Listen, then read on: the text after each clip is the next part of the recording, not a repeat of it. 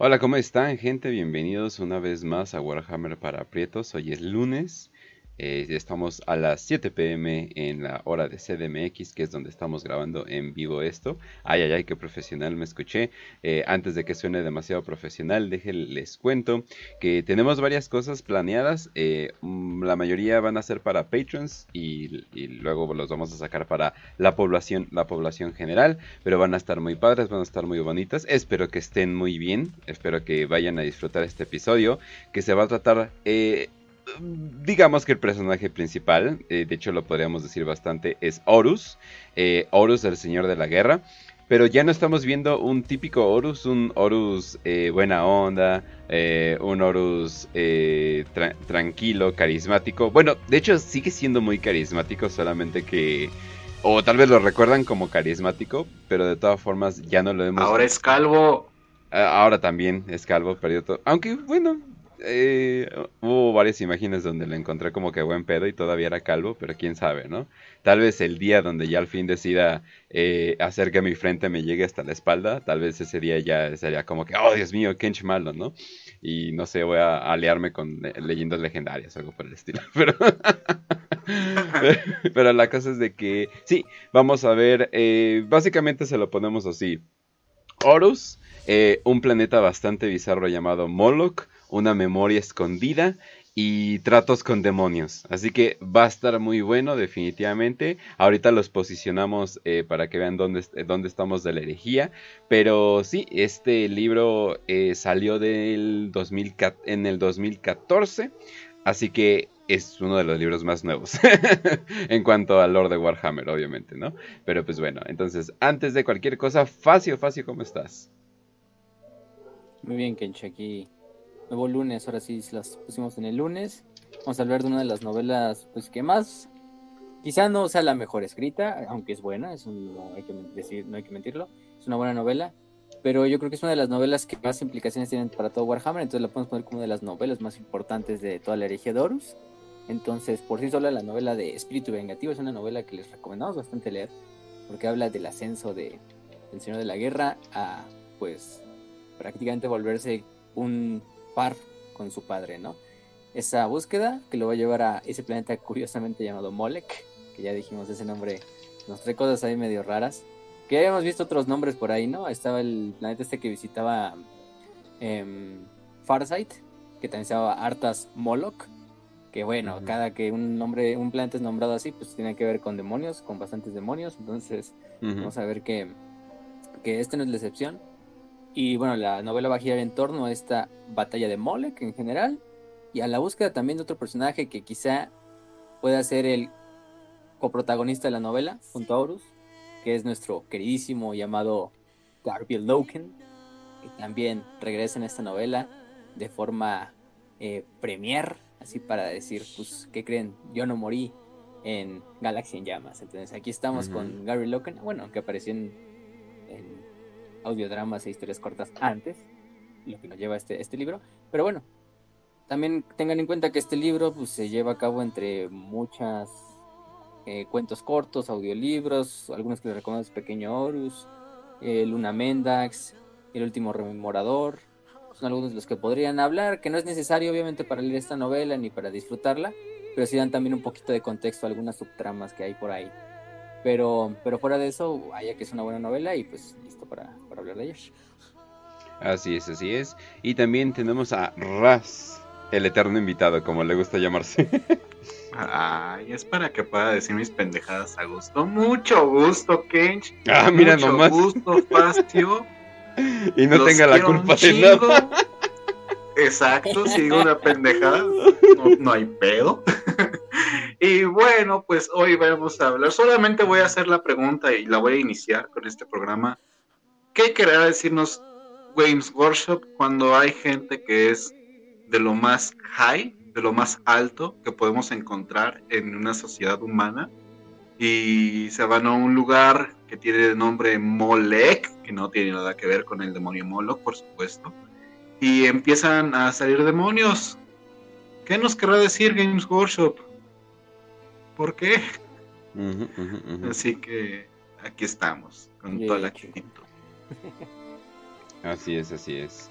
Eh, bueno, de hecho, bueno, la interpretación actual eh, que tenemos de, de Moloch, o sea, aparte de ser una lagartija extraña, eh, búsquenlo, búsquenlo por ahí, banda, pero sí, eh, es una lagartija muy rara, creo que le llaman el diablo no sé qué, pero sí, es, de hecho, o sea, como que algunos lo interpretan como un toro, otros lo interpretan como, como un búho.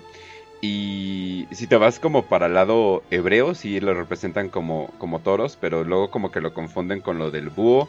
Y el búho en realidad viene de una deidad antigua griega y no tiene nada que ver. Y de hecho es buen pedo, nada más que pide sacrificios. O sea, es buen pedo, pero pide sacrificios. O sea, pero usualmente trabaja para como para buena, para ¿no? Ah, para buenas cosas. Y Moloch no, o sea, Moloch es literalmente casi casi. De hecho, Moloch podría representarse como la idea del diablo actual que tenemos de simplemente me da, o sea, tipo como ¿A qué, ¿A qué deidad Jeffrey Epstein, por ejemplo, le hubiera rendido culto? O sea, ese tipo de ideas de que literalmente te ofrezco niños, literalmente, y a cambio me das dinero, o sea, o, más niños, ¿no? O algo por el estilo. O sea, es, muy directo, es muy...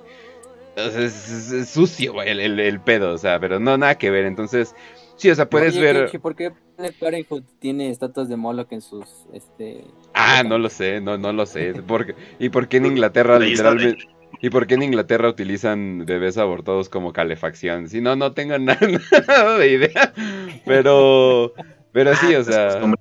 Sí, sí, son costumbres raras. Pero sí, eh, pero sí, o sea, usualmente, o sea, se llega a, a confundir mucho.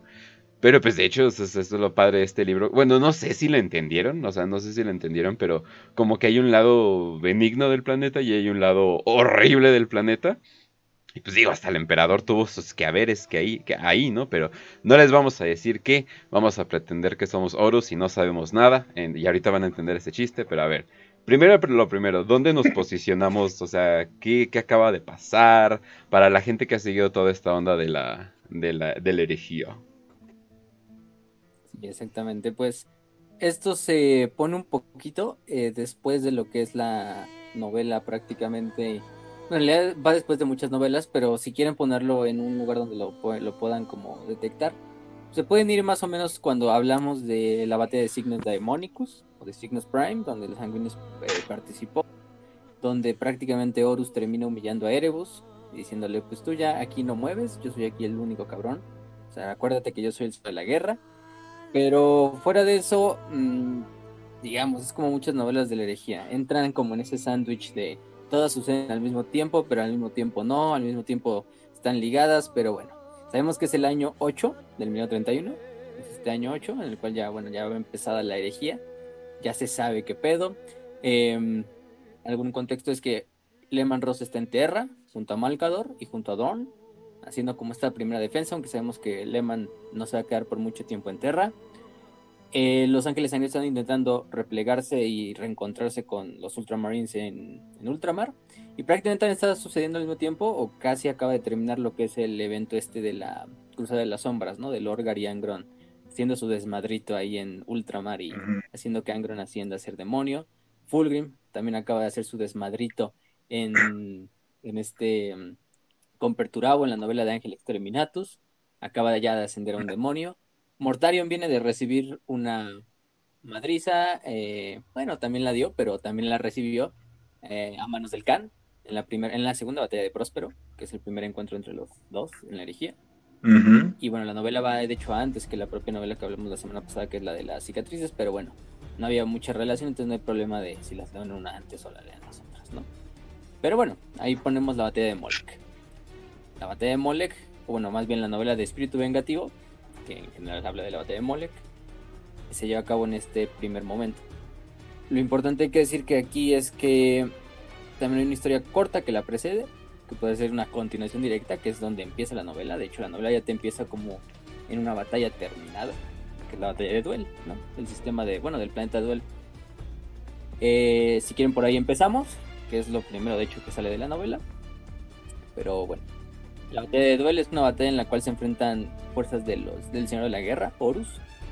Eh, básicamente al mando de Ezequiel Abaddon, de Pequeño Horus, o Horus Aximand.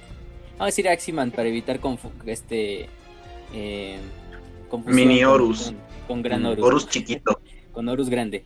Con Big Horus. Este, pero con, en este caso, pues Pequeño Horus también está ahí, eh, entre otros.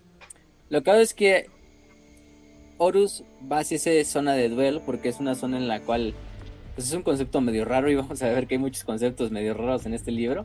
No, no lo hacen malo, sino nada más como, ah, cabrón, ¿qué es esto? ¿no? O sea, sí te, te ponen eh, momentos así de, ay, cabrón, what the fuck, ¿no? Incluso para Warhammer 40.000. Pero digamos, Duel es como un planeta donde se supone que se entierran personas, obviamente.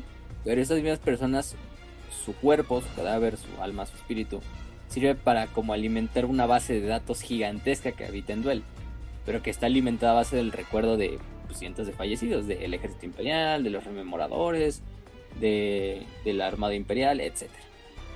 Entonces, es algo medio raro, ya dijimos. Pero bueno, ustedes imagínenselo como esta zona, que es una base de datos, a la cual Horus quiere llegar porque él quiere encontrar un secreto que ya le viene como...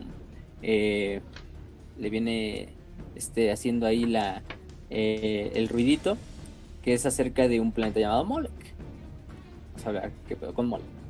Pero lo que es que cuando llegan las tropas de Horus, eh, lo primero que se encuentran es, de hecho ellos no venían con, con esfuerzo de encontrarse bastante resistencia, pero son eh, emboscados prácticamente por una partida de caza, una partida de guerra, liderada por un capitán de los Manos de Hierro llamado Shadrach Meduson, que creo que ya lo mencionamos por ahí.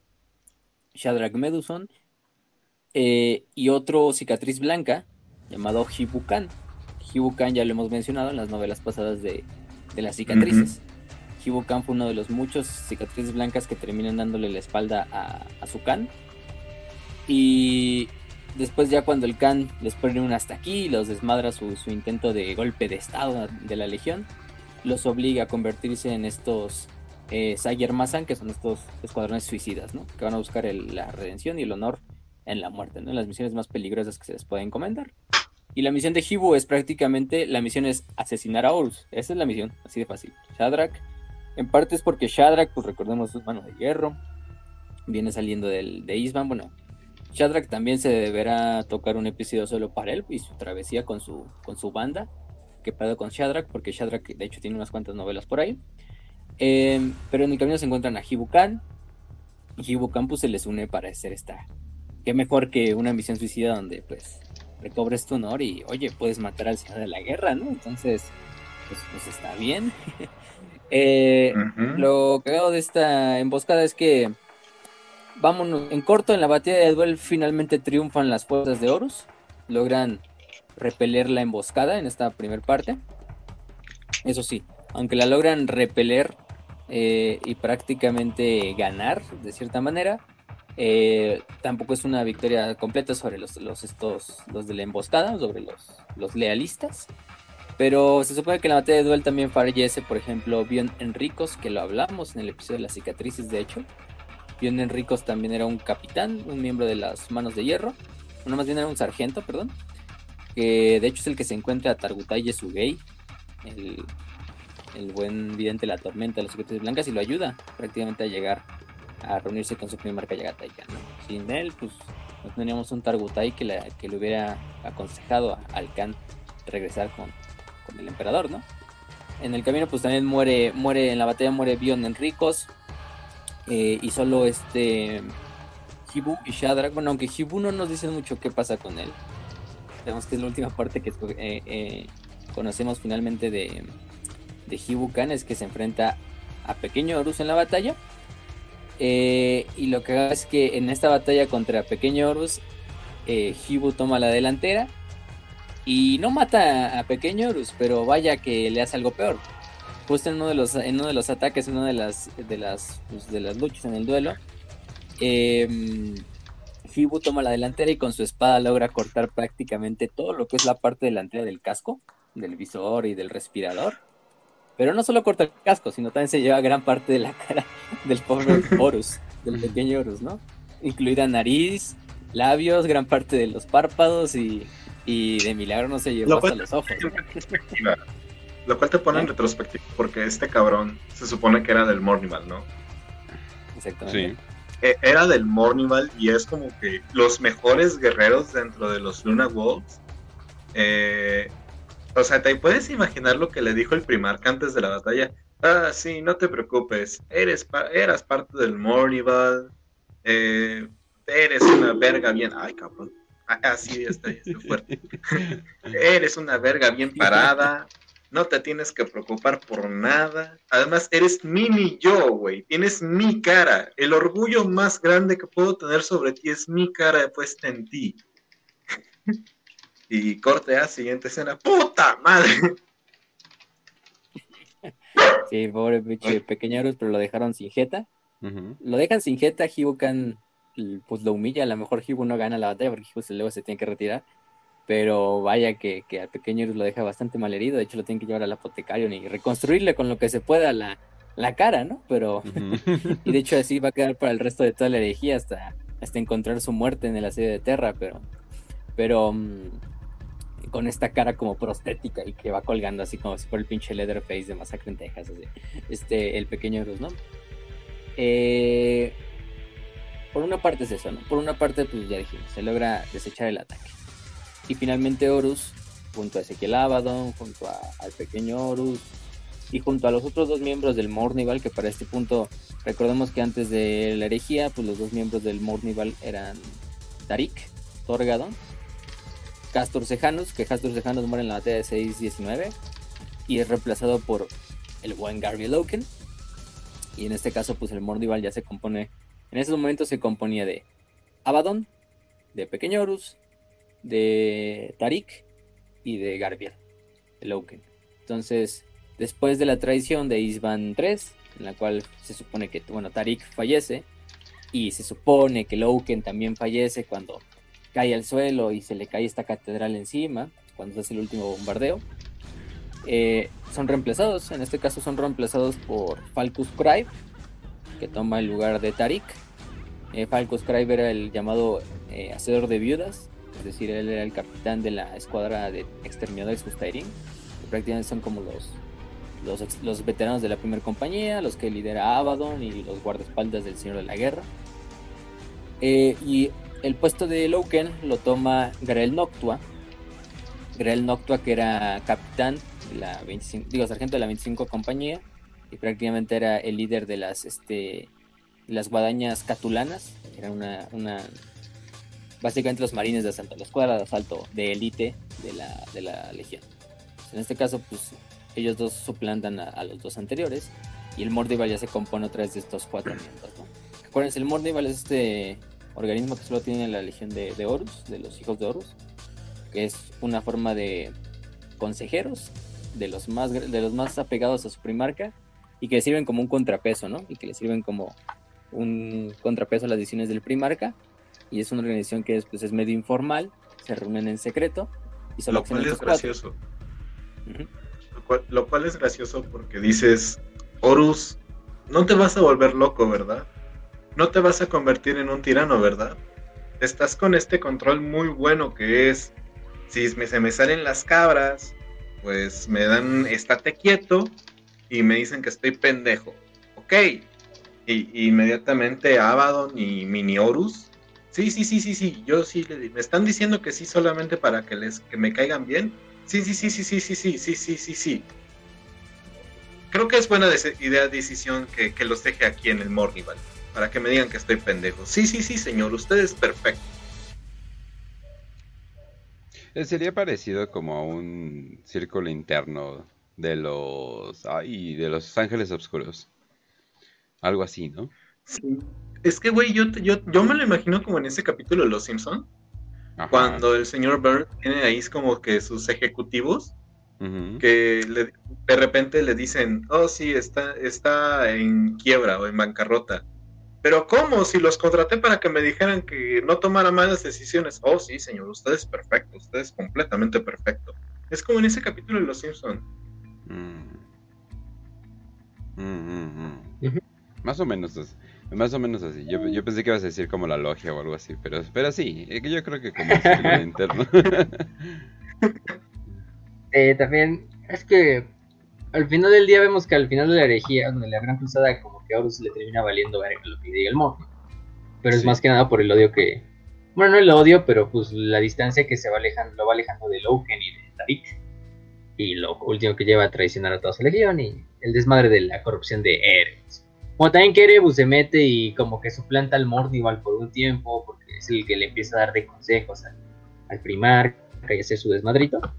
Pero bueno, fuera de eso, pues ya tenemos un nuevo Mornival renacido. Que poco puede hacer, porque pues ya sabemos que el Señor de la Guerra ya para este punto seamos sinceros, aunque en muchos puntos del libro y en otras novelas nos dan como un punto de siempre Horus va a tener como ese atisbo de luz dentro de él, de, de poder redimirse, pues no, ya, ya, está muy avanzado, y lo dijimos, ¿no? Incluso uno de esos episodios se llamó Horus cruza el Rubicon. Ujú. Lo único que vemos es ese último momento así como de piedad o de inocencia cuando el emperador lo mata eh, en la batalla final. Pero no es hasta ahí, o sea, antes de Ya eso... sería muy Aunque en el tarde. libro te lo demuestran a veces. Sí. Eh, En el, en el libro te muestran a veces como ese reducto así de, de la nobleza de Horus que todavía queda ahí como hundida, ¿no? Entre toda el pinche brutalidad, crueldad que se convirtió y, y lo llevó ahí. O sea, todavía hay algunos atisbos. Pero eso es muy diferente a que pues decir, ah, sí, se va a redimir. No, ese güey ya está más para allá que para acá, entonces poco se puede hacer por Horus en este punto. Pero bueno, fuera Entonces ya eso- saben, nunca se metan en una orgía con cerdos. Por favor. número uno, sí. que involucre un cerdo podrido, ¿no? Un cerdo ahí con, con sida espacial. Em, pero. Dale, dale, dale. Ujú. ¿Aló? Facio, no te... Ah, cabrón. Yo sí lo escucho. Ah, ya, ya, ya, ya. No sé, pero pedos. Pedos de audio, ya. Pedos del War por andar diciendo varias veces mole, que entonces. Sí. Esto es por mencionar a los cerdos, ¿verdad? Tal vez también. También tenga que ver. Pero bueno, nos habíamos quedado en que sí. Se supone que ya toman control de este planeta de Duel y él se dirige hacia una zona que no me acuerdo el nombre de la zona en la cual se dirige este Horus. Ahorita, ahorita la chico. Pero esta zona es una zona donde pueden ver como los recuerdos de un rememorador. Que es un rememorador que necesitan ver estos recuerdos para encontrar este, esta pieza que falta en el rompecabezas de esto que busca Horus. En el camino también se encuentran, se reúnen con él en esta cúpula. Se reúne Fulgrim, para este punto ya está totalmente corrupto y es esa clásica serpiente que conocemos. Tengan en cuenta esto de que parece una serpiente porque va a ser un poquito más importante al rato, de que Fulgrim tiene este aspecto de la serpiente. Recordemos que Slanesh también le denominan el dios de las, el dios serpiente. Tiene que ver algo con que la serpiente es la que tenta a Adán y Eva, algo así, ¿no? Entonces ya saben de qué representa la serpiente en Warhammer 40, por lo Creo general. que eh, se llamaba eh, precinto del mausoleo o algo así. No estoy seguro. Ujú. Precinto mausolítico. Bueno, es el precinto mausolítico. Exactamente, que es esta zona donde tienen este recuerdo de este rememorador, un rememorador bastante importante de la Gran Cruzada, en el cual ven y recuerdan un registro acerca de un planeta llamado Molech. Y el Horus les pregunta así como sus hermanos, ¿saben qué pedo con Molech? Y hasta Fulgrim como que se burla, ¿no? Así de, ¿por qué nos preguntas eso, hermano? Sabes que tenemos memoria no sé qué chingados. Tienes un nombre bien raro, ¿no? De las memorias. De la memoria que tiene un primarca. O sea, que prácticamente un primarca no olvida nada. O sea, se acuerda de hasta el último detalle de todas las batallas que ha habido, aunque haya estado vivo 200 años. Y en parte es cierto, o sea, los primarcas no olvidan nada. Ningún, Sí. Ninguna conversación, nada, nada de eso. Son superhombres al final. Pero le dices, o sea, ¿cómo nos puedes preguntar eso? Obviamente nos acordamos de todo. Y Horus es casi, casi como, ¿y te acuerdas de Molek? Y Fulgrim es como, Eh. ah, cabrón. ah, cabrón. Oh, shit. Tam- tam- también está presente Mortarion, hay que decirlo. Mortarion también está presente. Entonces Horus, Fulgrim y Mortarion, los cuales están los tres ahí. Y también Mortarion dice, pues no, güey, no me acuerdo de ni madres. O sea, nada de eso de Molek. Eh, Horus al principio dice, pues yo tampoco me acuerdo, pero tengo como ciertos, como si fueran atisbos, ¿no? De lo que se está viendo. O sea, no, no, no recuerdas totalmente lo que pasó en Molek, pero puedo ver algunos detalles que como que no encuentro relación entre ellos. Pero sé que estuvimos en Molek. Y lo sé porque en Molek se supone que está Horus, bueno, participó Horus, acompañó al emperador, junto al león, también iba el león, el Khan, eh, propio Mortarion y Fulgrim, ¿no? Creo que iban los, ellos cinco. Estos habían ido a Molec en una misión que el emperador pues dijo, pues vénganse ustedes, me los, me los agarro ustedes de mis hijos y vámonos, ¿no? Este, mm, hoy nos toca ir a pescar, pero vamos a ir a este planeta de Molec. A la verga, ¿no? Es, es como, o sea, tienen esos recuerdos como de vacaciones familiares donde te toca tu tío, güey. Y de repente ya se te bloquea todo. Pues, pues buena analogía, ¿no? Para los que ya, para los que les haya pasado eso en el chat, pues ya ustedes lo pueden llevar así. Verga, eh, es eh, es, es Latinoamérica, eh. Varios van a levantar la mano, eh. Aquí, pa- aquí pasa un chingo, ¿eh? Sí, sí, sí. Ay, los Demonios. Pero bueno, lo que sabemos es que compraron al emperador a Molec. Lo poco que recuerdan es que supieron que estuvieron en Molec. Y lo que les revela el rememorador es que estuvieron en Molec.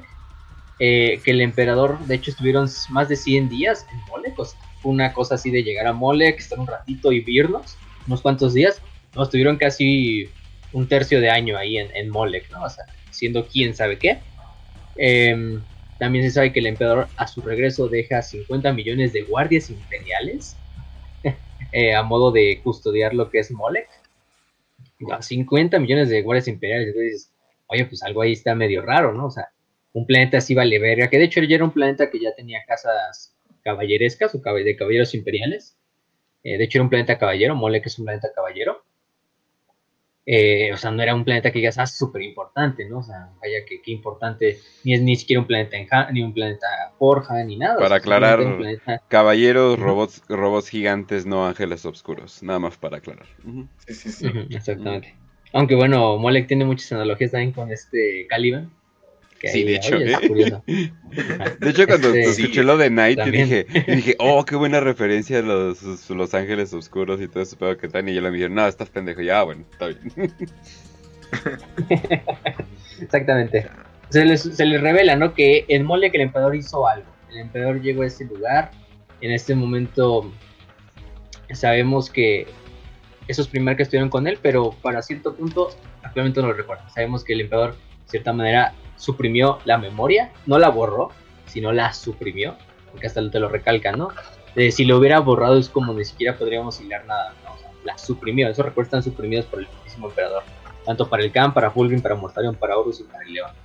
Entonces nadie recuerda lo que sucedió más que el emperador, que dejó esos 50 millones de soldados de la- del ejército imperial, que, bueno, hasta por lo menos en este momento utilizaron un número que es un poquito más, más, más normalito, ¿no? 50 millones, pues, es un buen número. Es O sea, de números ga- galáctica es un buen Sí.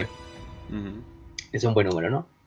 También prácticamente eh, el planeta y lo que el removedor les cuenta es que se supone que para la gente de Molec, esta no era la primera venida del emperador, sino era la segunda venida del emperador.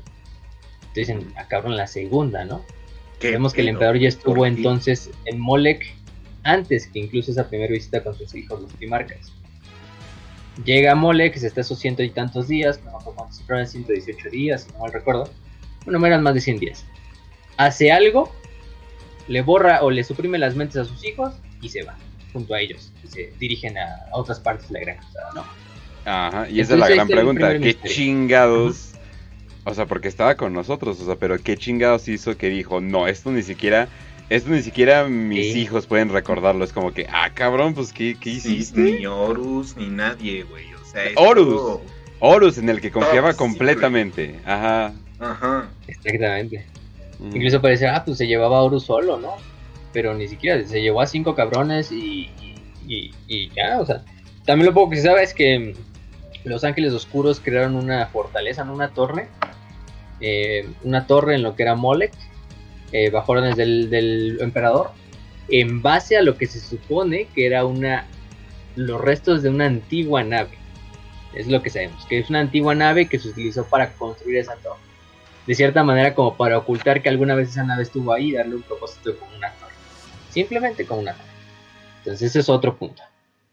Esta nave también tenganla en cuenta porque más al, al rato también cuando hablemos de otro punto pues va a ser medio relevante. Pero bueno, eh, sabemos que se tienen que dirigir a Molec. En Molec está la respuesta que buscan, que es eso que suprimió el emperador, que es eso que tiene que ver con con este nuevo ascenso, con esta nueva visita del emperador, que ya se había registrado en Molec, por la antigua gente que había vivido toda su vida en Molec desde la era de los oscura de la tecnología. Entonces, pues ahí se queda eso, ¿no? De hecho, cuando están en, el, en, esta, en este domo, son interceptados otra vez, bueno, son emboscados otra vez por otra vez las fuerzas de Shadrach Meduson, que utilizan unas cañoneras eh, Space Marines para literalmente bombardear todo lo que es la, el domo en lo cual están los tres primarcas y sus guardias personales. Eh, de hecho, se mueren algunos Justairin y todo, o sea, los toma desprevenidos. Pero Horus, Mortarion y Fulgrim se encargó rápido de las cañoneras, ¿no? Era como un último intento de, matarlos ahí a todos los tres, ¿no? Así, tres primarcas de un solo tiro. Aunque probablemente nada más hubieras matado dos, porque Fulgrim es un revivir. Pero bueno, o sea, es la, de hecho es la, es la primera vez que Horus casi muere en la novela. Va a haber bastantes lugares donde Horus aunque esta llega la menos, ¿no? O sea, pero hay otras zonas donde Horus, pues por poquito la salvó, ¿eh? O sea, no por ser señor de la guerra es el gran ser invencible. Y el emperador lo es, entonces, pues aquí es una primera parte. Eh, después de eso, se nos, se nos introduce el planeta de Molek. El planeta de Molek es un planeta caballero. Es un planeta, de hecho, no tan importante. Es un planeta que tiene bastantes selvas, bastantes bosques, bastantes junglas. Algo así como Caliban. ¿Y por qué decimos como Caliban? Pues Caliban, ustedes, ah, pues, bosques y ya. ¿Qué es lo que tiene que ver con Molek? En el Molek había una curiosa cosa de que en la mayoría de las junglas están infestadas por ciertas monstruosidades, bestias, criaturas, entidades. Aunque sí aquí eran más criaturas pues, biológicas, no eran no era tanto como en Caliban de que estaban influenciadas por el caos. Bueno, no lo sabemos, tampoco me atrevo a decirlo completamente porque no nos, nunca nos revelan que a lo mejor esas veces están influenciadas por la disformidad y por eso están así tan grandes y tan pinches salvajes y bestiales. Bueno, pero fuera de eso, Mole, que es este planeta, ¿no? Ya dijimos, es un planeta caballero en el cual hay bastantes casas, 50 millones de guardias imperiales, bueno, de ejércitos, de soldados imperiales que en este soldados del ejército imperial, entre otros. La casa, pues vamos a decir que la casa más importante era la casa Devin. La casa Devin, que es una casa que pues, eh, mantiene antiguas relaciones con el mecánico desde tiempos inmemoriales. Eh, cuando se encontraron con el emperador, pues fácilmente se unieron a la Gran Cruzada, junto a otras muchas casas que habitaban el planeta. Recordemos que estas casas pues, son como feudos, señores feudales, que gobiernan sobre un sector del planeta y cada casa tiene su, su propia desmadrita y sus propios, sus propios em, gobiernos y sus propios dominios. Y, hasta cierto punto antes se peleaban con ellas, aunque ahorita ya siguen bajo un solo bandera que era la del imperio. Pero bueno, de esta casa de Vin, eh, la casa de Vin era la casa más poderosa y de esta casa pues también sale otro, no voy a decir protagonista, pero otro personaje medio importante para la novela. Eh, que decía, ay cabrón, pues este personaje yo no me esperaba que fuera tan importante y, a la larga, bueno, quizá no tanto él, pero también sus, familiares, Vamos a ver que es un punto, un vehículo para muchas de las subtramas. La casa de Devin estaba liderada, bueno, el primero que se nos introduce es Raven, Raven Devin, que es prácticamente el heredero de la casa. Este heredero de la casa, pues es el hijo de, Cyprian, de Lord Cyprian Devin, que es el prácticamente el comandante imperial y gobernador de Moloch. Entonces él es el güey que mueve todo en Moloch, ¿no? Porque él es el líder de la casa más poderosa, de Devin. Eh, su hijo Raven que es su segundo hijo, de hecho, que no es su primogénito, es pues, su, pues sí, lo sigue a todos los momentos, lo sigue en todos lugares. Eh, Lord Cyprian Devine está al mando de un, de un, de un caballero imperial llamado el Hellblade, que es un, pues un, caballero imperial.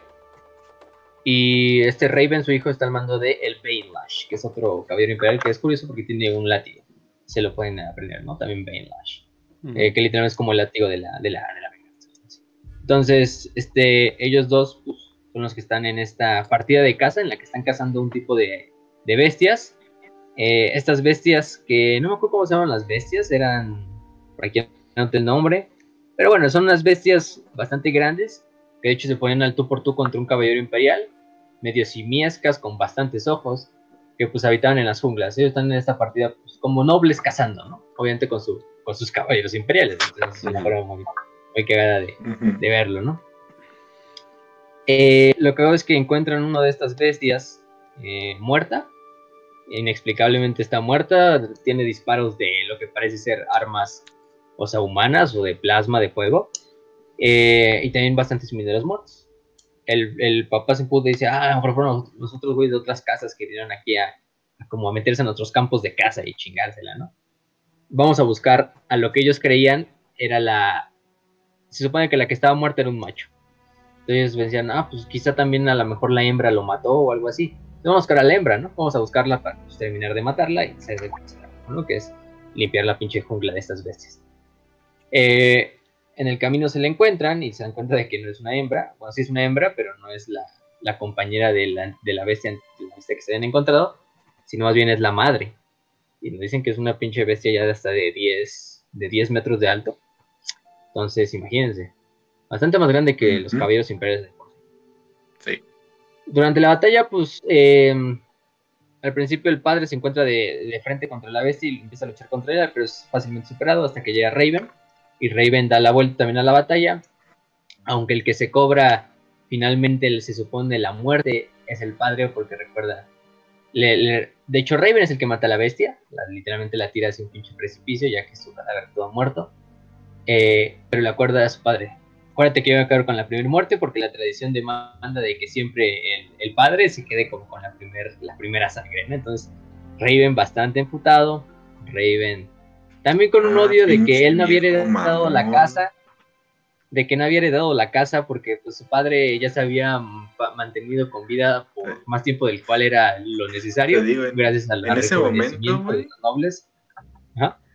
Te digo, en ese momento, ah, pinche viejo mamón, todavía que me levantas con un vaso de agua para que me despierte, que me dices que levante mi cuarto porque soy un adolescente y no quiero levantar mi cuarto. Pinche viejo mamón que me roba y se empieza a hacer el berrinche, güey, de todos los. Literal, eh, literal, literal. y, y, eso que, y eso que Raven ya tiene como pinches en. Por yo le, yo le calculo, o sea, por lo que nos dicen, pues pues, más de 50 años, yo creo, incluso más. Porque pues, su padre Ciprian ya tiene más de ciento y tantos años, pero se ha mantenido vivo gracias a, la, a los tratamientos rejuvenecedores de los nobles. Entonces, uh -huh. madre, está viviendo con tiempo prestado, entonces dicen, no mames, pinche viejo, todavía que yo lo mato, todavía que siempre te quedas con las muertes, todavía que no me heredas la casa, eh, todavía que ya deberías de haberte muerto hace años para que yo fuera el líder de la casa Raven y el líder de Molek te dices, no, no, yo me quedo con la muerte de esta pinche, de la bestia jamás, ma, la, la, bestia más, más grande jamás encontrada por la casa. Y te adjudicas ese título, ¿no? Y como toda buena historia de nobles en la cual padre hijo hermano y hermano van a cazar al bosque, pues siempre termina regresando uno. Y por lo general siempre termina regresando uno porque mágicamente el hermano o el hijo o el padre Híjole, falleció en un accidente cazando. No lo encontré. Se, se, metió una gruta y ya no lo encontramos. Sí, un pinche King Kong. O se, se disparó por accidente. Güey, ¿cómo pierdes un caballero imperial de, de 20 metros? No, es, pues es que es todo se en, perdió, güey. Es como en la vieja película sí. de Godzilla, de que Godzilla se iba al mar y así, ay, ya no lo encontramos. De, no mames, güey, es una pinche cosa gigante, no mames. se pasaron de verga. Sí, eh, sí se, se, mamaron, pero eh, este, pero es algo que siempre pasó mucho tiempo con lo, en, la, en, la, en, la, vida real también así con oh, pues se van de partida se sorprendía de ver cuántos pinches reyes y emperadores morían en, en partidas de caza mágicamente sí. ay no pues estaba sano sano y no pues es que a lo mejor a lo mejor se disparó él mismo cuando fue a matar a ese jabalí que vio por ahí sí güey claro, se disparó sí, sí. 20 veces es que... y después le clavó un hacha en la espalda sí yo sí, no, no, no, no, no, no, traigan, no, no traigan perros de búsqueda no no traigan ya mejor déjenla así. Ya, ya, le haremos su tributo ahí. Bueno, ahora yo soy rey. ah, mira, no.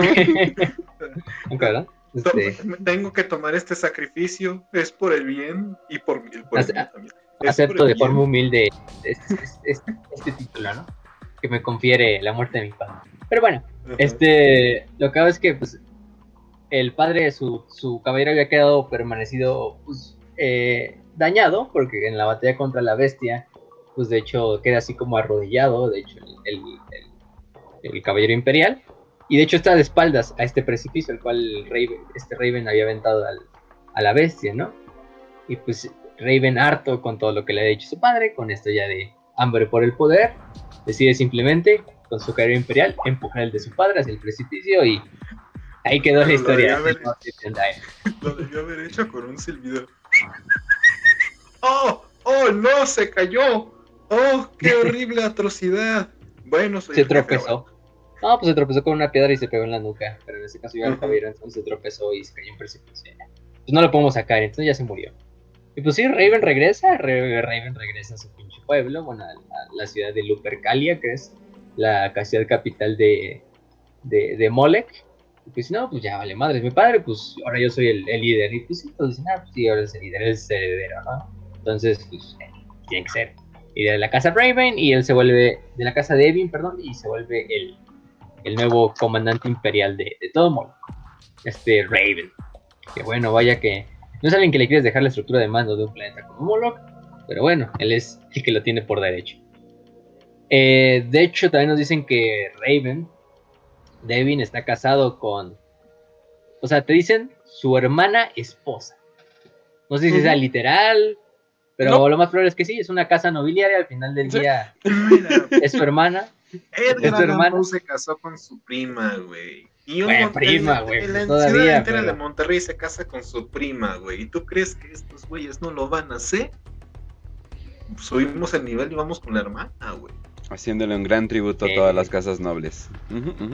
Exacto, Exactamente. güey. Exactamente. Pero bueno, la, la casa noble, bueno, Raven está casado con Lix, se llama la, la vieja. Este, mm, no me recuerdo si Lix, que es su hermana, al final de cuentas. Eh, también está la estructura de, de la madre, de la madre de este Raven, que pues su madre también es una vieja que, vamos a ver que, mm, no, no, no. Vaya que, el- que la gente de la casa Raven no, pues, es nada, nada buena, ¿no? Eh, su madre se llamaba eh. Sebela, ajá, en este caso. Ella es la madre de Raven. Y pues al principio vamos a dejarlo así, ¿no? Raven toma el título de Lord Comandante de la Casa Davin. Y su mujer, su hermana, o lo que como ustedes la quieran llamar, pues también ya le había metido ideas, ¿no? De algún día, pues ya nuestro papá se tiene que ir a la verga, ¿no?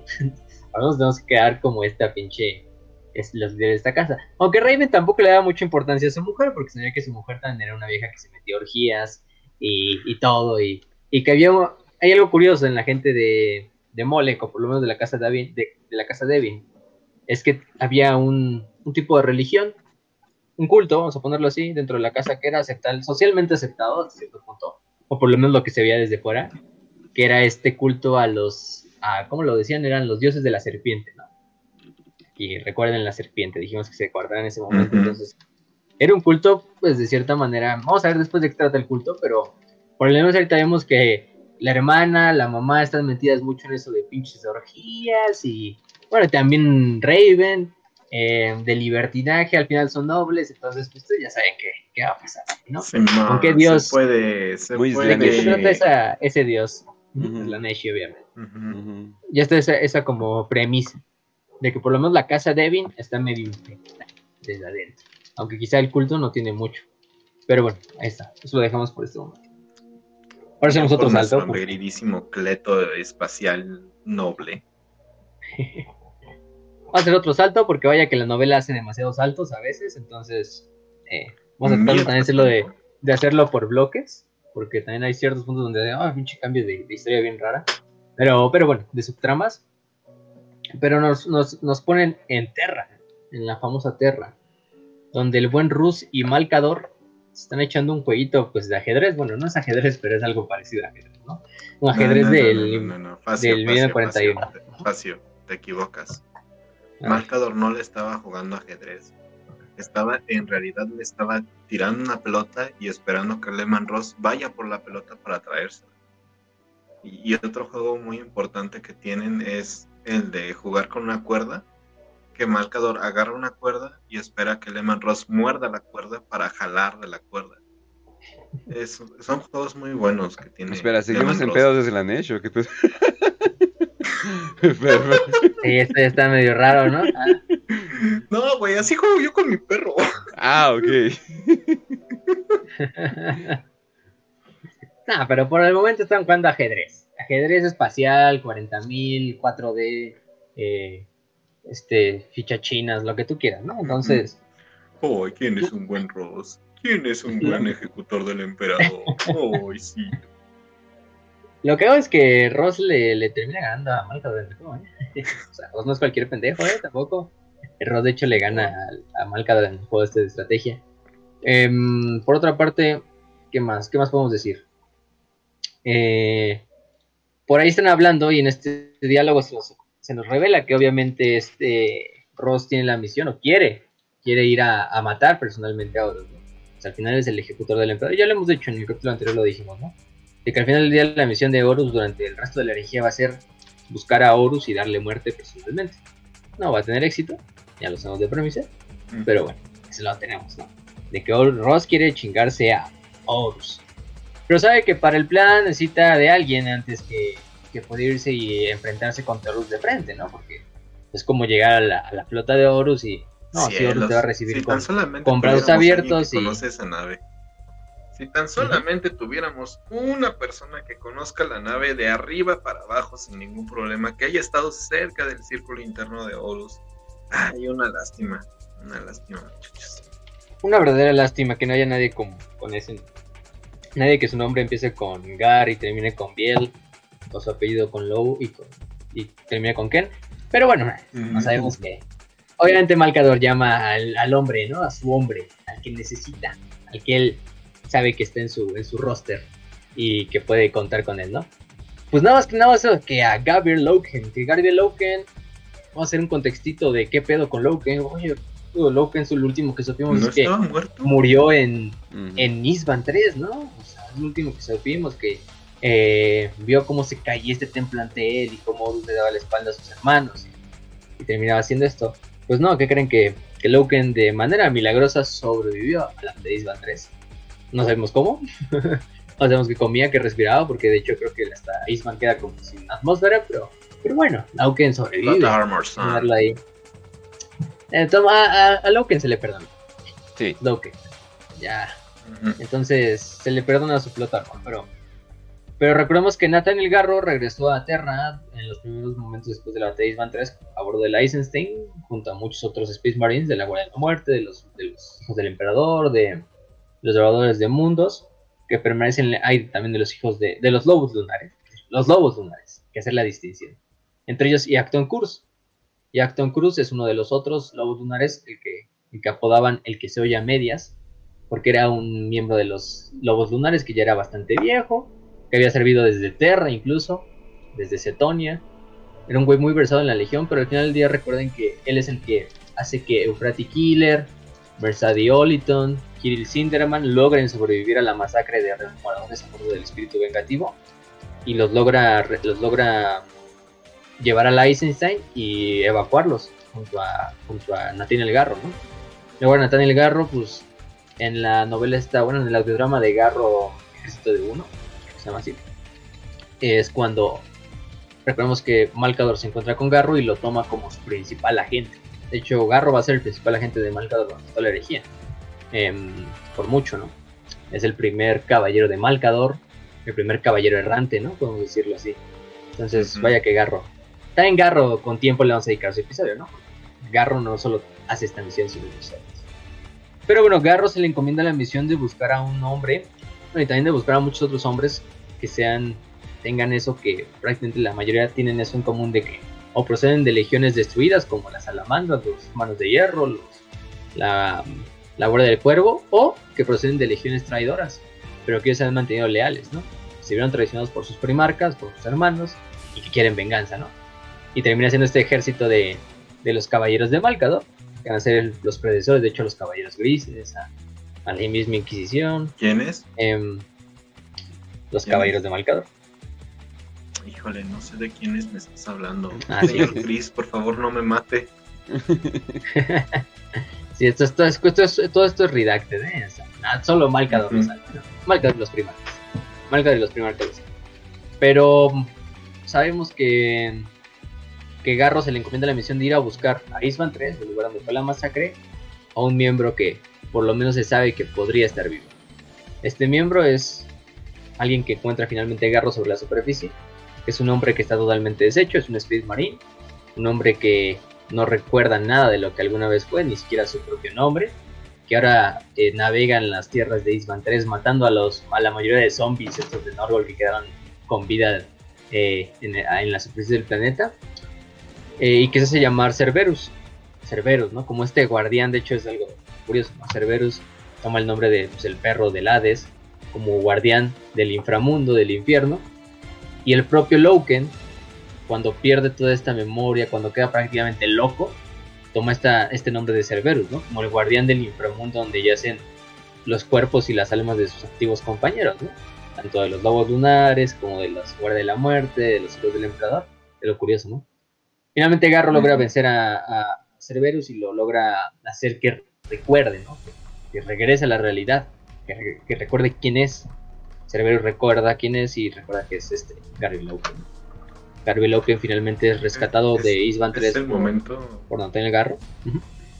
e- ese momento es como el de Toy Story, cuando Buzz y Woody están, están discutiendo y le dice, eres un juguete.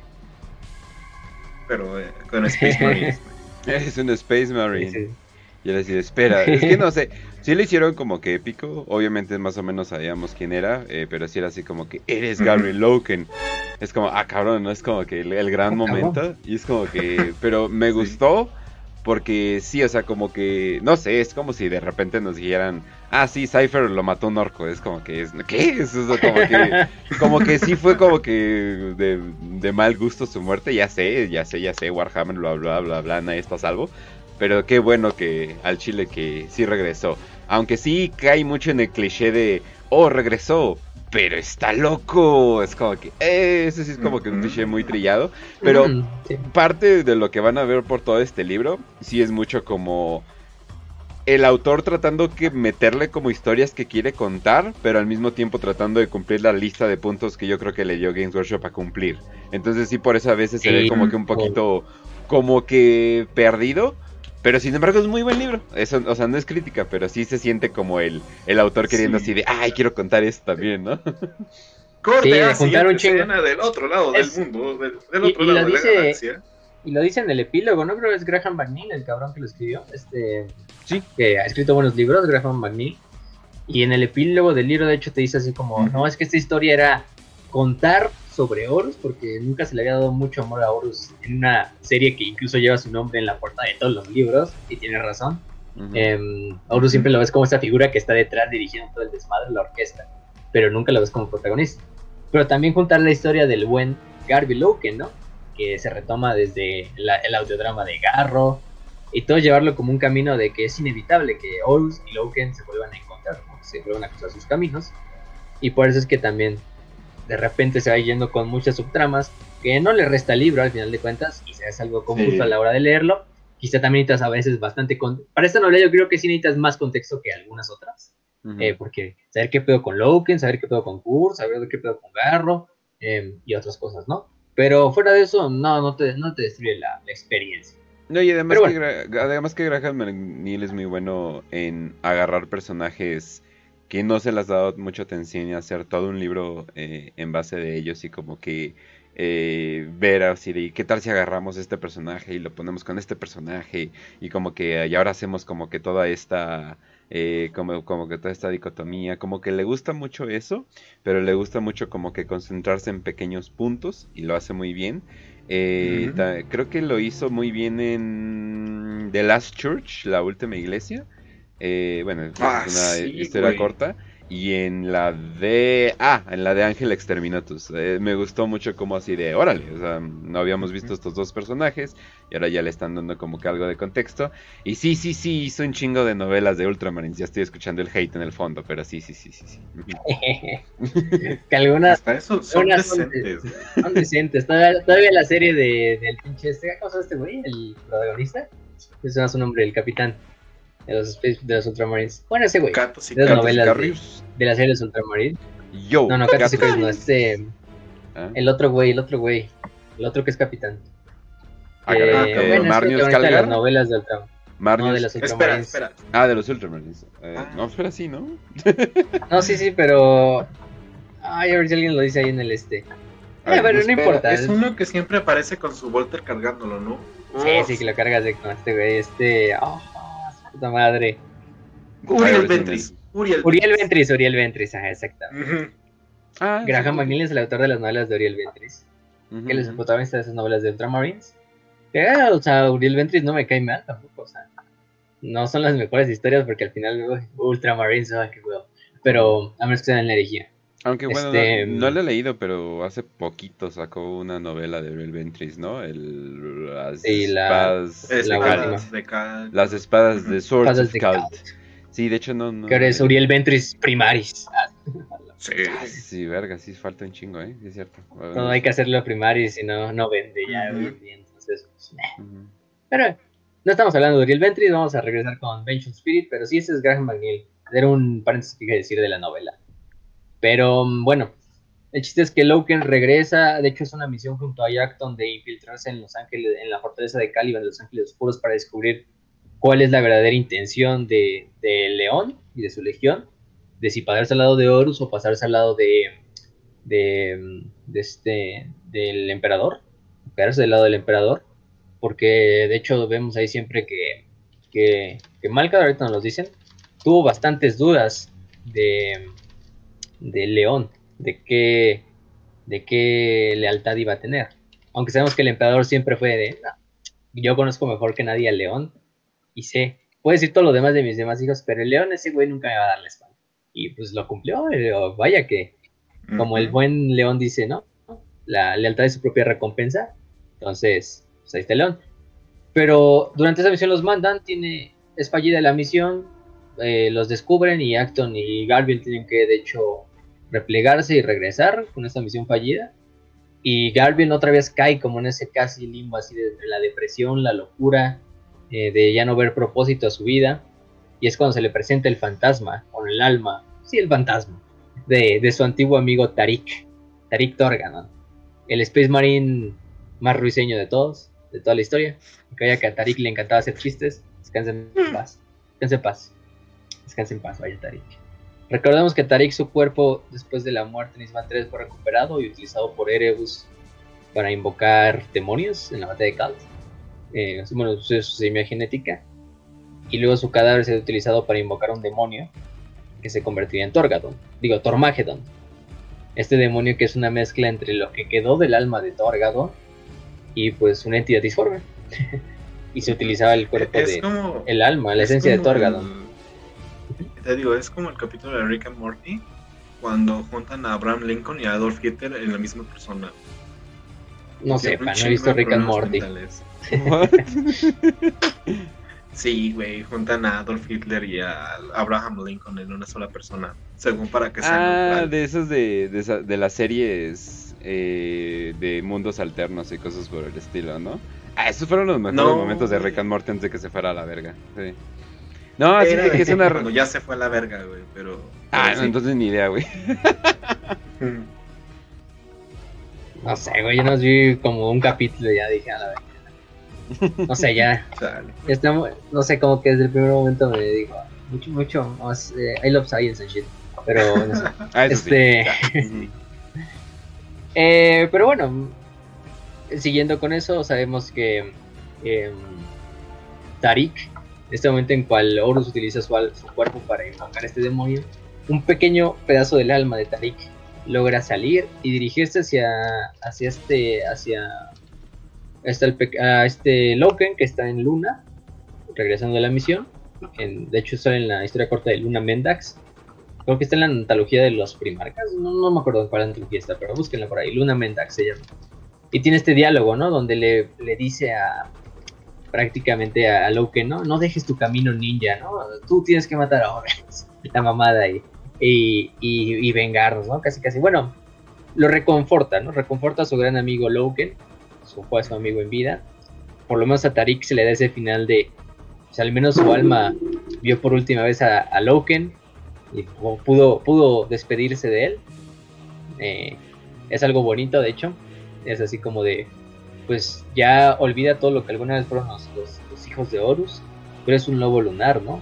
Y es lo correcto por el nombre de lo que alguna vez fueron los lobos lunares. Ujú. Y Loken recobra su, su, su propósito, por lo menos, ¿no? Por este punto, ¿no? Vamos a ver que durante toda la novela va a estar como dudando y va a estar así como de flaqueando en ciertos puntos, pero, pero bueno, también eso nos dirige al punto final de la novela. Y de hecho tiene ya ciertas visiones, ¿no? Este, este Loken de, en el rabillo del ojo siempre ve como una sombra, ¿no? Como una, una presencia, que no está ahí, pero que la ve y que nadie más la ve. Eh, obviamente algunos sabemos que por cierta parte quizás es la- el, el espíritu de Torgadon, de su gran amigo Tarik, o quizá otra cosa, ¿no?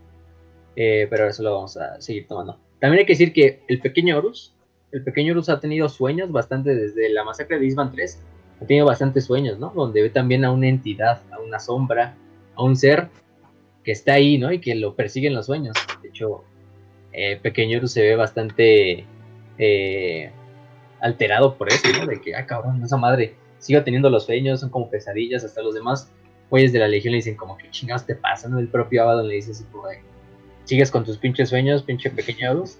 Eh, Abaddon, Abaddon así de, ah cabrón, ¿tú no tienes pesadillas? Yo las tengo diario. Abaddon, Abaddon constantemente siendo Sí, invadido por quién sabe cuántas entidades disformes y Horus así de, no mames, soñé feo. Vete a la verga. Sí, dice, no, pues vi, vi un güey güero en mis sueños y la verga. No, Güey, pues, soñé no, que no se Ah, Simón, yo el otro día soñé que vi un decapitado. Sí, pero, pero bueno, sabemos que Pequeño está muy alterado por estos sueños, por estas visiones que él dice, qué pedo, ¿no? O sea, desde Isban 3 las tengo, veo a este ser que veo que es un Space Marine, pero no le veo la cara. em, que sé que hay algo familiar en esa sombra, pero sigo sin verlo, entonces, pues ahí vamos a dejar también esa parte, ¿no? Al final vamos a saber quién es esa sombra que se le aparece a Pequeño Horus. Em, y cuál es ese miedo que Pequeño Horus tiene durante toda la, durante todo este libro. Miedo incluso para un marine, ¿no? Em, pero bueno. Eh, entonces Malcador trae a, a, este Loken para que vaya con Ross, que se entreviste con Ross. Y el plan es primero que Ross tiene que obviamente tomar la Vengeful Spirit, ¿no? El espíritu vengativo, que es la nave insignia de Horus. Si va a hacer el ataque ahí, pues obviamente tienes que tomar la nave de Horus, donde Horus va a estar. Horus siempre está ahí. Eh, pero obviamente hay alguien que tenga que conocer la nave para que haga como una misión de infiltración y de esta manera puede hacer como un escauteo a la nave, dejar como balizas, señales, para que una vez que los globos espaciales entren a la nave, sepan cómo guiarse y llegar hasta el puente donde se supondría que está Horus y el mismo Leman le dé muerte, ¿no? Entonces es una primera misión de, de espionaje, de avanzada. También con un doble propósito, quizá el doble propósito no es de matar a Horus, porque saben que es un suicidio hacer eso, eh, para los propios Space Marines que van a ir en la misión. Pero por lo menos sabemos que esta primera parte es Loken, tú infiltrate con cierto grupo de Marines y haz eso, ¿no? Ya, ya luego vamos a ver que Loken tiene su propia agenda, unos tienen su propia agenda y también es una misión como de intentar por lo menos matar a Horus. Pero bueno, eso es otra cosa. Entonces se le encomienda esta misión al buen Guardian Loken de, de que ataque, ¿no? Para que Ross sea como la avanzada de Ross. O por lo menos deje estas balizas. Loken, luego Loken va a reclutar a varios de sus miembros, o de su task force, así de... Pues le dice a Malgador, pues tienes cabida libre, recluta a, quien tú quieras, a quien tú sepas que es bueno para Tengo al sujeto perfecto para esta misión. Estoy seguro de que me va a decir que sí, porque además también conoce la nave, estuvo en los Luna Wolves conmigo, es una verga peleando. Estoy seguro que me va a decir que sí porque me quiere mucho. Corte la siguiente escena. Güey, ¿estás loco? No mames, siete a la verga, güey. No. Sí, es, es este Severian, ¿no? Severian el lobo. Ajá. Severian el lobo es un lobo lunar, al igual que Loken, que Tarik, cualquiera de esos. Em, aunque el güey sí tiene jeta así de, de, de- de checheno espacial, o sea, si ven su imagen ahí, le van a encontrar. Pero sí, lo intenta reclutar y, y, y se, dice, no, no mames, o sea, es una pinche misión suicida, no tiene ningún punto, simplemente es un capricho en parte tuyo de ir a vengar a tu primarco, de encontrar respuestas en eso. Y la verdad es que la misión no tiene ni, ni, ni, ni brazos ni No pies. mames, entonces- no me voy a morir por tu pendejada. Vete a la verga, güey. Voy a quedar. Aunque Severian es un güey que le sabe un chingo, ¿no? Y Severian, Sí. no dudamos de sus huevos, pero dice, pues no sé. También hay que ser lógico en la pinche guerra y esa misión no es lógica. O sea, no sé ni qué está pensando el, el, el sigilita al encomendarte esa misión. Y pues Loken se va, y se, se verían ni pedo, ¿no? Se verían, no sé, una la misión. Pero bueno, sí, de todos modos hace un equipo en el cual mete a varios, mete a Master Barren, que es un ex devorador de mundos, que ahora también es un caballero de Malcador. Master Barren, que de hecho lo mencionamos en el- la huida de la Eisenstein, él también huye de Isban 3 con una nave eh, que no es la Eisenstein, con otra nave que también logra huir y se lleva bastantes devoradores de mundos, hijos del emperador, y llega a Terra. Y Master Barren es de los pocos devoradores de mundos leales que quedan con vida, por lo menos en las etapas avanzadas de la, de la herejía de Horus. Vaya que es un cabrón que te puede. A mí me cae muy bien Master Barren. no sé. Es un, un devorador de mundos que es muy chingón. ¿Qué pasó? Lo van a ver porque trae su barbita. ¿Puedes poner música como de espías o algo así, como de películas de espías? Güey, güey, güey, güey, güey. Wow, eh, qué, qué, qué, qué, eh, ay, es que no lo quiero decir, qué conexión, es definitivamente la conexión que hemos referido, Es- está todo el soundtrack de, está todo el soundtrack de Metal Gear Solid 4, Ay, Sí, queda perfecto, sí, queda perfecto, Sí. Ujú. Sí, sí, queda, queda, queda el pedo. Pero, mm, pero sí, o sea, Master Barren. eh, Master Barren es este buen hombre. Que bueno, también de hecho creo que acompañó a. mal Rubio o el este, ultramarín perdido. A Garro a recuperar a, a Loken. Entonces ya conoce a Loken de, de, de mucho. Master Barren también es un Mm. gran duelista, un cabrón que sabe, vaya que le sabe. Eh, también que va a tener una muerte triste, en mi opinión, a mí me cae muy bien Master Barren. Pero no en este libro, todavía falta, todavía falta rato. Hay los Rubio, que ya lo dijo este Raz, que fue el ultramarín que estuvo en Calt. Eh, este Space Marine que es Iker, él es bibliotecario, acuérdense. Hay los Rubio es el único bibliotecario del equipo, de hecho. También va Tubal. Kane. Tubal, sí, Tubal Kane, que es de la guardia de, de los guerreros de hierro. En este caso. Ares Wojtek, que es de los. Manos. De los. De los manos de hierro, sí, cierto. Aquí los puse con las, con las siglas de las legiones. No me acordaba. Este, Bror. Trip, Tir, Tirfing. Bueno, pinche apellido. Bror Tirfing, que es un lobo espacial. Tirfinger. por el nombre. Tirfinger. Tirfinger. Ah, Tirfinger, ajá. Exactamente. Bo- Bor Tirfinger. Bror Tirfinger. Rama Karajan, que es de la guardia del, cuervo, que es francotirador de hecho. Kalion Saben, que es de los hijos del emperador. Y Altan Nohai, que es un apotecario de los de los cicatrices blancas. Entonces, ese es el Cierto. equipo.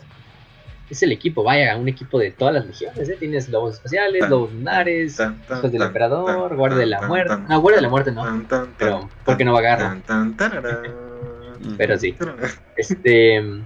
Y aparte van en una nave llamada la, Tar- la Tarnhelm, que es, es, este, pilotada por una mujer, una pilota mortal, que se llama Van. Que es una nave especial, es una nave sigilosa, que tiene Listo, cuota de género incluso. cumplida. Muy bien, sigamos con la historia. ya llevamos a ver. Pues sí, tenemos que llevar un furro, una mujer, o sea, un asiático. Exacto, güey. Sí, sí, sí, sí. Les faltó, les faltó así el, les faltó el salamandra para ya terminarla. ¿no? Eh, todo En este completito. Ujú. Sí, sí. Tienen un devorador Y también- de mundos, así que es suficiente, güey. Es como el También cuenta, también cuenta. Cuenta como POC. Pero, pero bueno. Tienen que pararse en Titán. Titán, ¿eh? La luna de Júpiter. ¿No es de Júpiter o de Saturno? Ah, no sé, de Júpiter o de Saturno. no sé, chido. Titán, que para ese punto Titán todavía no era la gran fortaleza de los caballeros grises que conocemos. No, más bien Titán simplemente era una eh, prisión. Una prisión bastante secreta, de bastante alta seguridad. Pero simplemente era eso, una prisión. Ya nos están dando las pistas, ¿no? De, oye, Titán, estos caballeros grises de, de Malcador, qué pedo, ¿no? Entonces, ahí están las primeras semillas de lo que van a ser los caballeros grises este. Pues madre. No sabemos. Pero van a. Titán. Van a Titán para recolectar a Yacton Al buen Yacton, al viejito, el veterano de toda la leg- de, de los güeyes. Porque si Yacton es como el más viejito de todos, de hecho es, es un Space Marine viejo en cierta manera. Te lo dicen desde las novelas, de las primeras tres novelas. Que Yacton es un güey que ya, ya está bien entrado en los años, pero todavía se sabe mover y al final es un Space Marine. ¿no? Y es un chingón. ¿eh? Lástima que, bueno, ya, mejor lo dejamos. Este. Los tiempos mm, te cagaba con una vara y un palo. Así. Lo que hago es que durante este viaje hacia la cárcel de Titán, eh, Loken se encuentra con Mercedes Oliton. Recordamos Mercedes Oliton era una de las rememoradoras de la flota de Horus, del espíritu vengativo. Se hizo gran amiga de Loken durante las primeras etapas. era, si no mal recuerdo, era como fotógrafa, ¿no? Que tenía esta capacidad como de, de tomar fotos con su mente o de guardar como información ahí. De hecho, su cerebro era, su cabeza era más grande, así porque tenía así como implantada como si fuera una computadora ahí. el cráneo lo tenía así más largo, tal vez. Em, documentarista, ese era su título de, de Mercedes Oliton. Digamos que Mercedes Oliton se hace buena amiga de, de, de Loken. De hecho, es la que prácticamente va a ser como un documental, así como fuera mucho documental de Vice, pero de, de, los Space Marines, así de, ay, aquí grabando a Loken mientras se baña en la, mamada. Sí. sí, sí, que fue ese primer momento así donde hasta había tensión sexual entre Mercedes y Loken, pero Loken en su autismo, pues siendo Space Marine, no, pues yo no, no capto nada, entonces es lo, es lo que hago. Este, pero sí, Mercedes es buena amiga. Es tan fuerte y grande y muy protector, ¿verdad? Sí, bueno, soy un Space Marine, como todos aquí. sí, sí, sí, Pero bueno, se encuentra con la buena. Y bueno, Loken, recordemos, Loken, pues obviamente no supo nada de qué pasó con ni con, Lo, ni con Cinderman, que fue un gran maestro para él, un gran, un gran, una persona que, que él admiraba. Lo que pasó con y lo que pasó con Euphrati Killer. Y obviamente lo que pasó, bueno, y Nazcar casi se sabe, ¿no? Nazcar casi es asesinado, pero, pero esa es otra historia. Eh, no sabe lo que pasó porque él pues, está luchando en Isban 3 mientras todo el desmadre arriba. Entonces él, pues, él pensaba que Mersadi y Eufrati, como muchos otros, habían muerto cuando Horus declaró la, la traición y mandó matar a todos los moradores a bordo del espíritu vengativo. Pero no se encuentra con Mersadi y Mersadi le da. Le, le, le habla de que prácticamente eh, no sabe dónde está Eufrati Killer. Obviamente lo que queda bastante choqueado de, ay cabrón, estás, estás viva, ¿no? Eh, lo único que sabemos de Eufrati y de Kiril es que de cierta manera están en Terra, pero de que están bastante ocultos, están bastante ocultos y que hay mucha gente que lo sigue con este nuevo culto del libro de, de, de, del emperador, ¿no? esta religión que apenas están haciendo eh, allá en Terra. Eh, pero que, obviamente no va a arruinar el imperio en futuros años, por supuesto que es una, un, un evento menor. Esto es un evento menor puede decir que lo arruine, pero al mismo tiempo lo salva, entonces eh, es un mal necesario la religión de Prati. Este, pero sí, lo mantuvo. Em, lo único que mantuvo al imperio en esos tiempos de, oscuridad. Pero bueno, Frati está en esos allá en Terra, o sea, lo que veo es que nadie le encuentra, o sea, se supone que la deben de estar buscando, ¿no? Porque pues todos los agentes de Malcador, pero se supone que hay tantos seguidores que como que la, la ocultan está ahí en la cabrona. todavía siguiendo su culto en el, eh, su culto en el emperador junto a, Kirill, este Kirill Stirman. O es lo que sabemos. Lo único que Mersadi le da a, a, Garbiel, le da una caja. Esta caja, bueno, vamos a ver al final qué trae la caja. Pero esta caja de, regalo, que es una cosa que le había dado Yacton a la propia Oliton, y bueno, se la lleva. Pero bueno, eh, Loken queda bastante imputado porque se le ocultó la verdad de que Mersat y y los demás estaban vivos. Y de hecho va se, se, desquita con, con Yacton. Lo golpea, lo golpea casi casi hasta, pues hasta la muerte. El pobre Acton estaba todo puteado. Yacton ni siquiera intentó poner resistencia porque sé que lo que hizo era, estaba mal de ocultarle la verdad a Loken, pero, pero bueno, de todos es como de quién te lo ordenó, ¿no? Es en ese momento en que entra un cabrón así de 3 metros 40 a la sala, eh, de color amarillo. Em, que viene oliendo a bolillo y Coca-Cola. Y es este Rogaldorn. El mejor momento de este libro. Yo le di la orden como Vespa. ya le di la. La verga. El maestro de los maestros. Ajá. Ajá. El albañil de los albañiles. Don viene saliendo. Sí, sí, sí, ese güey está, está listo ahí en. Y usted dice, ah, ¿por qué chingaste este cabrón aquí? No, o sea, ¿qué es este cabrón de aquí en, en, pues en, la, en, la cárcel, ¿no? En la prisión. Pues es que eso puede ser otra historia que es la de El último rememorador, que es, un, es una, ¿cómo se llama? Una historia corta. En este caso, esta historia corta eh, la encuentran, creo que está en la de la antología de Age of Darkness, es una antología de historias cortas de legisladores.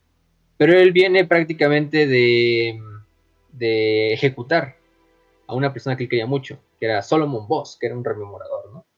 Em, que era un rememorador que había servido a manos de este Horus. Eh, obviamente lo, toman prisionero porque acá ah, pues, llega un pinche güey que es un traidor, se supone, a Terra, pues vamos como prisionero. Y Rogaldorn pues llega con Yackton Kurz a entrevistarlo. para saber qué pedo que hace vos aquí. Y, al principio, de hecho, Dorn no quiere ejecutar a, a. Eh, de hecho, Cruz es el que dice, pues. Eh, que Cruz le dice, pues, mátalo, güey. Pues, o sea, tú eres el señor del estoicismo. ¿Cómo no puedes matar a este güey? Porque tienes una cierta. Todavía relación aprensiva con este güey, ¿no? O sea, para Dorn es medio raro, pero. eh. Eh, lo cagado es que a vos se le dejó vivo para que como que rememorara las atrocidades que ya le, que el Señor de la Guerra Horus había estado como, como haciendo, ¿no? Eh, lo cagado es que eh, se ha tomado una dirección muy tiránica de dirigir al imperio desde la, desde la traición de Horus y que todavía cree Dorn en, una, en, un, en un momento de humanidad, de luz para la humanidad en el futuro, ¿no? Pero bueno, sabe que el imperio debe de ser, eh, debe ser eh, sin escrúpulos para sobrevivir y que los ideales antiguos deben ser eh, sacrificados, ¿no? Eh, de hecho, se le da, se da cuenta de que Vos, pues finalmente solo fue regresado a Terra para como tratar de, de debilitar psicológicamente a Dorn, ¿no? Este antiguo amigo que le apreciaba mucho, pero que le viene a contar de los, de los estos, de los crímenes de Horus, de ese hermano que tanto apreciaba Dorn, y sabe que para mantenerse bien Dorn y para, y como lo que dice Kurt, ¿no? Si el imperio quiere sobrevivir, pues debemos dejar de ser buena onda, dejé de ser buena onda. Y Dorn en ese momento dijo, dejé de ser buena onda, y agarra la espada de Kurt y asesina, bueno, ejecuta a vos, ¿no? Ordenando que su cuerpo y sus escritos sean quemados. Pero bueno, esa es otra historia que vale la pena también leer, si les gusta, es de John French, la del último rememorador. Se las pueden contar digo, es que... mucho más detalle, mejor leanla. Uh -huh. Es que te digo, o sea, para él es como que recordar el momento que ya no va a llegar nunca más. O sea, el momento sí. cuando estaba bien, que podía confiar en su, que su hermano iba a hacer las cosas bien. O sea, para Thorn sí es un momento fuerte, muy fuerte. Sí, y preámbulo pues... para lo que pasa en el asedio de Terra. Eh. Muy también, bueno. También. Sí, lean la del último remorador, se llama esa historia corta. Y en, en, la antología esa de Era de la Oscuridad, creo que ya está en la biblioteca incluso, entonces la pueden encontrar. Uh -huh. Es muchas, es de las muchas historias cortas que se, se conectan con el libro. La quisimos meter porque pues, es un pequeño apéndice que nos pasa. Obviamente leanla y les pueden dar más detalles de, de la historia. Pero, pero bueno, este ya dijimos, ¿no? Entonces Thorn le dice, pues yo le ordené hacer eso, pues, ¿no? Por seguridad tuya, por seguridad del imperio. También vemos ahí un pequeño momento de que hay cierta como división entre los propios leales. Ustedes pensan, no, solo los traidores están agarrando a putados entre ellos, ¿no?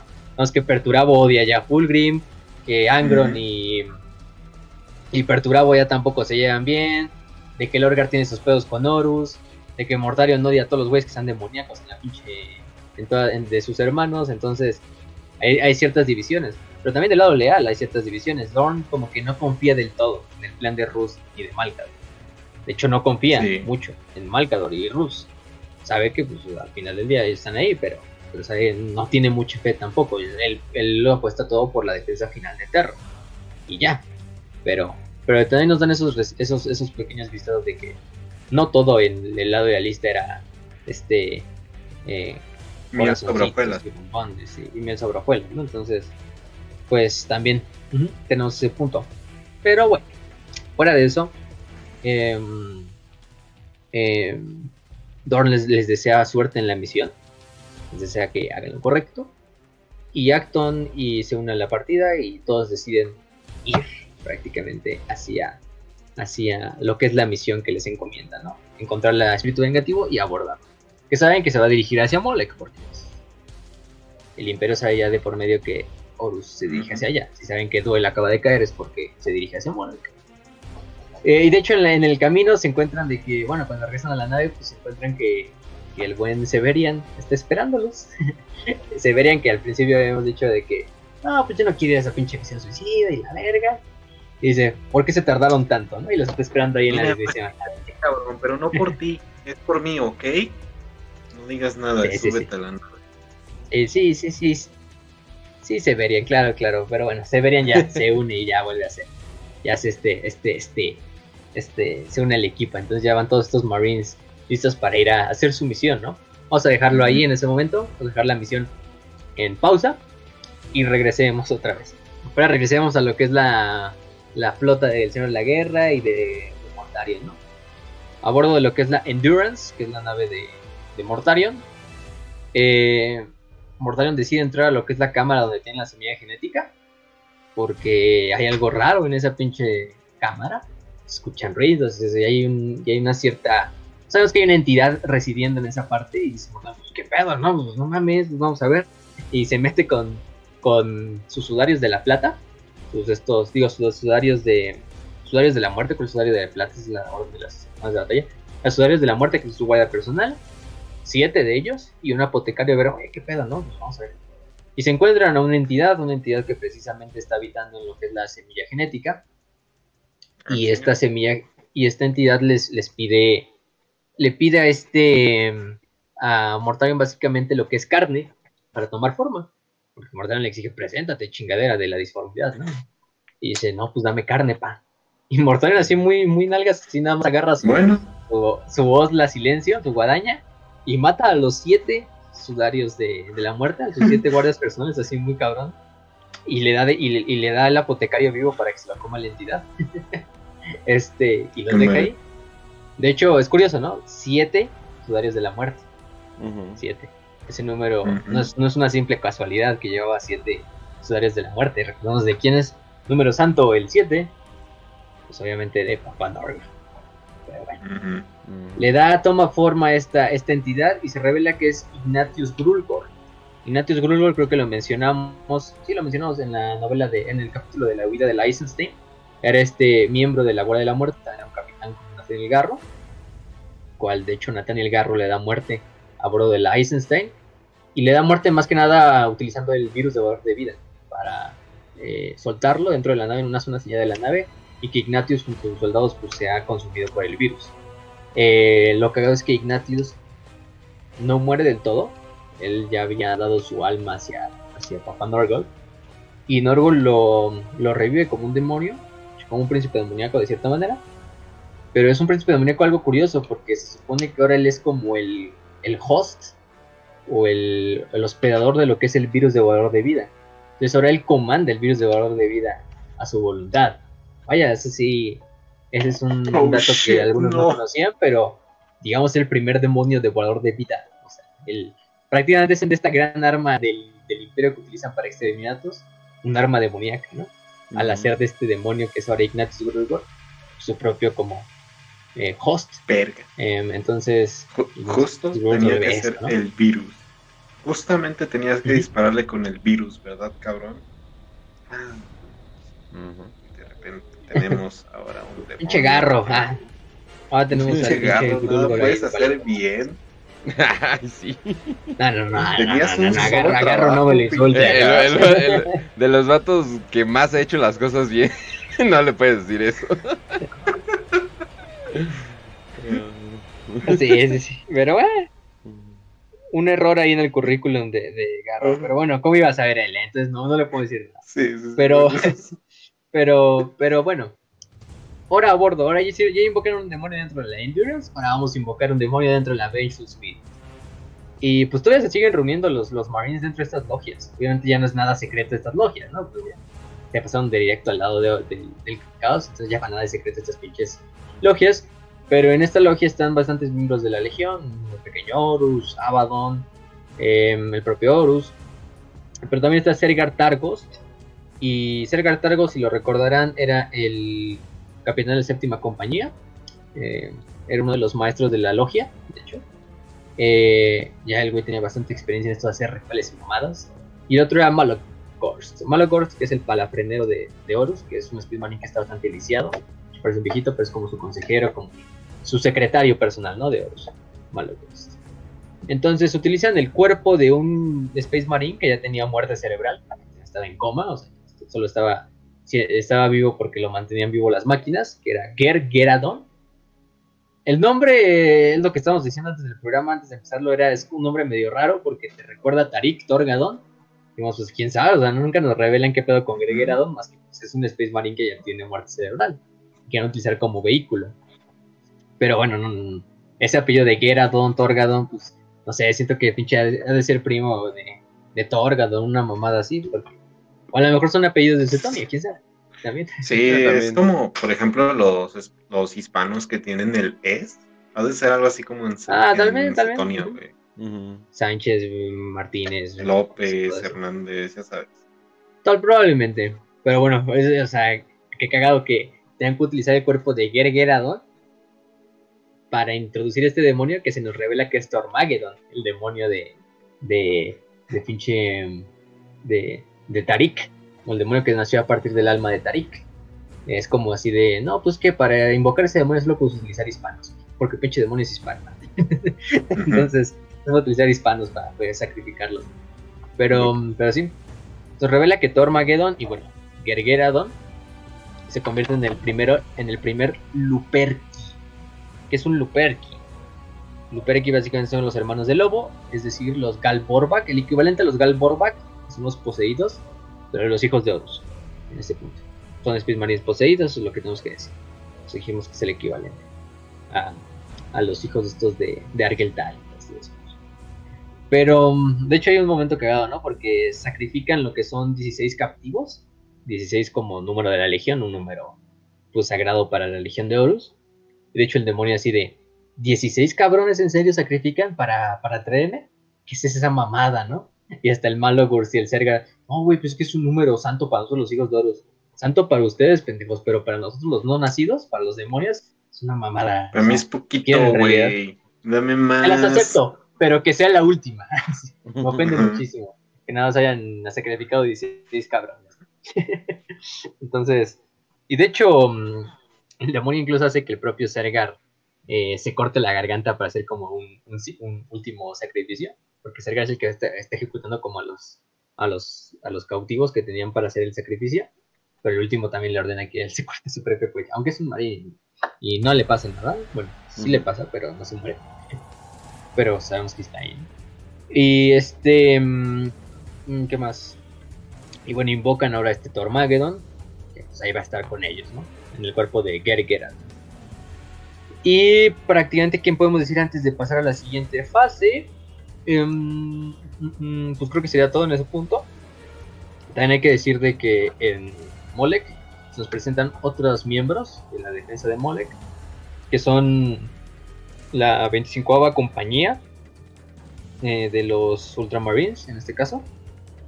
Esta 25 compañía es una compañía pues de, de, Ultramarines que habían mandado a lo que era Molek para defenderlo. Nos había enviado el mismísimo Gilliman. Este, al mando del, del, capitán Castor. Vamos a, vamos a llamarle Castor. Este, este capitán pues está ahí presente en, en, en, en Molek para defenderla, junto a otros 299 de sus compañeros, lo que eran tres compañías, 300 Space Ultramarines en este caso. Castro Alcalde es el legado de todo este grupo de batalla. Eh, y hay otros, ¿no? Didacus Teron, que era un centurión, Próximo Tarkon, que es un centurión de la novena división y que estaba en la parte de las defensas planetarias de la de órbita de Molek, ahí también custodiando. Y otro que se llamaba Arcadon Cairo, que era un Tech Marine, que pertenece a los Ultramarines, que estaba ahí con ellos. Y pues ellos lo- lo- los introducen por ese motivo. Ahí nos introducen a otros eh, Space Marines que también están en, la- en Molek, que son miembros de la 16 compañía de los Ángeles Sangrientos, bajo el mando del capitán Vitus o Vitus Salicar. Estos Ángeles Sangrientos pues tienen una historia medio turbia ahí. Se supone que los abandona el siempre. primarca. Los- ellos, ellos se creen abandonados por su primarca este pinche shithole llamado Molek. Y dicen, "Ay, mames, ahorita lo que más querría ahorita en este momento es estar con mis con mi primarca y con los ángeles sangrientos luchando ahí en en este en cómo se llama esta madre en, en Cygnus de en Cygnus Prime no Al- de seguro les está yendo muy bien Ah, sí claro claro que les está yendo muy bien a los a los pobres Seguramente no están Cygnus- teniendo ningún problema. Sí, no, no andan a toda madre, ¿no? No es como si se voltearan pinches planetas enteros y salieran las estrellas del caos. Y pinches Güey, eso cobraran está en vida. contra las leyes de la física, eso no pasa. Hay fucking love science por parte de los ángeles sangrientos. Pero bueno, ¿Qué es lo siguiente que me vas a que decir? los- ¿Que los existen demonios? Güey. no, no, no. ¿Cómo? Pero bueno, los ángeles sangrientos cometieron un pecado en el, en el pasado. Saben que creo que también es como una forma de castigo. Pero durante una de sus muchas eh, patrullas, algunos cayeron bajo la rabia negra. Bueno, no bajo la sed de sangre, la sed roja, pero porque tiene rabia negra. Eh, y mataron negra. una escuadra de, de soldados imperiales. Nadie supo qué pedo con ellos, simplemente se ocultó para que pues, no hubiera tanto pedo. Pero ellos tienen este pecado que les, todavía les como los, los, los persiguen, ¿no? De, pues, no mames, no chingamos unos ejércitos soldados del ejército imperial así como nada. Pero por la sed roja. Pero ahí están. De hecho, tampoco por eso mismo no tienen mucha simpatía con los Ultramarines, porque pues, no quieren estar junto a los Ultramarines si alguno de pinches capítulos sucede, ¿no? De, de roja, entonces. Mejor, mejor guardar sus distancias. Pero bueno, eso es otra historia. No van a ser tan importantes las dos escuadras de Marines, pero eh, son, son vehículos. Mm. Este, mm, finalmente la flota de, de, de Horus llega a lo que es Molek, eh, llega a lo que es el sistema, se va a enfrentar con lo que es la flota de batalla Molek, y la flota de batalla Molek va a ser un- una cierta, una defensa heroica, pero fútil, que no va a llegar a nada al final del día.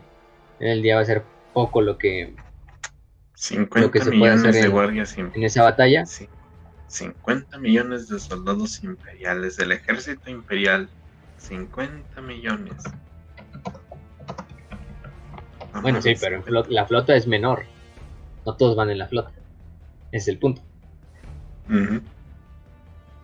Entonces, pues la flota, lo poco que va a poder hacer es, de hecho, bueno, o sea, ellos iban medio confiados porque sabían que tenían las defensas del planeta, las plataformas defensivas para también ayudar a destruir la flota de Horus. Y pues deciden infiltrarse, irse de frente contra la flota de Horus sabiendo que tienen la ventaja numérica y la ventaja, la ventaja táctica en cierta manera. No se dan cuenta que finalmente Horus tiene, está mandando unas naves que se llaman naves tumba. Básicamente es una nave que está totalmente apagada, que no tiene ningún señal de calor adentro ni nada. Y pues se ve como simple un pecio, ¿no? Así como, como una pinche nave, un pedazo de metal que va flotando. Lo curioso es que dentro de, este, de estas naves tumba van a bordo Space Marines. En especial, ¿cómo se llama? Eh, Granel Noctua va en uno de ellos. Y con estas naves se acercan hacia lo que son las estaciones de defensa. Las toman por detrás de la flota del, imperio. Y pues cuando los imperiales se dan cuenta del, del error que habían cometido, de autoextenderse, se dan cuenta que ahora están atrapados entre dos líneas, ¿no? Entre las defensas planetarias que ahora ya son tomadas por los, por los traidores, y ahora están disparándose la flota de Molek y la propia flota de Horus, ¿no? El espíritu vengativo y todas las demás naves. Y bueno, la flota de Horus y la flota de, de Fulgrim y la flota de, de Mortarion, entonces, ah, cabrón, es un chingo. Pero bueno, de hecho no les hemos dicho el, el orden de la batalla, de, de toda la batalla, se los damos de una vez. El ejército imperial, según lo que nos dicen, eran 100 regimientos de- del ejército, divisiones de defensa planetaria, haciendo un total de 58 millones de tropas del ejército imperial defendiendo Molek, comandadas por la Lord General Diana Curio. Y a su vez estaba dividida en diferentes teatros, ¿no? Eh, las divisiones del, teatro oceánico, de las junglas de Kushit o de Kush, de los pantanos del oeste, de las estepas del sur, cada una con su respectivo comandante. Teníamos a la flota de batalla Molek, que eran 60 naves, incluidas 8 naves de batalla, eh, apoyadas por al menos 4 plataformas de defensa orbital, que son bastantes para hacer plataformas de defensa orbital, son, son como pequeños pinches lunas, que literalmente defienden todo lo que es la esta, y comandadas Sí. por el señor por el Lord Almirante Brighton Semple. 500 hermanos de batalla de los Space Marines, tres compañías, o sea, 300 prácticamente de, de los de los Ultramarines y aproximadamente unos eh, 100 ángeles sangrientos. Entonces, en realidad serían 400 más que 500. No sé por qué el Lexicano no los pone así, si la suma sería 400, pero bueno, 100 ángeles sangrientos y 300 Ultramarines. De las fuerzas del mecánico, eh, al mando de la Magos Belona Modwin, eh, había tres legiones titánicas, la Legio Crucius, liderada por la Princeps Etana Calonis, la Fortidus por el Princeps Utadagon y Utulerna, y la Grifonicus por el Princeps Opinicus. Estas tres legiones. La más fuerte de todas era entre la Grifonicus y la, y Crucius, porque la Legio Fortidus era una legión que había quedado bastante devastada, la mayoría de sus, de sus titanes habían caído en lo que era la batalla de Marte. Y estos de Fortidus eran los pocos que quedaban en Molech, más bien los habían dejado en Molech. Ellos ya sabían que la mayoría de su legión estaba totalmente destruida. Entonces ellos ya estaban así como de, pues no tenemos nada que perder. Y estamos a hablar qué, qué onda con ellos. ¿no? Cortes de Talax, regimientos de Skitari pues, sin número especificado. Y aparte, eh, casas de caballeros imperiales bajo el, coman- bajo el comando del comandante imperial, eh, Cyprian Devine, y obviamente después de Raven Devine, Ujú. de su padre, la muerte, entre comillas. Y estas casas eran la casa de Vin, la casa Nonar, la casa Indra, la casa Casca, la casa Kaushik, la casa Mamaragon, la casa Nurten y la casa Tashka. Esas eran las casas de caballeros imperiales. Mientras tanto, los traidores llevaban a casi el total o la mayoría de la legión de los hijos de Horus, de la Guardia de la Muerte. Ciertos miembros, cierta parte menor de la legión de los hijos del emperador liderada por el propio Fulgrim. Eh, legiones titánicas, que era la Legio Mortis, la Legio Vulcanum, la Legio Vulpa, la Legio Interfector, ejército, parte del ejército imperial bajo el mando del comandante Holst Litonan, miembros del Dark Mecánico, bastantes cohortes esquitari corruptas y ingenios de guerra, y como vamos a ver después, bueno, y la dejamos, el último miembro de, de, de las fuerzas traidoras la dejamos ahí. Pero bueno, esas eran las sea, tropas que se acercaban oye, hacia. Y, y tengo entendido que Grail Noctua es un, un super capitán, ¿no? O sea, es de los más poderosos, incluso es recomendado para ser el siguiente sucesor para el Mornival, el nuevo Mornival. O sea, ya es parte del Y- Mornival, de hecho. Ajá, y pues estoy seguro de que le va a ir bien, o sea, de que no le va a pasar absolutamente nada malo. Estoy seguro de Sí, que no va a va, pasar va a nada. poder contar la historia. Sí, Grael Noctua, pues vamos a ver qué pasa ahorita con Grael Noctua de las de las guadañas catalunas. Este, este, estos Space Marines de salto de élite. Pero bueno, durante la batalla recordemos, entonces la flota de Molech es totalmente devastada. Lo único que queda es la ilustración de Molech, que es la nave principal, la nave insignia, donde va el, almirante, este, la nave del almirante Semper, por decirlo por su pido, el almirante Brighton Semper. Y se sacrifican, intenta hacer un last stand eh, cuando su nave es abordada por los hijos de Horus. De hecho, Horus personalmente va y aborda la nave para tratar de convencer al, al, al almirante de que esto ya es un simple, un simple, una, algo que es imposible de ganar, que mejor se rinda. Y los, los estos, los miembros de la nave de la ilustración de Molech, van a hacer un pinche last stand. No tiene éxito porque al final son Justaerin, Ezequiel Abaddon, Pequeño Horus, el propio Horus. pues, poco pueden hacer. Quizá ganar tiempo, hacerles unas cuantas millas en Ujú. armadura y ya. Y de hecho Horus va junto al almirante Brighton Semper y le ofrece, le ofrece que pues se le puede perdonar la vida si, si escoge el camino correcto, ¿no? Que para Horus es el camino del traidor. En este Mira, punto es cuando... güey, te va, te va genial. Empieza a emprender con dos sencillas aplicaciones y me recomiendas dentro de tus ventas y me pasas una parte de tus ventas. Estoy seguro de que lo vas a hacer bien. Exactamente, sí. Ujú. Lo que hago es que, bueno, em, bueno, no capturan la ilustración de Mole, capturan la Guardian de la que es la nave donde iba este siempre. Porque la ilustración de Mole queda viva, pero simplemente escapa. Eh, entonces entra y le dice, no, pues únete, pues, o sea, ya, ¿qué te quedas? No estás dando la vida por una causa perdida, por un emperador que no le importas. Y Brighton le da así una historia así como de, pues, no, o sea, yo no voy a dar, no voy a bajar mi espada ante ti, no me voy a arrodillar ante ti, porque si no seré recordado como el hombre que rindió Molech. Y eso será una marcha para mi honor, para, para mí, para, para todo lo que yo soy, para mis descendientes y etcétera. Eh, mejor morir aquí, siempre fiel, y dar mi vida, y Semper dice, por el emperador, y carga contra otros, una forma muy heroica, pero que sin nada de, de, de éxito, obviamente. Algo que no sirve para nada, y Horus simplemente, eh, de hecho, así como, ni siquiera así sin ganas, así, pues, pues mata al, al, al pequeño capitán. Entonces dice, "Eh, al menos. Y esos pequeños puntos donde vemos que Horus sí es como de, pues, o sea, no te quería matar, güey, pero tú escogiste un camino, entonces, pues, cuidado, ¿no? De cierto, cierto, cierta manera es como que Horus le recuerda, ¿no? Algo así como de, pues, lo que fue Horus en sus momentos de, que cuando creía fervientemente y ciegamente en esta misión del Imperio. Pero bueno, Semper, el, el almirante Semper es asesinado por Horus y la flota entera de Molek es totalmente destruida, a excepción de esta nave de la ilustración de Molek.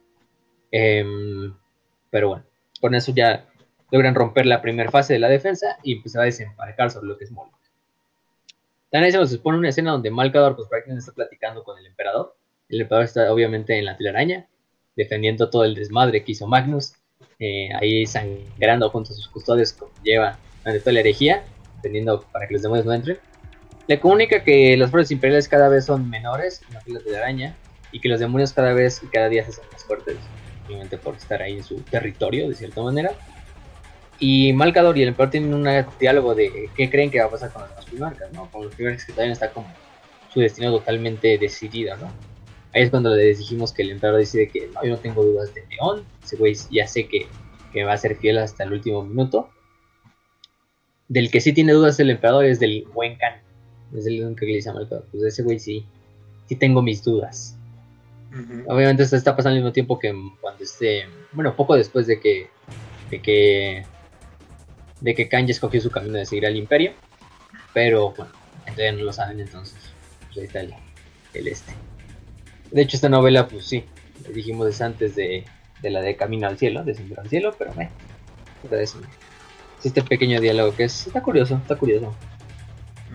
Y ya, mientras tanto en tierra, pues está haciendo todo el pinche briefing, así de que, no, acuérdense cómo vamos a defender el planeta y el desmadre. Raven está en una reunión con todos los miembros del ejército imperial, de la guardia, de la, de, la, de los, de los Princeps, de las legiones titánicas, de los ultramarines. La verdad es que Raven ya por ese punto es un güey que está muy pedante. el güey no, no le gusta recibir órdenes, no, yo soy el pinche Lord Comandante de, de, de Mole, que entonces yo soy aquí el que manda, pues de hecho es el que manda, que es el Lord Comandante de Molek, de cierta manera. Pues es un pendejo. Técnicamente. Sí, exactamente. Será un pendejo, será lo que queramos, pero todavía. Em, todavía, pues, esa parte de que él es el líder. Entonces, está con todos los comandantes. Eh, de hecho, los ultramarines incluso lo, lo, amenazan con irse de la batalla si, si, si no se pone si no se pone las pilas para pinche dirigir el ataque. Em, también, ¿qué más? Las legiones titánicas, una de las legiones titánicas, la leyó, dijimos, la Fortibus, bueno, la Fortidus, decide, pues ellos dicen, no, pues ya la, batalla está perdida, vamos a hacer un pinche ataque suicida, así, pero rico, pero casi, casi así el Princeps de la Legio Fortidus es no, ya, pues ya, nuestra legión murió en Marte, entonces aquí lo que vamos a hacer es sangrar lo que más, llegarnos con el mayor número de traidores que podamos al infierno con nosotros. Obviamente otros no, otros no están de acuerdo con el plan porque pues, no mames, hay que por lo menos darle algo de esfuerzo. Aunque luego vamos a hacer que la Ley Fortis pues, logra su cometido de pues, por el emperador, por el Omnisaya y chingue su madre, que nos sacrificamos. ¡Vámonos! Bueno, más, ¿qué mal les quedaba la pobre Ley Fortis? Em, eso sí, la, lealtad de Raven, por lo que nos están diciendo, es que no está totalmente decidido. Raven, obviamente, hay dudas de si se va a dejar con el emperador o con Horus. Obviamente, nadie lo sabe más que él y, bueno, sus familiares. Este eso nos habla de que de Raven, bueno, nos cuenta un pequeño uno de los mitos antiguos de, Molech, que es este mito acerca de lo que es el Señor de las Tormentas, el Stormlord, que era este ser casi semidios, bueno, un dios prácticamente que bajó a Molech eh, en su nave, en su barco espacial prácticamente, que hizo un camino en el cual prácticamente eh, encontró algo y luego regresó mágicamente a su nave, a su barco y se puede perder. Simplemente esta historia como generacional así antigua de un ser que bajó desde las estrellas, que bajó en Molech, encontró algo, eh, les dio su como dones a, los humanos que viven en Molech y se retiró. Pero este ser de luz prácticamente eh, gigantesco, ya sabemos, es el emperador. es un mito sobre la primera venida del emperador a Molech. Este punto. Eh, también hablan de lo de la, de la, de la Shatter Tower, que esta torre que habíamos dicho que los, los habían creado en base a una nave que se supone que era bastante antigua. Y ahí es donde hay dos teorías, ¿no? Porque Horus se supone que él dice, pues por lo que yo tengo entendido, nuestro padre o mi padre llega aquí a Molech hace lo que tiene que hacer y se retira del planeta ya como un ser nuevo. Incluso ni siquiera utiliza su nave para regresar. Porque él sabe que es un viaje solo de ida. La nave está para quedarse en Molek. Se supone que la nave es la que se termina en esta torre. Em, mientras que las leyendas de Molequianas decían, ah, no, pues se regresó en su barco espacial. Se regresó, ¿no? Sí se lo llevó. Entonces está este mito entre el, el, entre el mito y la realidad. ¿Qué pedo, no? Quiso el emperador ahí porque lo que sabemos es que el emperador llega a Molek y después de Molek es otra persona. Es alguien más poderoso, es alguien que encontró algo, que robó algo, que eh, consiguió algo, ganó algo en la superficie de Molek y eso le ayudó a estar en el punto que está O sea, si lo piensas, un nuevo Si lo piensas, debió haber sido algo como que el emperador entró calvo y, y salió con el pelo afro, güey como en las barberías del GTA. Así de que no sabemos qué pasó, pero se ve más, más cool, güey. Ajá. Así que le crece pelo de así en dos minutos. Exacto. Pero bueno, sabemos que llega a, a Molek y pasa eso, ¿no? Al final del día la, la defensa está lista para, para defender Molek en todos los territorios al final son 58 millones de soldados. vaya que, vaya que se puede hacer. Eh, también en otros puntos es cuando, mm, eh, ¿cómo se llama? Eh, ahí este, se me fue el... También nos introduce otro personaje, Alivia Sureka. Alivia Sureka. Tengan ese nombre también en consideración. Que por aquí principalmente nos, encuentran como esta mujer que vive en una de las ciudades de, de Molek, no es Lupercalia, la ciudad capital, pero que ella, de cierta manera, tiene una misión. Se nos da a entender que esta Libia ya lleva bastante tiempo en la superficie de Molek. De hecho, tiene una familia, vamos a decirlo, una familia que, construyó en Molek. Y es una familia más que nada adoptiva, una, una foster family. Em, esta familia, pues, es el padre y las dos niñas y se dirige con ellas prácticamente hacia lo que es Lupercalia. ¿Para qué? No sabemos todavía, pero sabemos que se nos introduce esta mujer, Alevia Sureka, que tiene una misión, que sabe que es muy vieja, que sabe y ya conoce Molek eh, de arriba hacia abajo. Entonces, bueno, ahorita vamos a ver qué, onda con ella. Pero bueno, también aquí hay que hablar de el medio hermano de, de Raven, de Raven Devin, que es Arval Devin. Arval Devin era mm, el medio hermano de, de Raven. Compartían padre, pero no madre. En este punto. Lo que hago es que, de hecho, Arval es el primogénito. Arval es el que, de cierta manera, debió haber heredado el, el título de, de líder de, la casa Raven a la muerte de su padre. Eh, Solo que durante una. Durante un flashback nos ponen. Una gran bestia de Molek. Em, se, libera y casi mata al padre. Casi mata a este Cipran. Y es gracias a Albert que logra matar a la bestia, pero queda bastante mal herido. Queda prácticamente lisiado de por vida.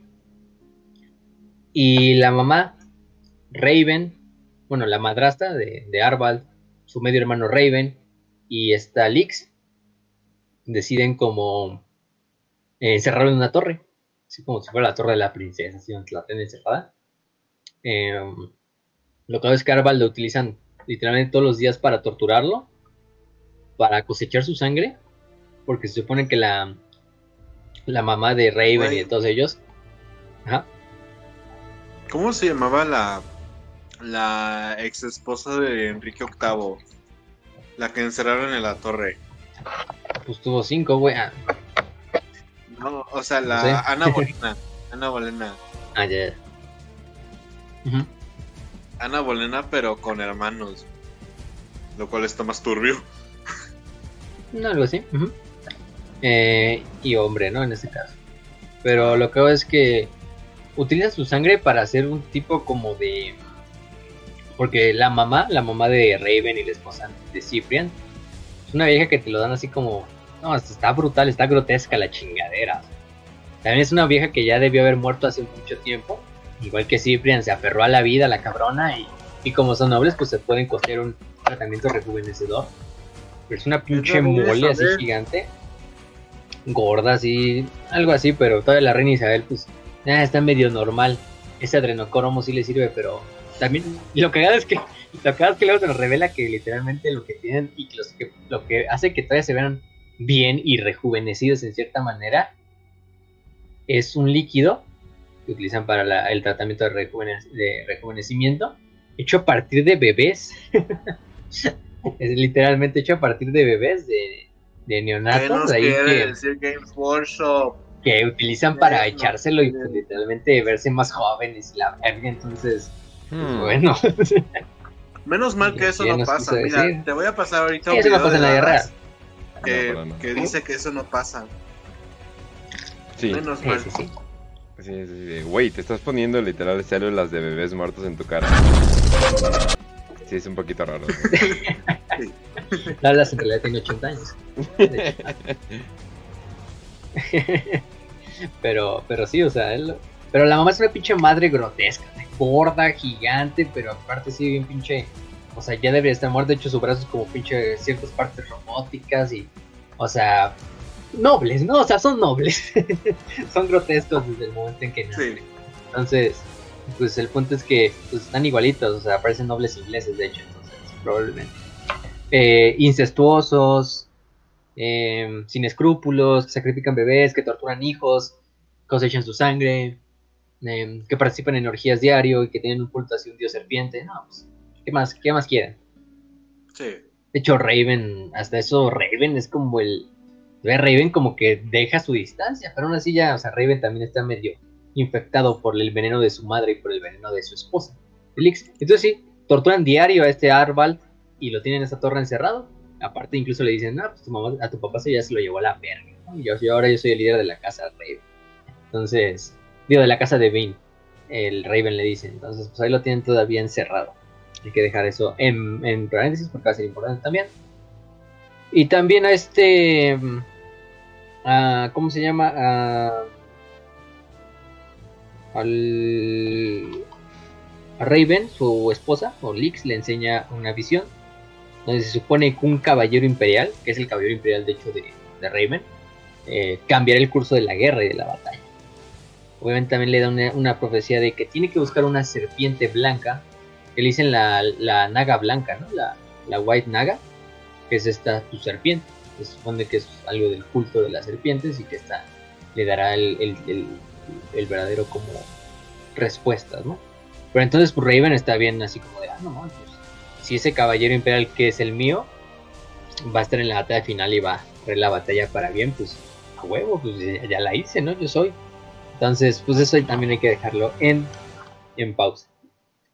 Eh, los hijos de Horus empiezan a atacar el planeta eh, cerca de, esta, de una isla, que se supone que es una de las islas que la leyenda cuenta que el emperador o que este señor de las tormentas tuvo que recorrer para llegar a donde llegó, que es el camino fulgurante, una madre así le ponen, que es esta isla.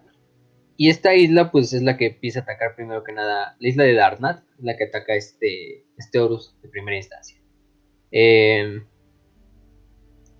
durante esto también, por ejemplo, se nos da la idea de que dentro de la legión de los hijos de Horus, eh, la, la, legión está como regresionando hacia un estado preimperial, ¿no? ¿Por qué? porque muchas de las tradiciones de la nueva legión de los hijos de Horus ya no son las tradiciones que tenían desde los nuevos lunares. Son tradiciones que propiamente recuerdan a las, a las tribus y a las bandas criminales de Cetonia, que es el planeta de origen de, de, Abaddon, bueno, el planeta adoptivo de Horus y de los hijos de Horus y de los nuevos lunares en cierta manera. Recordemos que este planeta era un planeta, pues básicamente al estilo Mad Max, postapocalíptico, donde la única eh, ley era la ley del más fuerte y estaba lleno de bandas criminales que rondaban por los desiertos y de hecho Horus participó en una de estas bandas criminales donde fue de hecho el que lo adopta es Abaddon y que lo, lo crían estas bandas criminales, ¿no? Entonces muchos de los miembros de los hijos de Horus están regresionando con estas etapas eh, donde ya son más poco más que criminales Tiene estas ideas totalmente guerreras de la Wasteland, medio raras. Porque hasta pequeño Horus habla con un legionario llamado Yadedurs, que es de su escuadra, y, y, le dice a Yade, "Pues andas muy supersticioso, ¿no? Porque Yade em, anda ahí con unas, con unas como medallitas eh, jugando y dice, pues es que ahora prácticamente el Yade le dice, pues es que ahora la, no hay nada que nos los impida en la legión. Pues de cierta manera tiene razón, la legión ya se eh, apartó totalmente de lo que era la Prada Imperial, o sea, ya las dogias, los demonios ya poco a poco están cambiando a la legión enteramente. Ahorita vamos a ver cómo el espíritu vengativo ya incluso en sí misma está corrupta, la nave, las, las vigas, o sea, todo lo que es la estructura de la nave está incluso corrupta por la disformidad. Poco a poco la legión de, los antiguos, los nobles lobos lunares de la Gran Cruzada dejan de ser eso, ¿no? Y pasan a ser esta nueva entidad de los hijos de Horus y que a la larga luego va a ser la Legión Negra y tenemos las divisiones entre muchos miembros de la Legión, ¿no? O sea, ya cada uno está luchando en realidad también por el poder de... No, pues yo... De hecho, más atrás en el libro nos los dicen, ¿no? De algún día incluso el Señor de la Guerra nos va a llevar a ser más legiones, ¿no? Como las del propio emperador. Y cada uno de nosotros va a ser, por, por ejemplo, va a ser nuestro propio, el propio líder de, cada una de esas legiones, ¿no? Abaddon creo que lo dice, eh, Cripe también lo dice, entonces también estamos viendo las primeras semillas de cómo la, la, lo que va a terminar siendo la Legión Negra, va a empezar a, a dividirse y hacer su desmadrito, así de quién es quién, quién le sigue a etcétera. Entonces, Bandas de guerra. Está por eso. bandas de guerra. Ujú. Bandas de guerra y todo este desmadre. Eh, mientras tanto, Grel Noctua ataca lo que es eh, las bases imperiales eh, del comanda de los comandos imperiales, del comando imperial. La ataca con un Deep Strike, así literalmente cayendo sobre las fases. El güey entra así súper pinche desquiciado, empieza a matar a todos. Y de hecho mata a todos, excepto a un oficial imperial. Un oficial imperial que de hecho este Grael lo, lo tumba, lo, lo taclea y lo deja en el suelo. Eh, y lo cagado es que eh, el este el Grael así muy pinche porque vea que el oficial lo único con lo que está armado es una pistola de una pistola láser. Es que chingados me puede hacer. Vemos que Grael también está cayendo en todo esto de la pinche corrupción total. Eh, y dice hasta, hasta se deja así, deja, no, no decide matar al, al oficial, simplemente dice, dame tu mejor tiro, ¿no? Y está, levanta los brazos así como en éxtasis, así como de... Y de repente, nada, se ve que el oficial, ¿qué crees? Nada más no tengo una pistola de, una pistola de láser. Bueno, de hecho el oficial dice, gracias. Y el, y el, y Grael Noctua pensando que va a sacar su pistola láser, se da cuenta que no, saca una pistola Vulcanite, que son estas pinches pistolas que están hechas para penetrar eh, ce- ceramita. Y el oficial le dispara sin quemar ropa al pinche Grael Noctua. Güey, Le. Y le- ajá. Güey, dame tu mejor tiro. ¿Seguro? Sí, a huevo, dame tu mejor tiro. Yo me lo puedo tragar todo. Soy invencible. ¡Ah, puta madre! ¡Ah! ¡Ayuda! Sí. Sí, sí, sí. Obviamente mata al oficial, pero pues le desmadra un corazón. Aunque bueno, es un Speed Marine, tiene dos, entonces no pasa nada. sí. Grael Noctua todavía no ha llegado su momento. pero, pero sí. Muchos momentos curiosos, curiosos de la, de la batalla. Eh, durante esta parte de la batalla, también Horus se enfrenta a lo que es literalmente la casa débil, de frente, entera. Em, eh, se supone también que Lix en esta. Raven es el que literalmente personalmente va y lidera la batalla, lidera la casa débil en contra de las fuerzas de los hijos de Horus. Raven, eh, incluso. Podrán decir lo que quieran de Raven, pero vaya que tiene huevos. y se fue a enfrentar de frente contra el Señor de la Guerra. Em, obviamente también va con algo así de la profecía esa que le había dicho Lix, su esposa. Esto de que este caballero va a cambiar el rumbo de, la guerra y la verga. Se supone que la visión también le mostrará que Horus iba a quedar débil o que el cuello del lobo iba a quedar expuesto cuando dos lobos de fuego se cruzasen entre sí. Bueno, dos lobos de fuego aparecieran. Esto es curioso porque Horus va a bordo de su Land Raider, es un tanque modificado así especialmente para él. eh, y en una de estas eh, recibe un golpe de un antitanque, un misil antitanque, pero no le pasa nada al Land Raider. Lo único que le pasa es que las dos banderitas de los lobos lunares, antiguas de la heráldica de los lobos lunares que llevaba, se queman, representando estos dos lobos de fuego, ¿no? Eh, es ese momento de, de, de debilidad según de Horus. Y es cuando la casa de Vin ataca, destruyen de hecho el Land Raider, de, o lo dejan bastante, bastante maltrecho. Y Horus eh, baja de esta y es estos momentos donde otra vez casi muere Horus, está a punto de ser asesinado, cuando literalmente 10 caballeros imperiales, 10 caballeros, ustedes dirán, ah, pues no son titanes, no son, pero son caballeros al final de cuentas. O sea, hasta el caballero más chiquito es más grande que el propio Horus, ¿no? Y más fuerte que Horus, o sea, es una máquina hecha para destruir eso, ¿no? Em, y 10 de estas madres se enfrentan contra el propio Horus, de hecho siendo liderados por el mismísimo Raven Devin. Solo que en este momento es cuando Malogurth y Dargos mandan a los Luperki, a los poseídos, a darle refuerzo a su primarca y los Luperki logran salvar a Horus antes de que sea asesinado por, él, por estos caballeros imperiales. Matan a unos cuantos, matan a varios caballeros eh, imperiales, entre ellos Horus incluso se chinga a unos caballeros imperiales en solo. Vaya, un primarca chingado de caballeros imperiales, quisiera ver eso. Em, que sí lo pueden hacer, pero no sé, está curioso, ¿no? Pinche que pegándole en las patas al caballero imperial, ahí está que no sé, trepándose así como si fuera. Como que suena muy como que suena muy animesco, sí, ¿no? de que una persona chiquita, bueno, no, es un primarca, pero de todas formas a comparación ahí chingándose mecas derecha e izquierda, ¿no? sí, sí, Dark Souls, por ejemplo. Eh, algo así. De toda la saga Souls. Pero bueno, pues sé, los destruye como sea. Y de hecho también se mata a dos de los hijos de Raven el ataque que también junto a él. Raven tenía tres hijos, pero dos mueren en esta batalla contra Horus. Y Raven no tiene otra más que retirarse. Es cuando este Horus finalmente ya que la batalla, o esa primera batalla está ganada, ordena a todos los titanes traidores que bombarden el pueblo de Arbadan.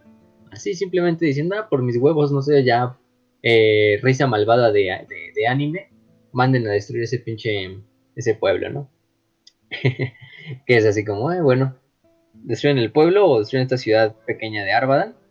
Y la ley Fortidus, esta ley que habíamos dicho que ya no tiene nada que perder, que de hecho ya están así con ese plan suicida así de pues, todos nuestros soldados, nuestros titanes cayeron en Marte, pues nos queda que era aquí junto a ellos, o reunirnos con ellos en la otra vida. Deciden ganarle el tiempo, lo mayor, el, mayor, el mayor tiempo posible a la gente del pueblo o de la ciudad para que evacúen. De hecho, logran evacuar a bastante gente de la ciudad de Arbadan para mientras la ley Fortidus hace un last stand, un sacrificio final ahí en la esta en lo que es la, ciudad de Arbadan ahí. Finalmente cayendo finalmente sus princeps eh, Uta Dagon, Uta Lerna del Venganza Roja y del Bloodgeld fallecen también en este último ataque. Y pues la ley Fortidus totalmente eh, destruida. Pero bueno al menos logran que muchos civiles se evacúen de lo que es Supercalia y hacia las demás ciudades, ¿no? Para también empezar la evacuación. Pero, bueno, eso es un, punto ahí. Eh, también vemos que Horus, pues en su personaje así, bastante emputado, porque los, los, los güeyes del Dark Mechanicum le han dicho, no, pues su Lord Raider es perfecto. O sea, literalmente lo único que puede destruir es un titán y le hemos metido hasta los, los, los, mejores aditamentos para que le sirva usted, señor de la guerra, y, y nada lo podrá destruir pues fue destruido durante un, combate contra caballeros imperiales, ¿no? Chorus muy emputado va y manda y ejecuta personalmente a todos los pinches magos del Dark Mechanic que hayan participado en el proyecto de hacerle la enredada. Mames. De, pues de mata a tu mecánico, ¿no? Cuando te arregle bien tu coche. Entonces, así le hizo Horus. Prácticamente. Eh, vaya, que, que cagado. Pero, pero sí, eso es lo que pasa. Luego Mortarion decide atacar la ciudad de Ophium, que es otra ciudad, que es una ciudad también costera. Em, eh, lo que es que destruyen la ciudad completamente, la Guardia de la Muerte, pues poco, de poca, poca resistencia encuentra y todo lo, desmadra. Pero ante ellos se encuentra lo que es una jungla entera, que se llama la jungla de Kush. Una jungla pues, gigantesca, es un pinche Amazonas, imagínense de gigantesco, ¿no? Em, lo que pasa es que dicen, pues tenemos que pasar toda la jungla para llegar hacia la siguiente línea defensiva de, de, los leales, ¿no? Y se dicen, ah, pues cómo van a pasar una jungla, ¿no? Y dices, ah, pues nos, metemos dentro de la jungla, eh, la rodeamos, nos metemos en la jungla. B, la rodeamos. C, sobrevolamos la jungla. O D, traemos a nuestro gran demonio Grulgor y hacemos que destruya toda la jungla con el virus de valor de la vida. Pues la, respuesta correcta es la D, obviamente. Siempre. Sí. Siempre son la guardia de la muerte, ellos no es nada así de, ah, no, no vamos a pinche eh, rodear, nosotros vamos de frente porque somos la guardia de la muerte y todo lo resistimos, ¿no?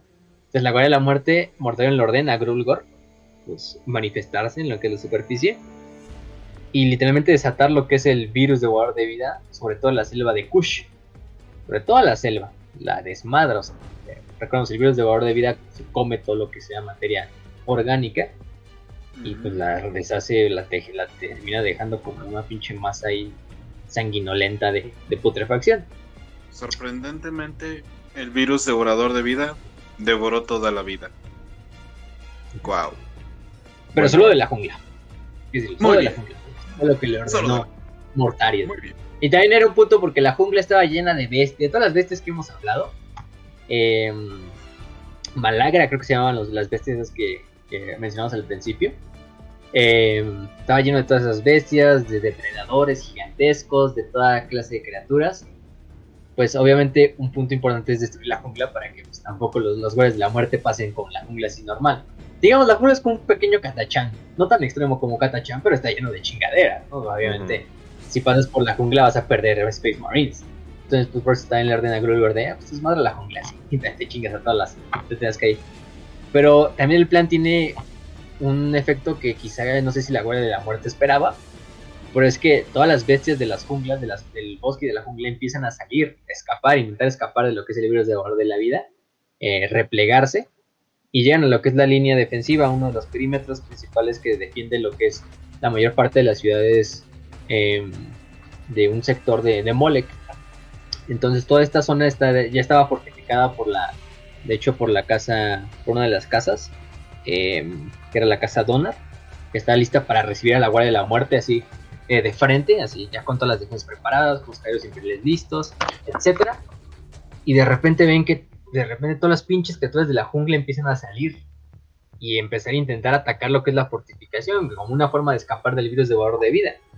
Y pues toda la pinche casa dicen, ah cabrón, qué pedo, ¿no? O ¿por qué están corriendo de la selva? E- y pues no tienen otra más que defender las ciudades y matar a todas las criaturas. Pero en el camino pues pierden un chingo de munición.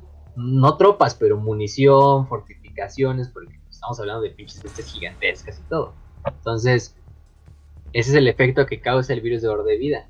Entonces, para cuando la legión de la Guardia de la Muerte avanza sobre la jungla totalmente ya devastada, si- simplemente un pinche lago gigante de, de slime, Güey, en lo que quedó de materia viva.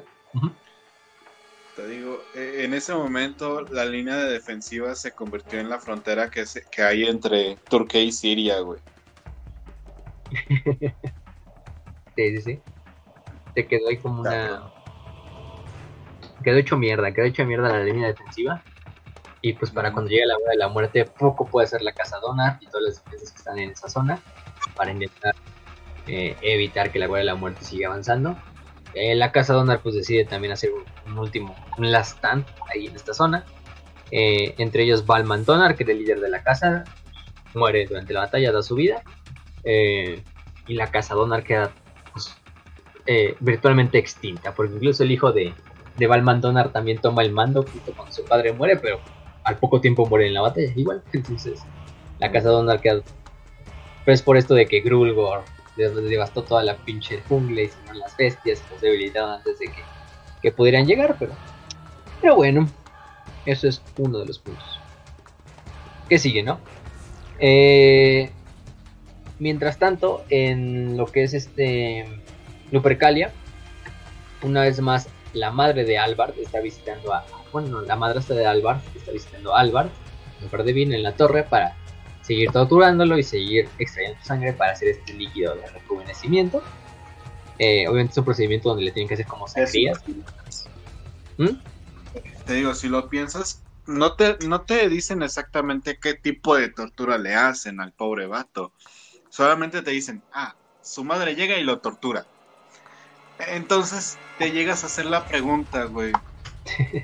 ¿Cómo es la tortura de una madre a su hijo? Le pregunta por sus, por sus notas escolares. Pero es su madrastra, una- entonces no tiene tanto claro. le, le dice que es una decepción.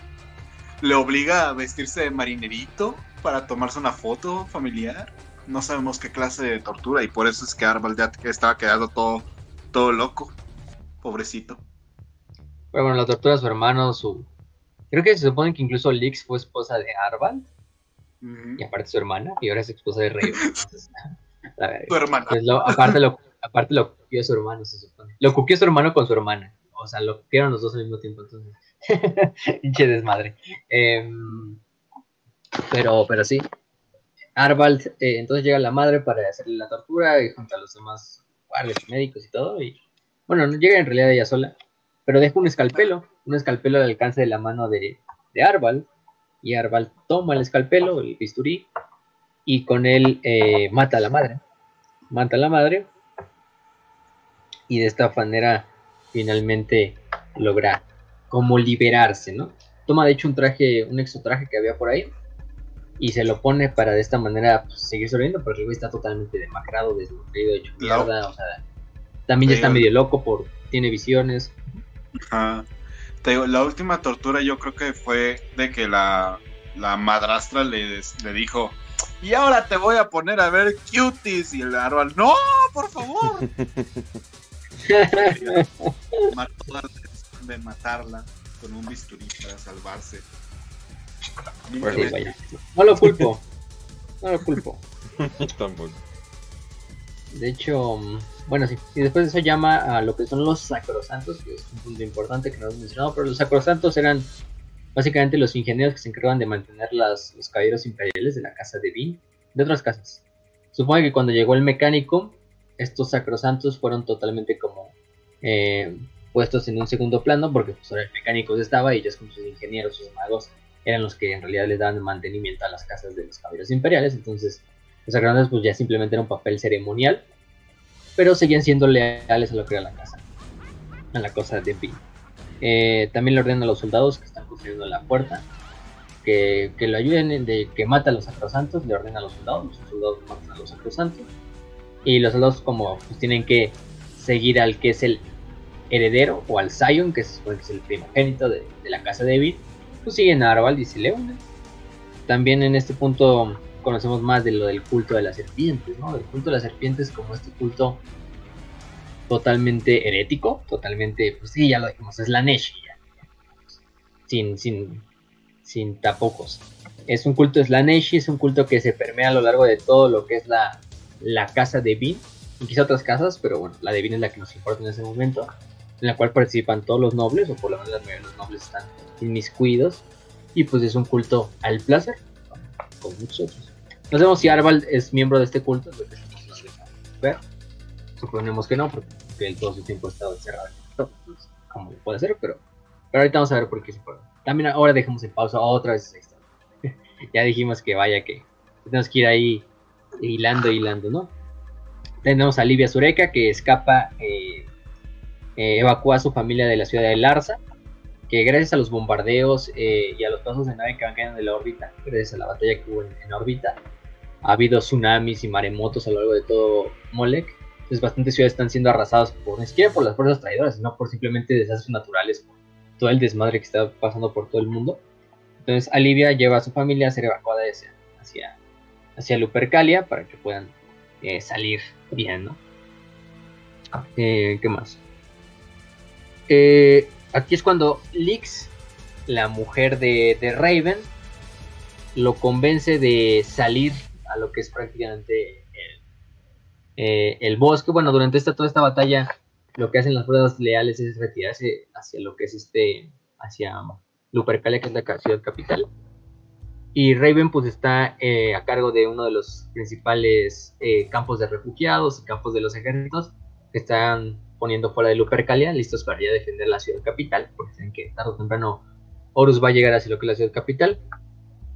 Y Lix le da, otra, le da la premonición de tienes que ir a buscar a la Naga Blanca, ¿no? A la White Naga, la serpiente blanca, que es el símbolo del culto a la serpiente de, de Molech. Eh, ella te da las respuestas que necesitas y todo este desmadre. Entonces, Raven va hacia el bosque. Raven se encuentra con lo que él cree que es la, la serpiente blanca. Que es esta, pues se encuentra literalmente una serpiente blanca. Que sabemos que es Fulgrim, que está tomando como una, una, una visión, o bueno, está bajo, bajo un cierto hechizo que le hace ver como esa serpiente blanca. y que intenta convencer a Raven de, oye, pásate de este lado, pásate de, acá tendrás los placeres y el poder que te ofrece el príncipe oscuro, ¿no? Slanesh. De hecho, es la única misión de Fulgrim en toda la, la, la, la batalla de hecho, su misión desde el principio siempre fue, pues tráete ese pendejo de Raven y a su familia de su casa de Bean para que nos entreguen la victoria de la batalla. La verdad es que Fulgrim ni tenía que estar, ni era, era para lo único que lo trajo Horus, entonces, bueno. Lo peor es que Raven, ustedes El cabrón no, se la pasa masturbándose todo el tiempo, entonces es difícil que haga algo. Mira, cumple su tarea, yo estoy bien, no hay problema. Ya, deje- no, no vayan a su cuarto y toquen antes de entrar. Sí, siempre. Y fíjate que ni siquiera lo logró cumplir. Es lo más cagado, lo más irónico. Porque ustedes dirán, ustedes dirán, no, pues es que... Sí, sí, sí. Pues ustedes dirán, no, pues este Raven ya está más jodido, ya está bien corrupto, o sea, mató a su padre, está metido con su vieja que es una pinche cultista, su mamá también es una cultista, torturan a su hermano, es un güey bien pedante, es un güey así bien arrogante, que no le gusta que lo contradigan, que está mandando a la mierda toda la campaña de, de Molek. Pero lo curioso es que Raven se resiste y Raven ve detrás de lo que es el culto y dice, no mames, esto no, esto es pinche herejía, ¿no? Esto es una pendejada, ¿cómo, cómo unir esta mamada de la serpiente blanca y del culto de la You serpiente?" think? Entonces, ¡oh, cabrón! ¡Ah, cabrón, el Raven! ¿Qué? ¿Qué? Este, el negro bien despierto el Raven, pero pero mm, Un poquito pero sí, no tarde. mames, en este un poquito tarde, ya, ya es demasiado tarde, ya está. Momento. pero pues eh, por lo menos Güey, oye Raven, Sí, exacto. Lo- sea, lo intentó. ¿te imaginas? Después de tener a tu mamá, que, pues, o sea, tu mamá, güey, es literalmente el, el meme de, ah, tu mamá, güey, tu mamá es tan gorda, tu mamá es tan, es tan mamona, o sea, después de tener esa madre, eh, viste que estaba como en orgías bien locas y hedonistas tu hermana esposa, y además de eso, pues básicamente has vivido hedonista y todo, y de repente se te aparece el don hedonista, verga parada hedonista, y dices, ay no, ya no quiero. No, eso ya está muy loco para mí. Yo, yo ya no le hago eso, joven. Podré ser un traidor, podré ser un incompetente, podré ser un pinche que le dio la espalda a, a su casa y al entrador, pero nunca un traidor. nunca un hereje. Este, Nunca. pero bien, este, nunca un caota. Pues basado Raven, a- al final de cuentas. La cosa es que Raven, pues, sale del, sale del bosque y regresa a lo que es el campamento y obviamente que todo fatigado y todo hecho mierda y, y está listo así como se sale del, del caballero imperial para que también lo reparen y todo. Y cuando despierta se da cuenta de que está haciendo, que es rehén de nada más y nada menos que de Alba, de Arbal, su hermano. Albard, Albard. Este, que lo tomó como prisionero a él y a su esposa, Alix. Eh, también se nos revela que prácticamente lo que pasa aquí es que Albert habla del culto, de las visiones que ha tenido a lo largo de toda su vida, que son producto de esta propia naga blanca, de este culto al, al dios serpiente, que es Slanesh, obviamente. Eh, lo que hago es que también eh, eh, nos revela que su hijo, el hijo, el último de los hijos de Raven, que era Oscar, también era parte del culto, así como, así como todos, así como uno de los tíos también de Raven, y prácticamente lo que hizo fue distribuir prácticamente droguita a lo que son todos los caballeros de la casa de Vi, y con eso los fue metiendo al culto. Entonces todos los, todos los miembros de, la, de los caballeros imperiales les revela la verdad de que pues, ya no son leales a la casa de Vin, sino son leales al culto de la serpiente. Pues, por obviamente ya no son ya no son leales a Raven. No están por Raven por el título de que él es el líder de la casa de Vin. Pero en el momento exacto ellos van a dar la espalda y van a hacer lo que ellos crean correcto por el culto, que es prácticamente traicionar al emperador, ¿no? Pues, con Slanesh. Entonces, Un momento. Ese es, ese es el momento de Sus, de no soy el impostor, no, no me saquen. Y puta madre. O sea, hasta cierto punto sí era un mamón, un culero, se la pasó torturando a su hermano, fue un incestuoso, estuvo haciendo decisiones pendejas en una batalla importante. Básicamente cualquier comisario lo hubiera destituido y lo hubiera asesinado por pendejo. Pero hasta te sientes mal por, porque no mames. tu familia te dice, ay, no estás bien pendejo. Y luego se van a comer en exceso, beber en exceso, no sé, güey. Cosas que hacen seguidores de Slanesh. Pues ya ves, pues ya ves. Pero bueno, o sea, al final del día también sabemos que lo acabo de la visión de Leaks, recordemos que era un caballero imperial, que era el caballero imperial de Raven, el este, el Lashbane, eh, que se supone que iba, bueno, Bane Lashbane, este, este caballero imperial iba a estar como en la etapa final, iba a cambiar el curso de la batalla, pero lo que pasa es que la visión es, yo vi al caballero, no te vi a ti, Raven, vi al caballero. Entonces la profecía no es del todo de que Raven ya se de que iba a cambiar la, batalla. Oh shit. Entonces lo cagado es que. ¿Qué me quieres decir con eso? Sí, sí. Luego finalmente Alvar mata a Alix, la ejecuta frente a los ojos del propio Raven y luego tortura a Raven hasta la muerte. En este punto, pues Alvar toma comando de la casa de Bill, con lo poco que le queda de, sanidad. Em, toma el comando del, caballero imperial de, su propio hermano, de este Raven, el Bainlash, y pues se dirige a lo que es la batalla final en Lopercalia, que ya está lista para comenzar prácticamente. Eh, sabemos que para este punto ya le dio la espalda al emperador y, pues todo el culto y todos los caballeros de la casa de Vino ahora están sirviendo a lo que es Slanesh y a Horus a final de cuentas. No, no, al, esfuerzo caota de, destruir Molek y de encontrar qué pedo Aunque pues a él le vale madre de que, viene a buscar a Horus, ¿no? Como en esa venganza. Eh, mientras tanto, con eso terminamos por el momento la, trama de los, de los Divine, de esta pinche familia desmadrosa. regresemos ahora con Horus.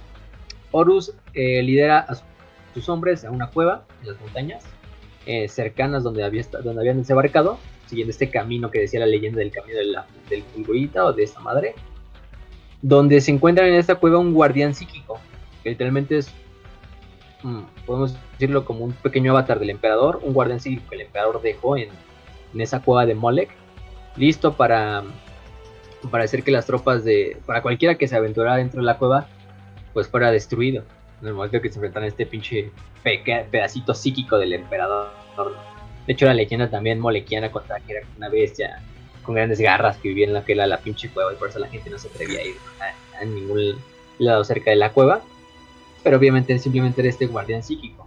Que bueno, a pesar de ser un guardián psíquico, deja herido a Abaddon, a Noctua, a Aximan, mata a casi a todos los Justairin, a los guardias personales de Horus, y nada más es porque Horus lo vence con su masa, con la, con la masa que le había regalado el emperador, el propio emperador la había creado, em, eh, logra destruir a este guardián.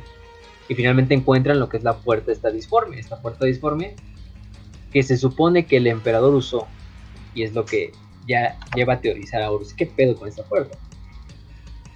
Eh, la puerta se nos revela que es una puerta disforme.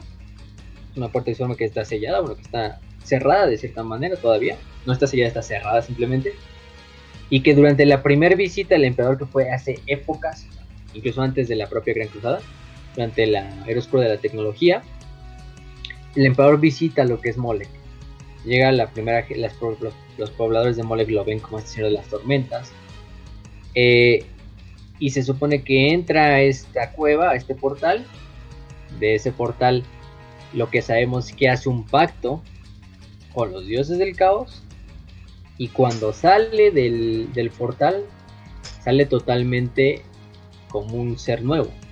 Un ser nuevo con más poder, pero lo más importante, que es lo que teoriza Horus, el poder que le dan los dioses del caos a cambio es la capacidad de poder crear a los primarcas y por ende a los astartes. Netas primarcas pasar a los astartes. Obviamente Horus decide decir, si yo entro a esa puerta puedo obtener el mismo poder que mi padre para confrontarlo como un igual, como un dios, cuando llegue a Terra. Entonces es la misión de Horus, abrir ese portal para lograr tener el poder que el emperador logró, que obtuvo, y de esta manera presentársele como un rival de igual manera al emperador durante la batalla. Entonces, eso es lo curioso. Y es lo curioso porque ya vamos a dejarnos de, de, mamadas, no vamos a dejarnos de secretitos ni nada de eso. Vamos. Olivia Zureca, la mujer que está ahí prácticamente, que ya hemos mencionado por ahí, que es esta mujer que ha vivido durante bastante tiempo en, en Molec, que ya tienes incluso hasta una familia adoptiva de cierta manera. Sabemos que es una perpetua, es lo que se nos dice después, se nos confirma. Es una perpetua que acompañó al emperador eh, ya hace mucho tiempo eh, para ella fue el quien lo acompañó, de hecho, durante su primer viaje a, a Molec, iba solo el emperador y Olivia Zureca. Eh, ya sabemos que el emperador tenía muchos perpetuos como contactos, conocía bastantes perpetuos, y qué mejor que un perpetuo que encomendarle una misión de protección, ¿no? Porque pues va a vivir años. Bueno, va a ser prácticamente inmortal, entonces poco le puede pasar en este caso. Además, si lo matan, pues se restablece, ¿no? Pero mm, lo que es que durante esta época se subió a la nave con el emperador, esta nave que era una nave de un solo viaje. Viajó con el hombre que luego se convirtió en el emperador de la humanidad. Viajan a Molec. Ahí se encuentra y ve cómo el emperador entra a este portal. Y obviamente se queda afuera, esperándolo. Entra la disformidad y al salir gana nuevos poderes. Entre ellos la habilidad de crear los Lo que hago es que se nos da a entender que el emperador da como moneda de cambio, así pues ¿qué, te- qué nos das a cambio, no? Dioses del caos a cambio de que tenemos los, lo- el poder para crear los primarcas. Y el emperador pues prácticamente lo que ofrece es el alma de la humanidad. puedo dar-. Ah, yo pensé que les iba a dar un sándwich de atún y un tamalito. También el alma de humanidad han hecho de y una sandía. Entonces, eso fue lo que eso fue lo que lo que lo que pagó el emperador por ese poder. Este eh, y 10 bitcoins, entonces pues con eso Ajá. con eso obtiene el poder y decide, pues sí, ustedes se quedan con el, con el alma de la humanidad. Obviamente hay que conocer y hay que tomar este contexto como algo así de, el emperador sabía, y los dioses del caos sabían también por ende, que tarde o temprano este trato se iba a romper. Obviamente uno sabía que los iban a traicionar y que el emperador iba a traicionarlos a ellos y que ellos iban a traicionar al emperador.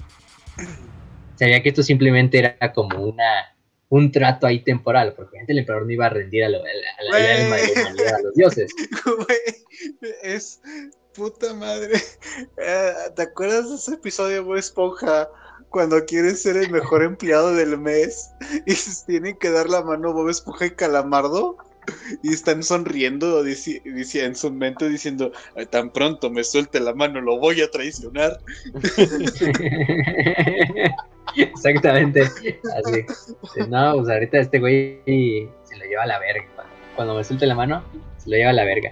Y pues sí, obviamente, o sea, el emperador no iba a dejar que, que, que el alma de la humanidad, que es lo que siempre ha peleado toda su vida, pues se dejara hacer por el emperador, ¿no? O sea. eh, y lo cagado es que, pues, para este punto, el emperador decide tomar el poder de los para hacer los primarcas, darles el alma de la humanidad a los dioses del caos. Y para. Y sabían que. Pues. Está, es un, de hecho, es un trato que es bastante inteligente, ¿no? Y los dos saben que es inteligente porque, por una parte, le dan el poder al emperador para hacer los primarcas. Y obviamente los primarcas van a ser el vehículo para, se supone, derrotar a la disformidad.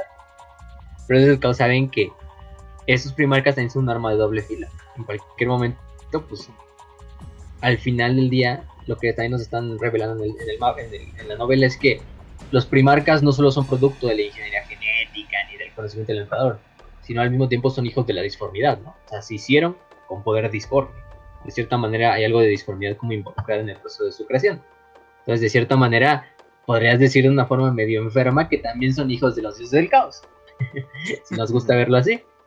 un momento Porque ¿qué? ellos son los que les prestan el poder al emperador. Se lo prestan. Bueno, le se lo prestan y más bien como que el emperador se lo roba y se lo queda. Porque pues, no es como que el emperador, ya, los primarcas y sí, te devuelvo el poder. presta la Y los dices, ah, sí, yo te devuelvo el alma de la humanidad, güey, sin problemas. No, pendejo, no, sabemos que, sabemos que el plan está hecho para que los dos se den en la madre. Es una guerra que saben que todo se va a decidir en un golpe, todo se va a decidir en un punto. O sea, si mañana la humanidad decide mm, eh, conquistar las estrellas, pues los dioses del caos aprovechen y agarran a los, primarcas para unirlos a su causa y seguirse alimentando a la humanidad.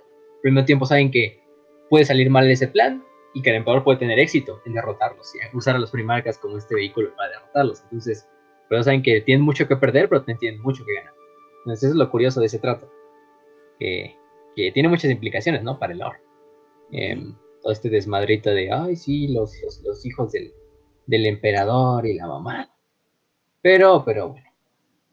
Eh, ¿Qué seguimos, no? Entonces, el chiste es que Sureka se queda en el planeta a defender lo que es, o bueno, custodiar la puerta disforme para que nadie pueda entrar y nadie conozca este secreto. Y pues, nadie puede entrar a la puerta. Pero pues, no, es una pinche puerta disforme ahí. Sí, ah, no, pues aquí entró el primar casi. Aquí entró el emperador, como la ves. Este, y para que nadie pueda utilizar sus, estos, sus, em, ¿cómo se llama? Sus, estos, sus habilidades del portal. Lo que, lo que nos dice también luego Sureka es que el emperador cuando salió del portal fue la única vez que vio a ese hombre, al hombre que conoció como el emperador, cansado y de cierta manera incluso no derrotado, pero así como agotado. O sea, el emperador se veía más demacrado, hizo más flaco, o sea, pero el güey se dice que incluso el emperador no, en ese momento Alivia pudo leer los pensamientos del emperador y eso es algo curioso porque sabemos que el emperador pues, siempre estaba custodiando su propia su propia mente para que nadie pudiera saber qué le estaba pensando.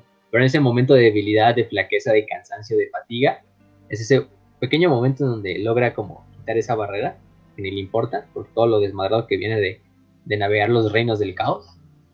Y la propia Livia cerca dice, ah, cabrón, o sea, fue algo, palabras mayores lo que sucede ahí dentro, ¿eh? No sabemos qué pedo. Entonces, pues eso es el punto. Eso luego Horus nos va a dar como una idea de que el emperador roba el poder de los dioses del caos. Quizá no. Y es algo que se contradice. Algunos dicen que sí es un trato entre los dos, pero otros es que el emperador roba ese poder, pero obviamente luego los dioses del caos eh, le devuelven la carta y utilizan a los primarcas con ese poder para terminarle el nombre al emperador. Pero bueno, es un punto. Y es algo que también Horus va a querer hacer, ¿no? Robar ese poder, utilizarlo para, para él ser su propio maestro y decir, no, ustedes dioses no me van a dar ningún poder, ni voy a hacer ningún trato con ustedes. Más bien yo me voy a ganar el poder de ustedes. Se los voy a arrebatar de cierta manera. Y ahorita vamos a ver por qué. Todos sabemos que es una mentira. Los dioses del caos les gusta hacerle creer a la gente que ellos tienen el poder, que la gente tiene el poder sobre su propio destino, pero al final del día ellos son los verdaderos patrones. En especial Sinch. Ya sabemos que Sinch el que desmadra todo. Em, y pues, ¿qué más? Este, con eso dejamos eso en parte. otro salto. otro salto, otro salto. Y ahora vamos con los cabros errantes y Loken. ¿Qué fue por ellos? Los habíamos dejado ahí medio abandonados y. Y, y todo este desmadrito. Pero bueno, los cabros errantes llegan a lo que es la nave del espíritu negativo. Se logran eh, eh, prácticamente meter sin ser detectados. De ser detectados aunque luego vemos que sí son detectados, pero al principio hacen creer que no. Entonces, pues, mm, se infiltran en el espíritu negativo. Van marcando los pasillos que van recorriendo con ciertas runas especiales para dejárselas a los lobos espaciales para que cuando ellos aborden la nave sepan dónde está el camino. Eh, también en el camino pues se van dando cuenta de que pinche nave ya no es lo que alguna vez fue el propio Logan y Acton también se dan cuenta de que la nave está totalmente corrupta por dentro, se escuchan voces, escuchan cosas entre las paredes. Ajá. Güey, yo tengo un amigo que recién vino a Ciudad de México, pero después de como cinco años, güey, y, y, me dijo, no, güey, es que está bien cambiada la ciudad, está bien cabrón, y quién sabe qué. Yo así me lo imagino a Loken, güey, hablando. No, güey, es que el espíritu vengativo está cambiadísima, no mames, yo no me acuerdo de esta avenida, bueno, de este puente. Está bien cambiado, no mames. La nueva administración. La nueva administración, muchachos. Pero bueno, con ese punto, la, la, 4, la 4T, fue como dejaron a de la 4T llegó a la Legión Pero, pero sí. Eh, lo, que puede hacer Tyler Rubio es que los, protege psíquicamente para que cualquier cosa que habite dentro de los, pasillos del espíritu vengativo pues no les pueda hacer daño. Y tampoco dejen, y tampoco sean distraídos por todas estas chicaderas que se escuchan y que se ven en los pasillos. Eh, demonios, prácticamente ya, ya sabemos. Aunque están como en ese limbo de todavía no están totalmente encarnados dentro de la nave, pero ahí están. Está la energía disforme rondando. Em, por ahí el problema es que Loken, cuando entra a la nave, empieza a ver más visiones. Empieza a tener más visiones eh, de Tarik, principalmente. eh, donde Tarik le habla, donde lo ve, principalmente en los pasillos. Hasta un punto donde, eh, gracias a estas visiones, Loken queda tan distraído que en un momento pasa una. Ajá. Ah, ¿Te, ah, te acuerdas de Black Ops? Cuando veías visiones de Resno. Ah, sí, es cierto. Así está. Del Mason. Sí, güey. Del Mason ahí viendo el pinche ruso ese, alcohólico. Ajá. Pero exactamente así, pues está viendo Debe morir. a su amigo alcohólico del Tarik Ajá. ahí entre la, entre la pinche nave. Pero bueno, durante esos momentos de distracción, lo que pasa es que, pues, no detecta una patrulla los Horus que está pasando por ahí rondando, de su rondín, y los detectan. Afortunadamente, el, el magos del, mecánico que tenían a bordo de la nave, es una nave de sigilo, con la que se habían infiltrado, había como llameado, como destruido las comunicaciones, inhabilitado las comunicaciones de los Horus en esos pasillos. Entonces, aunque, aunque son detectados por la patrulla y de hecho Maester Barren y Calion saben, son heridos por las ráfagas de los hijos de Horus, finalmente eh, Loken y los demás logran destruir a la patrulla. Aunque Loken no dispara ni siquiera un tiro, simplemente está como en un pinche trance así de qué pedo, pedo, escuchando las voces de Tarik, los balazos, o sea, totalmente así pinche PTSD, así como trastorno de estrés postraumático ahí, pinche poniéndole, pero logran destruir a la patrulla. Güey. Ahorita te voy, te voy a enseñar. Kench, ¿tienes la oportunidad de poner como que emojis dentro de, Ah, de la overlay? Mm, a ver, que, creo que es demasiado complicado lo que piensas luego, luego. Fuck, es que, güey. Ah, fuck. Luego, luego, luego, continuemos. Ya, luego lo pones después del programa. En, en la página, en el canal de Telegram. Exacto. A ver Este- cómo. Ujú. Bueno, pues ahí puedes poner emojis. Este. mm, Lo que hago es que, bueno. eh, llegan con los heridos, que es Master Barren, y este saben a lo que es el bar. Recuerdan que había un bar en las primeras novelas de la herejía de Horus, que era un bar que, bueno, era un como salón donde se reunían todos los rememoradores y todos los güeyes que eran humanos de la legión. Eh, como pues a tomar y hacer sus desmadres. Ahí es donde Ignas Carcassi se ponía a escribir eh, y todo este desmadre. Que creo que Loki nunca entra, simplemente se queda en la puerta, pero llegan a este como barro, como este salón que era, pues es bastante nostálgico, ¿no? Porque es esos primeros, ese bar que viste muchas veces en la primera novela, donde sucedieron bastantes momentos entre los rememoradores y esto. Y pues ahí empiezan a, a intentar curar a, a, a Maser y a, y a Saben. Saben finalmente muere por sus heridas. Este, él no lo logra. Maser sí. Maser está un poco menos herido, entonces sí lo logra. Eh, pero bueno, en este punto es cuando finalmente este, creo que es Bror. Bueno, no es Bror y... No, perdón, es este... ¿Cómo se llama este cabrón? Tubal Kane, Tubal Kane, el que era de la Guardia de Hierro, se le pone el pedo hacia a Loken de, oye, qué chingados te pasa, o sea, em, no puede ser que, no hayas detectado esa patrulla, en serio que estás bien en esta pinche misión. Em, la verdad es que el, propio, el propio, mm, no sé por qué te escogió Malcador, o sea, la verdad es que no sé si ni siquiera quieres hacer tu misión o estás aquí para hacer otra cosa. Eh, y se le pone el pedo, el Loken pues no tiene otra más que pues, intentar defenderse, pero bueno, entre todos los demás, eh, entre Barren y los demás Space Marines lo defienden, le dicen, no, tranquilo, tranquilo, ya lo separan. Y, y tranquilizan la situación, ¿no? De, no, pues, pues déjalo, güey, pues está... Pues es que es, imagínate, regresó con su, a la nave a la que vio mucho tiempo, Sí. sabemos que, que le está pegando a, a, a Loken el desmadre de regresar a la nave que pues lo vio toda su vida, al lugar donde está su posible padre genético, el lugar donde tuvo tantos recuerdos y donde todo lo perdió, entonces pues, Te digo. eh, está jodido. Ah, En el momento en el que están haciendo ese debate, yo estoy seguro de que Loken así con una voz esquizofrénica. No les digas que escuchas una voz. No escucho una voz, muchachos. Horus. Horus, Abaddon, Aximan, todos deben morir. No estoy escuchando voces, chicos. Estoy para aquí para cumplir mi misión. Así me lo imagino. Sí, sí, sí, no. Jodido, jodidote, pero, pero bueno, pues no tiene otra el pobre Loken. Y continúan la misión.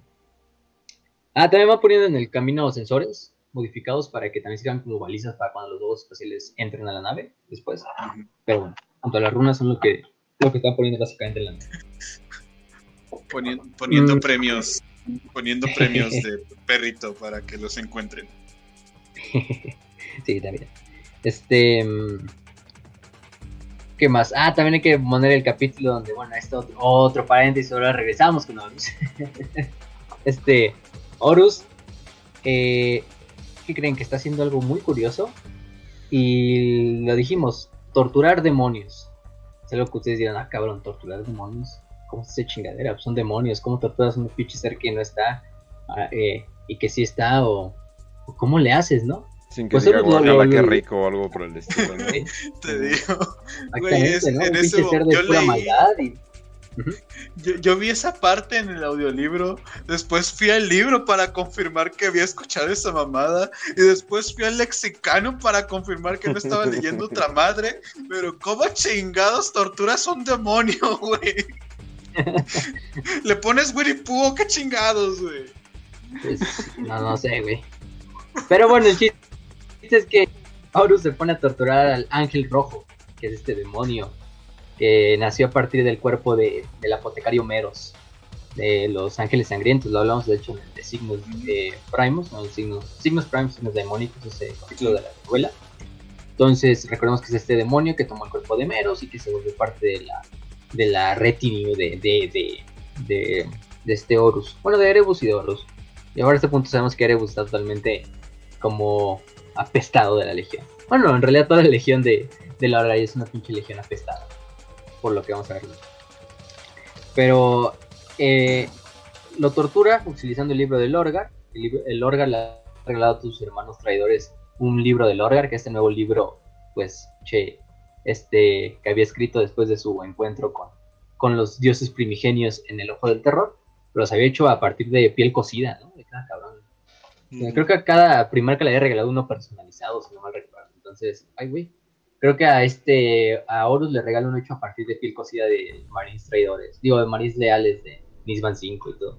Entonces, cada uno es como su edición limitada y del libro del lore. Aunque a Horus le vale verga, ¿no? O sea, che, dice. Horus hay que ver que Horus le da mucho asco tratar con los, las- los seres demoníacos. A Horus, vamos a ver a lo largo de toda la novela, es que Escogiste el lado equivocado, odia- cabrón. Ahora sí, ¿no? El elegido del caos. El elegido del caos no le gusta lidiar con demonios. Muy bien. Ahora salió muy li- ah, ahora salió muy puro el cabrón, ¿no? Ajá. Exactamente. Pues, pues bueno, Horus dice, no, pues que, no, ¿cómo, cómo pueden, cómo podemos seguir estas pinches entidades? O sea, Horus lo ve como de un punto de que él no debe de servir a los demonios ni ser como sus colegas de los demonios, sino más bien que los demonios le deben de servir, tenerlos como a su, a su poder, como esclavizados. Entonces, y a él no le gusta nada la idea. Obviamente le da asco, por ejemplo, cómo está Fulgrim, que el güey pues ya prácticamente es un puto demonio. O sea, lo sabemos por ese punto, ¿no? El- entonces está torturando al ángel rojo junto a Tormageddon, el otro demonio, a su lado. El, el demonio le empieza a contar el ángel rojo de, de la ciudadela de bronce, que es el lugar donde habita Korn, y de los otros dominios de los demás dioses del caos, y de que tiene que llegar ahí, pero le dice que no puede llegar porque no es como su padre. Y le dice, no eres más que un hijo bastardo del emperador, de hecho le dice Uh. al propio, al Ajá. propio Horus, este. Horus obviamente le sigue dando una verguiza. Y ahorita vamos a ver luego cómo pinche se pone todo el ángel rojo después.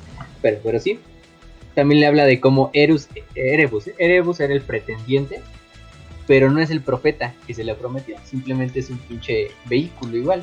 O sea, Erebus siempre pensó, y también Lorgar, de que ellos eran los verdaderos elegidos de los dioses, pero los dioses ven con, con más gusto a, a Horus, ¿no? Que él es el verdadero vehículo. que- Entonces, Güey, Cuqueado, o sea, Horus, Lorgar cuqueado, Erebus cuqueado. o no sea. sí, sí, sí. No, güey. Qué absoluto, güey. Sí, sí, no, Güey, pobre- ese pobre es el meme de ¿por qué, por qué las prefieren a las... ¿No te acuerdas de esa mamada, güey? De por qué el nerd prefiere a la chica, a la chica Es eh, al revés. puta. Porque, pre- ah, cabrón. Es, es al revés, ¿no? ¿Cuál, güey? Te digo, o sea, es esa madre de por qué las prefieren putas y luego el otro, por qué los prefieren musculosos o cosas así, güey. Que se hace el ciclo vicioso de por qué los prefieren a otro. Y, y por- Ah, ya, ya. y, y Lorgar, ¿por qué prefiere, por qué prefieren a Erebus? Erebus, ¿por qué prefieren a Horus? Horus, ¿por qué no puedo estar con el emperador? o, o, ¿por qué no puedo liberar a la humanidad? Cosas así, güey, me lo estoy imaginando. Ujú. Sí, la verdad es que. Pues está cagado. Otra cosa que le dice Horus al demonio es que ya sabe cómo matar demonios, pero cómo matarlo y cómo matarlo a él, se pone al pedo. Este. Es, o sea, permanentemente. También de que ya dijimos que desea comandar y esclarecer a los demonios, que él no los ve como pinches compañeros. Y también manda a Ger Garadon eh, a buscar a los a los colados, ¿no? Porque Horus obviamente sabía que que Loken y muchos otros estaban en una misión de de, de, infiltración, ¿no? A espías ahí en todos lados y sabe que están ahí, pero él los ve como una preocupación menor. Ahorita lo que le importa es encontrar lo que viene a buscar el demonio. Entonces manda a Gary Gradon y le dice, pues hazte cargo de esos güeyes, mátalos a todos, excepto al hijo pródigo. Es decir, que es un título que le dio Horus y otros que le, le daban a Loken del hijo pródigo, ¿no? Este lobo lunar ejemplar. El ejemplo de lo que debería ser un lobo lunar. Y lo manda a buscar. Entonces, por eso lo dejamos. Ahora, regresamos con lo siguiente. Em, la mayor parte de las fuerzas leales se dirigen otra vez hacia la Regalia. Eh, son lideradas por el titán clase Imperator Paragon de Terra. Eh, prácticamente las legiones eh, traidoras bombardean con las estaciones espaciales la- las ciudades de arriba para lograr destruir las defensas y que las tropas de Horus y de Horus comanda por las tropas por la izquierda, mientras que Pequeño Horus las comanda por la derecha. Así es como termina la misión y el ataque principal de, los, de los- estos hijos de Horus. Y se dirigen hacia lo que es destruir principalmente lo que es el Paragon de Terra, que es el titán. Que al final del día el Paragon de Terra pues es, pues, es lo más poderoso que tiene todo el ejército imperial y ni siquiera Horus puede vencerlo por sí solo. Pero en este momento es cuando llega Alvar Devine y junto a los demás caballeros imperiales de su, de su casa empiezan a atacar al titán. Ahí finalmente dejan caer su velo y pues, se dan cuenta de que han traicionado al imperio. Bueno, todos los demás han dado cuenta de que la casa de Vin traicionó al imperio. Y pues empiezan a, a dispararle. Es distraído el titán cuando el titán clase Imperator, justo cuando va a cargar su cañón de plasma para dispararlo, es distraído. Y explota el cañón. Explota pues prácticamente lo que es una pinche explosión nuclear, pero así cabroncísima. Eh, lo Oh, que deja cielo. incluso al, al clase Imperator eh, totalmente dañado, pierde el brazo y totalmente inutilizado. Qué anticlimático. Sí, pinche Devine. Em, Devine ataca el reactor del titán, le dispara a lo que es el titán. Y eso no hubiera sido un ataque mortal. Pero recordemos que había estos sacrosantos que eran estos ingenieros. Que el mecánico prácticamente se había obligado a servir también a las legiones titánicas y ayudarles ahí como mano de obra. Entonces se encuentran en el núcleo y los sacrosantos matan a los demás magos del mecánico. Y pues prácticamente destruye- terminan de destruir el, el- reactor y hacen que el Paragon de Terra sea totalmente destruido y con ello gran parte de la ciudad pues prácticamente se vaporice. Eh, por ahí también se nos dice que los Ultramarines se habían organizado en una de las partes y habían logrado repeler bastante bien a los hijos de Horus, a, la- a las fuerzas lideradas por Pequeño Horus, ¿no? los ataques a la ciudad. Pero después de esta, después de esta explosión, pues prácticamente la mayoría de los Ultramarines fallecen, solo quedan 30 Space Marines de los Ultramarines que deciden replegarse junto a su comandante, este Castor. Eh, y deciden, pues no, pues ya no nos queda otra más que irnos a la verga de aquí mejor ir a defender los 500 mundos. Mortarion destruye el resto del ejército imperial cuando llega a la ciudad. Los ángeles sangrientos eh, se inmolan para expiar sus pecados y también para estos pecados que habían cometido cuando habían matado a los soldados imperiales y deciden, pues ya no hay otra más que quedarnos aquí al morir. Y también para resistir la tentación del ángel rojo, porque el ángel rojo los intenta convencer de pasarse del lado de y todo este desmadre. Y los ángeles sangrientos prefieren suicidarse incluso antes de darle la espalda al propio emperador. Y se suicidan todos los, los ángeles sangrientos, incluido su propio comandante, que se empala con una espada en la jeta. así, la Ay, güey. verga. Muy te digo, honorable. eh, eh, Aunque creo que los eh, lamentadores eh. dijeron, wow, voy a basar mi vida en eso.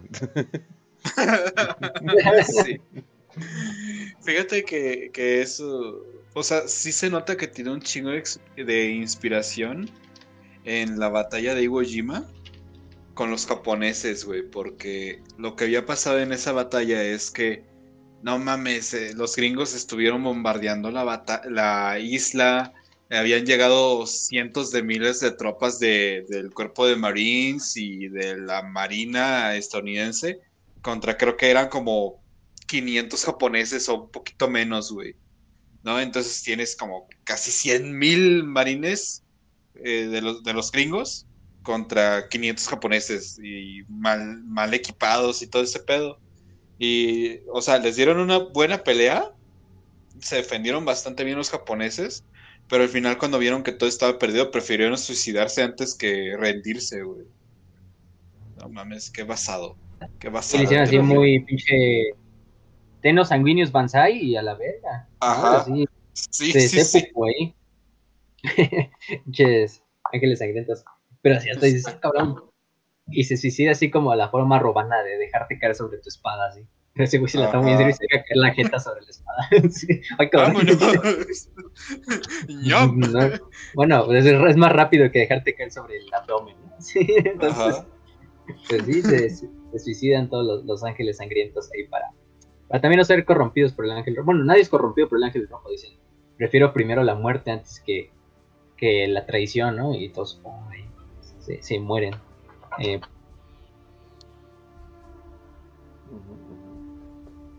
Hola. ¿Qué pasó? ¿No se fue o sí? Ah, no, sí. Nada más silenció ese micrófono. ah, no, aquí estoy, aquí estoy. Se, me Ah, silenció, perdón. Ay, no es usted. Porque acá está, llovi- sí, sí, está lloviendo acá y casi me, caí. Ay, no. Es que- que- Luego mi mouse da doble clic, entonces. ya sabes. Ok, Una ok. desmadre. Pero, pero sí, este, entonces, 30 ultramarines logran evacuar de la ciudad. Están listos para irse, están listos de hecho para ya regresar a ultramar y son obligados a quedarse gracias a que el tecnomarín al que llevaban, a este Cairo, decide destruir todas y iniciar todas las máquinas, todas las los, los aeronaves de los ultramarines para que no puedan escapar del planeta. Y dice, pues recuerden que el emperador y que Gilliman nos encomendó defender Molek. Como Space Marines, como Ultramarines lo defenderemos hasta el último aliento. Entonces, culeros, nos quedamos aquí. Nada de que nos vamos y que, ay, sí, sí, no. No, nos quedamos aquí. Hicimos una promesa y chingue su madre. Y también por el camino. Y también por el camino se encuentran a Livia Zurek. Se la encuentran, que para ese momento Livia ya había dejado evacuar a su, a su familia. Se le encuentran y los obliga a mantener su juramento y los obliga a seguirla y como guardaespaldas, diciéndole esta misión que el emperador le había encomendado a ella y por ende ellos tenían que ser obligados a cumplirla, de mantener y evitar que Horus llegara a este portal. Entonces ellos junto a, a se dirigen hacia lo que es este el portal. De hecho les dice, 113 personas a lo largo de todos los años, milenios que he estado aquí en Molec han intentado entrar al, al portal y a todas me las he chingado. si la Livia se deja dice así, porque nadie puede entrar a ese portal. Entonces, pues sí. Cuando llegan, pues llegan al portal y se dan cuenta que ya está ahí junto a Mortarion.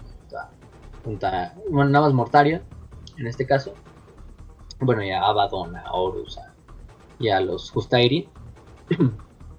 y pues entran y empiezan a literalmente evitar que, que Horus entre al portal. Los Ultramarines dan su último aliento, su sacrificio para evitar que Horus llegue al portal. Alivia también intenta llegar al portal e intentar sellarlo. Aunque es medio raro porque los Marines le dicen, nos está diciendo que el emperador no pudo ni siquiera sellar ese portal y tú lo vas a poder sellar. Pero bueno, no, no importa, te vamos a defender aquí en lo que, lo que haces tu desmadrito. Güey, De hecho, es Castro- que yo sí puedo. Soy Capricornio. Yo sí puedo. Sí, sí, sí. Pero bueno, llegan a sellar el portal. eh, Castor, de hecho, se pone en el camino de Horus y de, y de Alivia para, para defenderla. Horus fácilmente lo, lo mata con su garra, con la garra, la famosa guerra de Horus. Eh, y luego procede a empalar por la espalda a esta a Livia, también con las garras de Horus, y a dejarla morir. Lo que que Horus dice, pues no mames, ¿y esta pinche vieja qué pedo? Sí, o, sea, o sea, entiendo que haya Marines aquí, pero esta vieja qué pedo, ni la conozco, ni nada, no la encuentro. Sí. Eh, en, el, en, en la batalla, pero bueno, pues, pues, valiente la pendeja, pero no logra nada. Entonces, Estos Eh, ultramarines y sus mascotas tan extrañas de Ultramar.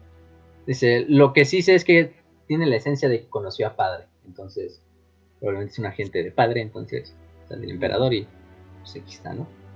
Lo que hago es que Alivia ve a Horus, dice, no veo compasión ni piedad en él, pero ve su pesar. Y le dice unas, y con sus últimas palabras dice, incluso almas atrapadas por el mal mantienen una pequeña cabeza de fuente de Quiero que, que recuerdes esto al final. Eso se lo dice a Horus. Y Horus dice como, pues qué pedo, mucha vieja loca, ¿no? Ah, Este, no deberías de, no deberías de poner Horus, tu fe en santos, ah. señorita, le dice. Este le dice, no deberías de poner tu, tu fe en santos, señorita. Y ya la deja ir morirse ¿no? a la, a la Libia. Pero eso es curioso porque recordemos que dice esa frase de incluso en un alma rodeada por las tinieblas hay un pequeño atisbo de, de bondad. Y es lo que pasa en la batalla final entre Horus y el emperador.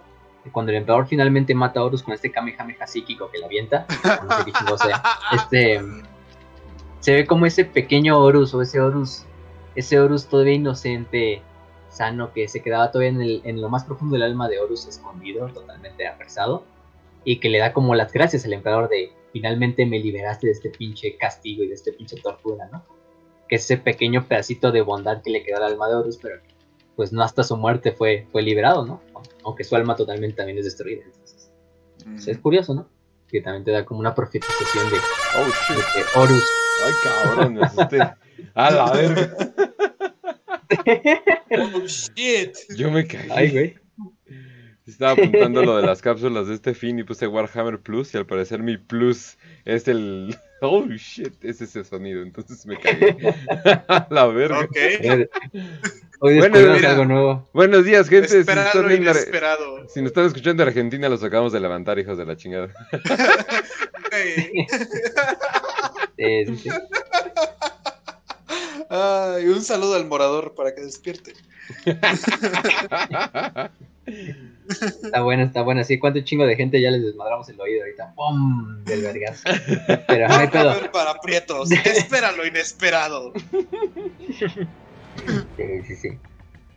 Y bueno, con eso finalmente Horus logra ponerse frente al portal. Le ordena a Mortarion, de hecho Horus se quita la armadura y sabe que el portal se los activa con sangre. Y le dice a Mortarion, pues dame un vergazo así con tu pinche guadaña. ¿Sí, en serio? Ya, dámelo así, no. No importa qué tan profundo, tú dalo. Y, y literalmente güey. Mortarion así como piensa así de, este es el momento perfecto, ahorita me chingar a Horus. Soy pinche de la guerra y la verga. Pero, no, pero Mortarion también es bastante lo Mortarion también es bastante leal. Dice, pues, pues sí. Y le da un pinche, le echa un guadañazo así que literalmente de hombro a pelvis, así al Horus. Y el Horus, no mames, empieza a sangrar un chingo así. Oye, te dije, que una herida. No, pero no tan pasado de ver. No, a sac- a sacar sangre y toda la pinche sangre se empieza a mezclar con la de la Livia Sureca y abren el portal. Y con eso finalmente Horus entra al portal. Lo que acaba es que entra al portal. eh, entra y justo cuando está entrando al portal se encuentra como este camino, ¿no? Como un primer camino donde son unas montañas cubiertas de fuego, si bien mamosísimo. Pero hay cuatro caminos que llevan a diferentes fortalezas. Cada fortaleza obviamente representando a cada uno de los poderes ruinosos. A la fortaleza, al jardín de Norgol, a la ciudadela de bronce, al palacio del placer de Slanesh, a la fortaleza imposible de Sinch. Sí, suponiendo, ¿no? Y se le presenta el ángel rojo, pero el ángel rojo pues está en su territorio, ¿no? Es un demonio, está en la disformidad, entonces dice, no, Horus, este es mi territorio, aquí yo te desmadro si te me pones al pedo, así, aquí cobraré mi venganza. Y los dioses, te- los dioses, los dioses te harán tu pendejo, su, su pendejo, ¿no? Y, y nada más eso es cuando, cuando agarra el pinche demonio del cuello y, y hasta el ángel rojo así de... No mames, ¿qué pedo, qué pedo? El ángel rojo así de, ¿qué pedo, qué pedo? Pero si, si estamos en la disformidad, ¿cómo puedes hacer este es mi territorio. "No, no. Acuérdate que tú nada más eres un pinche instrumento, así, no le voy a servir a estos culeros. no, yo vengo a mí a servirme a mi propio destino. Y le dice, y me vas a guiar por los, los, los desiertos del caos y me va a valer verga. Y, y, el, y el ángel rojo, sí, sí te guiaré. Y, y hasta el Horus, Ok. y hasta el Horus textualmente, esto no lo estoy diciendo con, yo con, es- con esto, literalmente el Horus así le dice, cállate, cállate de una puta vez. Le dice, el pinche ángel rojo así ya. Le dijo, Ya, cállate, cállate, el puto". seco. y le puso Sí, una sí. correa y se lo llevó paseando, güey. Se había envasado el Horus, güey. Y se supone que. Bueno, o sea, al portal solo había llegado Mortario ni Horus, porque mientras tanto todos los demás hijos de Horus estaban luchando todavía contra los Marines, contra los Ultramarines para pues, acabarlos. Y cuando llega Abaddon y pequeño Horus al portal dice, ah, ¿qué pedo? ¿Dónde estaba tu primarca? De hecho, de hecho ven a, a Mortario así con la, con la guadaña llena de sangre y las y pues, ah, te lo chingaste. ¡Ay, ¿no? pues ¡Mata entró al al portal. ¿Y cuánto lleva, no? Pues momentos, ¿no? Y de repente Horus sale de otra vez del portal. Horus sale del portal totalmente eh, pues revitalizado. Vamos a ponerlo así. O sea, de hecho se nos maneja así como la luz de la cara y de los ojos es el propósito encarnado que siempre mantuvo Horus. Pero ahora se le ve todavía más ese propósito, más fuerte. O sea, ese hombre que salió también del portal ya no es el mismo Horus que entró. Ese hombre, ese hombre trae algo que el mismísimo emperador quizá tenga, ¿no? Entonces Horus sale con ese nuevo poder le dice, ¿qué pedo? Y Horus sale así como de, se sorprende así de, todavía siguen, esperaron todo este tiempo por mí y los, y los, y, los- y Mortarion y los demás güeyes, pues, Pues no ¿qué, nos güey? Pues pasó tuviste un unos cuantos segundos, güey. güey. Nos dan unos minutos, güey. Y Horus dice, no mames, yo sentí que pasé años. güey, ¡A la realmente años, de años ahí en- Y literalmente Horus pasó cientos de años dentro de la disformidad, pero en el mundo real solo se fueron como unos cuantos minutos. Así. Cientos y Lo cientos de que- años para seguir valiendo verga. Dios mío. Simón, güey. Es como, es como Goku que entrena en la sala del, del tiempo, en la habitación del Ah, tiempo, no, pero y no está vale ahí verga. 10 años. Y Ah, luego bueno, lo matan, güey. Ah, bueno, eso es cierto. De verga, güey. Tú recuerdas demasiado de Dragon Ball. Pero sí, no, yo ya no recuerdo Sí. nada. Yo me acuerdo que entrenaba en una cápsula viajando por el espacio. Eso es todo lo que me acuerdo. Y se, ponía, y se ponía bien mamado, no sé. Eh, Dragon Ball sigue siendo buen, Dragon Ball sigue siendo buen ejemplo, banda. Hagan ejercicio. Sí, definitivamente. A ver, continuemos, pero Pero entonces Horus no estaba Digamos. haciendo ejercicio, estaba valiendo verga. Hasta les Lo que nos dice, literalmente, sí, también hizo ejercicio, yo creo. Ajá. Dentro de la disformidad. Pero Eventualmente. lo más Yo- importante es que se supone que, que viajó por los cuatro reinos del caos. Yo me imagino a Horus entrando así como así a huevo y saliendo todo sabio con un báculo ahí con una barba gigantesca lleno de canas, bien tranquilo y sabio. y, ah, no mames. Me esperaron, ay, qué buena onda. No, fue como su. Fue como su caminata Sí, de no, Rocky pero- por los cuatro dioses, ¿no? ¿Mm? Ajá. Ujú.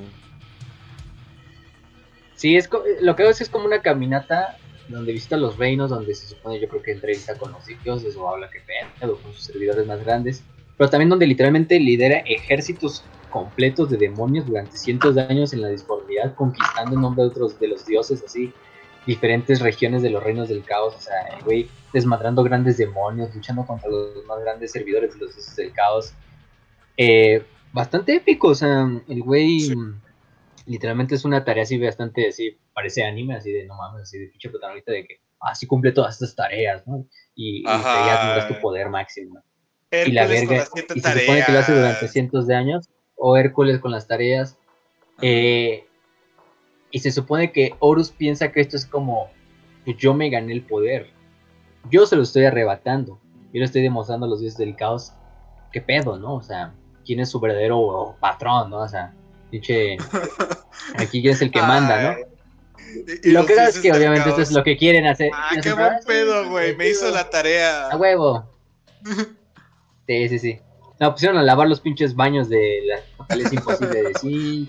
O sea, fuera mamada. ¿no? Y Horus, ah, sí, yo, güey, yo forjé mi destino, güey. Nadie me está arreglando el poder, yo lo estoy consiguiendo. Pero obviamente sabías que los dioses del caos le están haciendo creer esto a Horus. Ah, sí, güey, tú tienes tu poder, así tú lo conseguiste. Ah, sí, nadie te lo regaló algo.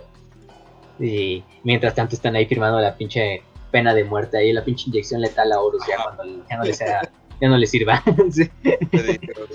Entonces, pues son dioses del caos. Contra ellos nunca los puede hacer pendejos. Ni el emperador los puede hacer pendejos. Te digo, yo creo Aunque que ellos los tampoco pueden dioses hacer del pendejos. caos. Dejó al emperador. Te digo, yo creo que los dioses del caos estaban haciendo psicología inversa, güey.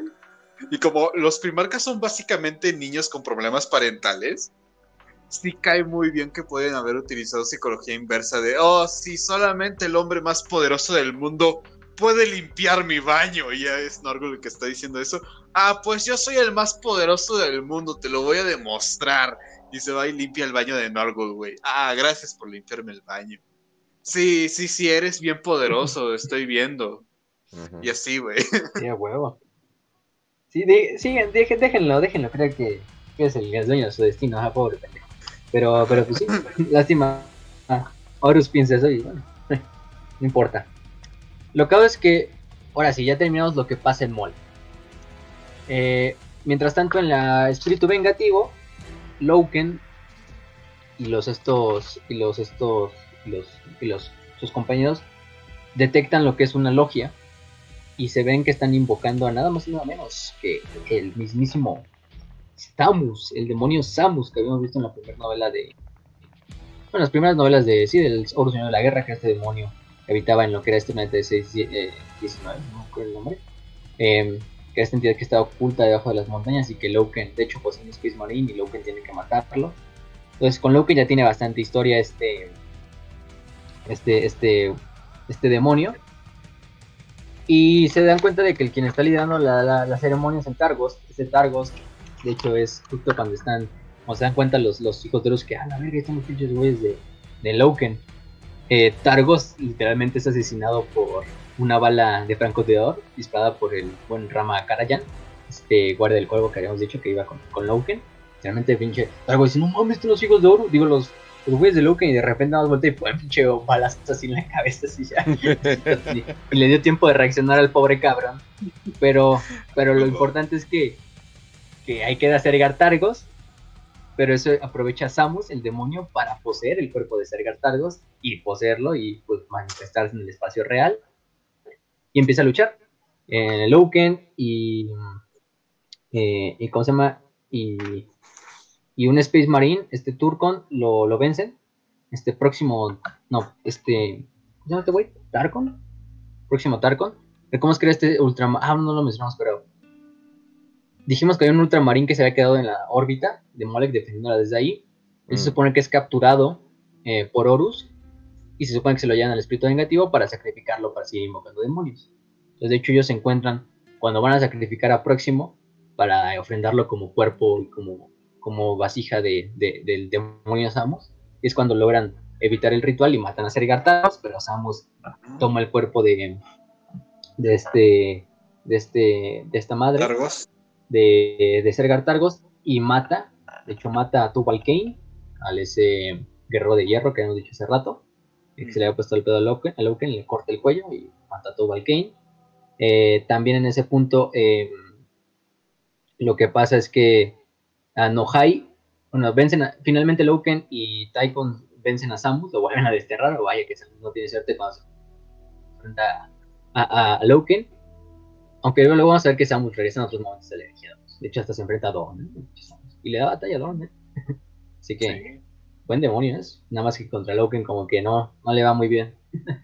Em, justo cuando ya piensan que ya, ya vencieron, eh, Nohai, el cicatriz blanca, el apotecario, es- también le, le dan un balazo en la cabeza, justo como se le hicieron a, a.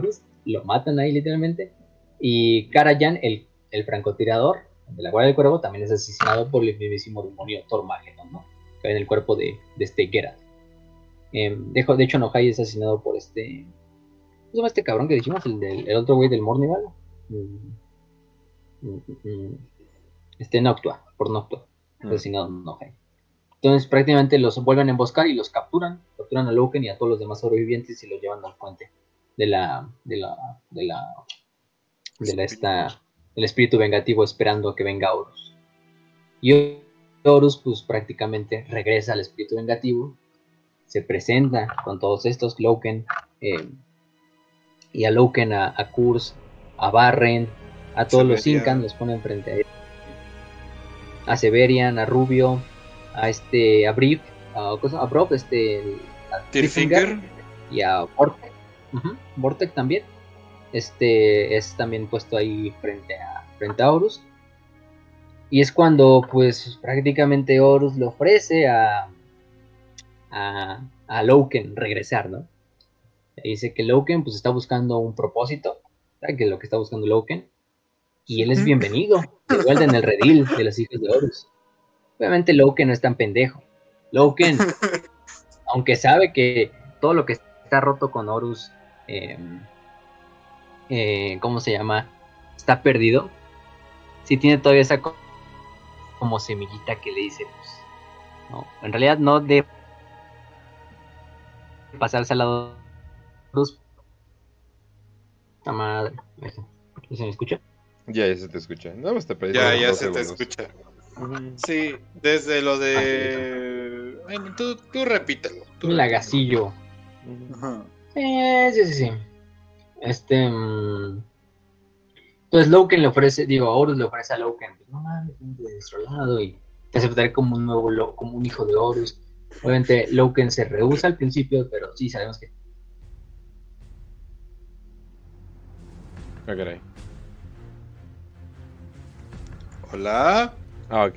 Ese fue un lagazo para que. a Lehman todos- Ross dice Loken. Ah, Sabemos que ok. ese no es tu propósito. Tu único propósito. A ver, esperen, esperen. Ah, bueno. Dejen reinicio la llamada. A Entonces, ver, a ver si que- eso. Ok. hablar. Esperen, esperen, esperen, sí.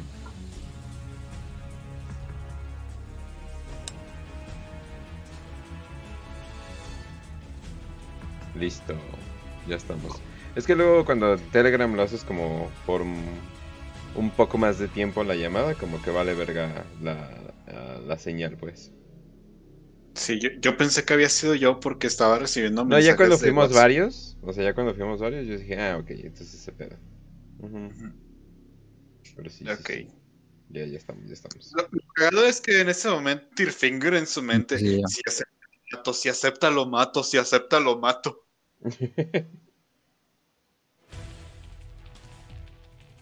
¿O Facio está todavía laguiendo? Mm, Creo que todavía Hola. está A ver, ya estamos aquí. Ah, ya, ya, ya, ok. ya. Vaya que pinche disformidad anda cabrona. Pero bueno. Andamos perdidos como Horus.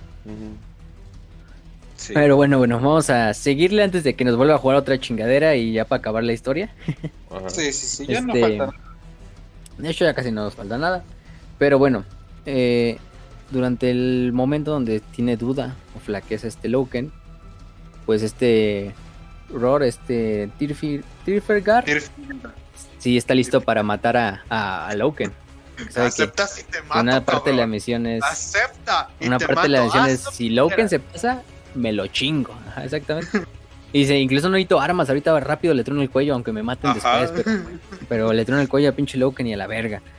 Em, eh, lo que hago es que entre, entre Rubio y creo que fue mm, y el propio mm, entre Rubio y Barren, si no mal recuerdo, o Wojtek, creo que fue Wojtek, no me acuerdo. Bueno, intentan como zafarse y están como así planeando en lo que todos los demás hijos de Horus lo están rodeando, así como viendo así como, ¿qué podemos hacer, güey? Así, ¿no? Eh, y justo en ese momento es cuando se libera Rubio, eh, igual este Tirfinger y los demás, y hacen un desmadre, empiezan a atacar a los hijos de Horus, se hace un pinche desmadre ahí en el puente, en el cual se empiezan a agarrar todos a putazos. Rubio empieza a luchar contra los, los Luperki, mata unos cuantos Luperki, de hecho lucha contra el propio Abaddon, el Rubio, ay pinche Rubio, ¿eh? Y, y le hace algo de daño a Abaddon, aunque Abaddon sí lo, lo deja hecho mierda, no lo mata, pero sí lo deja medio mal herido. Wojtek eh, muere cuando, cuando está también intentando luchar, como también Walter, güey. Ujú, le dan con balas de Volter. Igual que este. mm, Que el propio. El, el propio Barren. También Barren recibe bastante castigo. Pero Wojtek sí. Wojtek sí muere. Quien se llevó lo peor fue Cruz, ¿no? Cruz ahorita. Pero vamos a ver qué pedo. Primero que nada, este. mm, eh, eh, Trifegar logra arrancarle la garganta a, a Tormageddon, al demonio. Y destruye el cuerpo de Gergeradon. sí, para que por lo menos Torgadon ya no, el demonio se tarde en reaparecer. Entonces, pues, por un punto está, está bien, perfecto. Eh, también Severion mata a Noctua, un enfrentamiento bastante épico en el cual Severian toma la delantera y termina matando a Noctua, al, al miembro de las guadañas catulanas, el otro miembro del Mornival.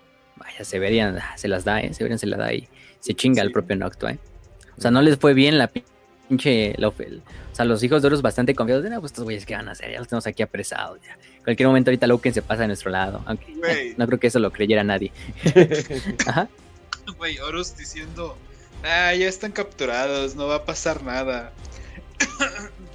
y Loken en ese momento, activo mi carta del Chapo. Escapo. Sí, sí, sí. También, por ejemplo, este. mm, ¿Quién más? Este. eh, ya dijimos, ¿no? Severian mata a Barren, ya. Noctua. Barren queda malherido. El otro, el otro, este.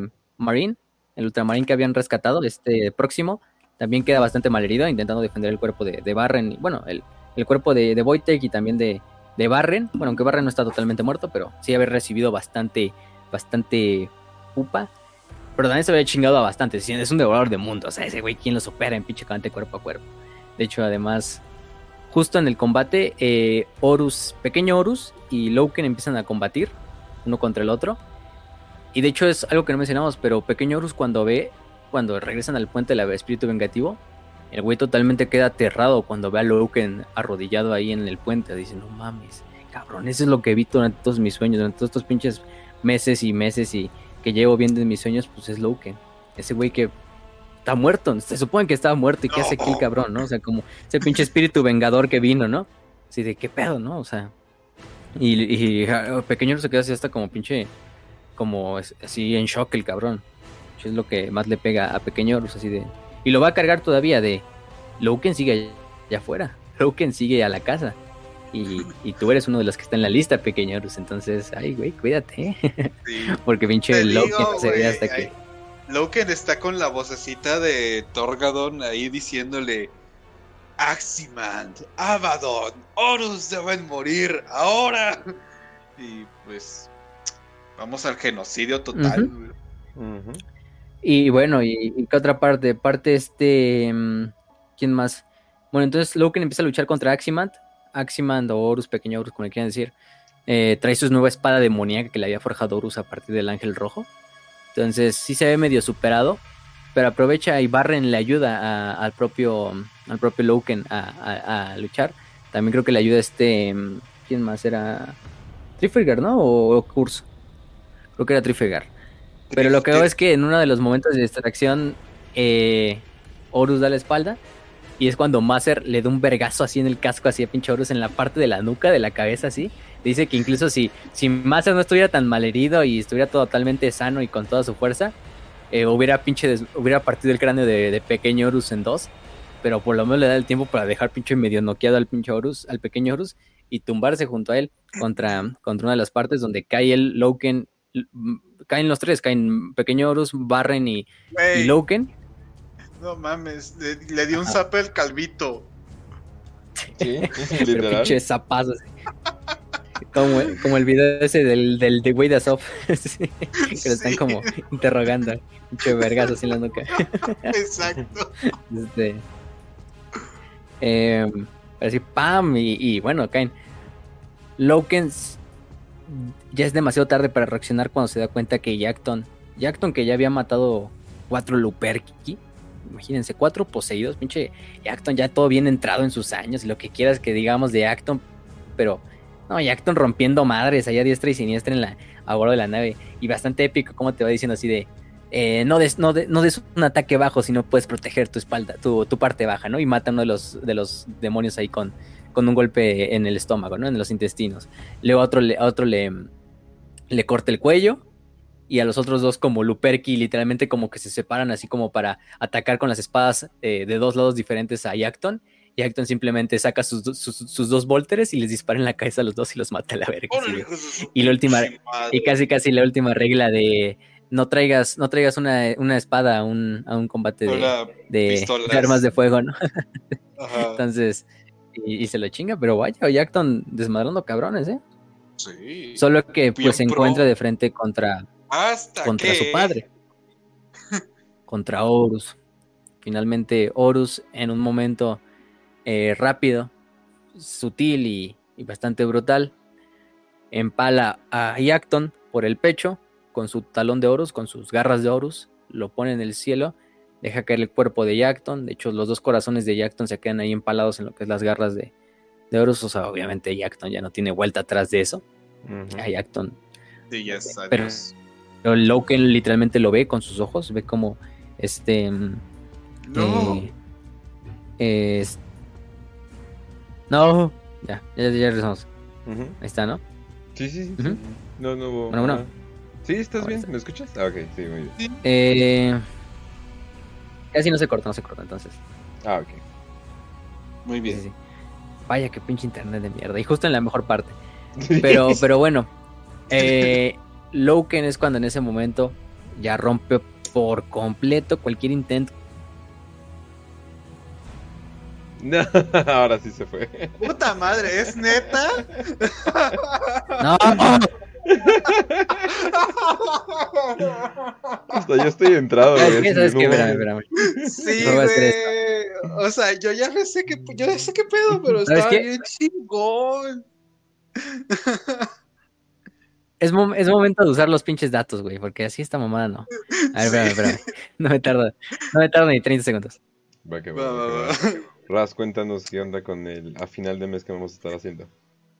Mientras en ese momento, pinche momento tan hermoso en el que Loken ve la verdadera cara de su primarca, de aquel primarca en el que confió, en el que le dio su amor y confianza y lealtad durante tantos años, incluso siglos de la Gran Cruzada, mientras veía cómo había matado y había mandado a masacrar, por no decir otras palabras, a sus compañeros de esta misión suicida, como le dijo en algún A ver, momento. espera. Todo, excel- todo excelente. Nada más cuéntales del club de lectura. Creo que no me escuchaste. Ah, ok, ok, ok. Yo, yo pensé de, de Ah, repuesto, está bueno. Está bien, está bien. Güey, eh, a- a ver, acabando el programa ya. Ya no falta nada. Ah, ok. Y Facio ya regresó, ¿no? Listo, Ah, aquí, aquí. Va, va, va, va. Ahora sí, ya para contar el punto final. Perdón, gente, por los problemas técnicos, pero pinche informidad. Este, No hay pedo. Somos los equipo. precios del internet están caros, ¿no? Por la guerra, pero Sí, sí, sí. Sí, fuera de, fuera de mamadas. Recordemos, nos quedamos en que Yackton es finalmente asesinado por, por Horus. Lamentablemente, el buen Yackton, el buen, el que se oye a medias, como era su nombre, su apodo, es empalado. Y Loken en ese momento es cuando ve la visión de. No, aquí todo lo que. Da cualquier duda se le, se le aclara. Y de una de las mm, frases más épicas, bueno, de los speeches más épicos frente a Horus, desafiante ante su padre genético, ante sus antiguos hermanos, pero los ven como meros traidores y meros perros que, que merecen la muerte. Y le dice, te garantizo que antes de que el sol se ponga en esta guerra, incluso si ganas, incluso si muero aquí, lamentarás el día que le diste la espalda al emperador. Por cada planeta que tomes, el imperio se cobrará un recuento de sangre setoniana. Te garantizo que incluso si conquistas Terra, los frutos de la victoria sabrán a polvo en tu boca. Te garantizo que si no me matas hoy, me encontrarás de nuevo. Me enfrentaré a ti en cada puesto de avanzado, cada pared y cada puerta. Lucharé con todas las espadas bajo mi mando, con cada volter y cada puño. Me enfrentaré a ti con las manos desnudas. Me enfrentaré a ti con las mismas rocas del mundo que busques conquistar. Nunca me daré por vencido hasta que los hijos de Horus estén muertos y no sean más que un mal recuerdo. Loken respiró y vio la aceptación del Señor de la Guerra, pero de su amenaza. Horus entendió que Loken iba a ser en cada palabra de lo que acaba de decir, que nadie podía influir en su curso. Te quería de vuelta, dijo Horus. Tormagedon quería hacerte como él, pero yo le dije que siempre serías un hijo de Horus. Nunca fui un, ojo- un hijo de Horus, dijo Loken. Yo fui y sigo siendo un lobo lunar. Lobo un hijo lunar. orgulloso de Setonia, un, leol- un leal servidor del emperador, amado por todos. Soy tu enemigo. Y bueno, esas son las últimas palabras de, de, Ujú. de Loken hacia Horus. Don Basadote. hiper basado. ¿Cómo se llamaba la novela de Alfarius que no es Head of Hydra? Verga, ¿cómo la leí? No me acuerdo. ¿Cuál? Ah, la que vimos de la primera de la, de la Legión Alfa. Sí, ¿cómo se llama? ¿Legión? Ah, puta madre. Legión, me- sí, es, sí, sí, sí. Legión. Así, así se llama. Eh, en esa se revela que si Horus gana, eventualmente Horus, eh, pues básicamente destruiría lo que queda, porque como que se daría cuenta así de, oh no, ¿qué hice? Y así de, ah, mira, no, bueno, no sé si fue a propósito, pero qué buena referencia hicieron de que, a- aún aunque ganes, así te, te vas a ver horrible esa ganada, ¿no? Y así de, ah, Horus mira, buena referencia. Te digo, es Horus diciendo, oh no, maté a Potter. Algo así. No. Pero, pues sí. Vaya que. Que Loken se las da con ese discurso. Le dice: No soy un hijo y nunca fui un hijo de Horus. Soy un lobo lunar. Recuerda eso. Soy un seguidor del emperador. Soy un leal setoniano. Y juro que te buscaré hasta el día que muera o que te mate. Y vaya que Loken va a cumplir esa meta, ¿eh? Y no solo con Vaya Horus, que sí. sino que esa promesa se le hace a todos los hijos de Horus. A Abaddon, a Pequeño Horus, a, a todos los demás que alguna vez lo traicionaron o que lo llamaron amigo. Dice, no buscaré y no, no descansaré hasta que el último de ustedes sea asesinado. Y vaya que, vaya que va a cumplir la mayor parte. No sé cómo acaba la herejía ni qué pedo con Loken. Pero vaya que ya se cobró muchas vidas en el asedio de Terra. Entre ellas Pequeño Horus. Pequeño Horus lo mata a Loken. Pequeño spoiler, pero Pequeño Horus lo mata a Loken en el asedio de Terra. Oh Eh, no, un spoiler que lleva poquito menos sí, de ya. 10 años. Sí. El uno y el otro, que eran estos dos capitanes, que no me acuerdo de sus nombres en estos momentos, también los mata a pinche Horus, este Horus, ¿eh? este Loken en la, en la batalla. Malogurs probablemente también lo vaya a matar. Abaddon, pues obviamente sabemos que no está muerto, pero pues, quién sabe qué le deparará el futuro a el buen Loken. En ese momento, cuando el emperador va a aventar su Kamehameha, Loken le da fortaleza al Kamehameha del emperador y él es el que mata a Horus. No, no es cierto. pero, pero puede ser. Pero sí, finalmente con eso se despide y rompe todos los lados que alguna vez fue Loken de su legión. Y es justo en ese momento en el cual la pilota de la nave, este Banu, llega, destruye totalmente con las armas del- de la nave el puente de la, de la espíritu vengativo y abre lo que es las ventanas hacia el vacío del espacio. Y Loken junto a todos los demás eh, de su escuadrón son jalados hacia lo que es la, el espacio y son recuperados por Banu. Mientras tanto, pues Horus y los demás se quedan a bordo del, del puente del espíritu vengativo y, y salen obviamente para evitar salirse del espacio, pero eso le ayuda a Loken para hacer esta última evacuación y sacar a todos los demás de esto, ¿no? Barren, Tarkon y Wojtek eh, son puestos en coma, en, pues en cámaras de coma para seguirlos curando, porque quedaron bastante mal heridos. Mientras Sí. Steelfinger y Severian convencen a Loken de que la misión no fue un fracaso. Mira, güey, le dijiste que- sus verdades. O sea, sí nos partió nuestra madre, pero le dijiste sus verdades y eso es lo que cuenta. o sea, ese es el único consuelo que le puede. Además encontraste tu camino, güey, eso es lo, lo importante. Ajá, o sea, Sabes que ya no hay vuelta atrás con esa chingadera de los hijos de Horus. ¿eres lobo lunar? Tienes no un hijo nuevo de propósito. Horus. Tu propósito es no buscar descanso hasta que el último de los hijos de Horus esté 10 metros bajo tierra, ¿no? Entonces, y lo que hago es que se ponen a tomar, ya que están en la nave y ya se van de regreso a tierra. Pues el pinche, el Bror saca así su, una botellita así de, de vino que él había destilado personalmente. Y le decía, no mames, pero ¿a poco había quedado todavía una botella? No se supone que Wojtek, creo que sí fue Wojtek el que las destilaba, eh, pero está bien jodido, ¿no? Sí, pero no, no. Y el bro dice, no, pero no iba a dejar que un, un mano de hierro superara a un lobo espacial en la creación de alcohol, casi casi. Entonces, le dice esta pinche botellita a la verga. Y, y se ponen a tomar ahí Severian, este, Boy- este Bror y, y, y Loken. Y ahí su pinche. Marines espaciales madreados.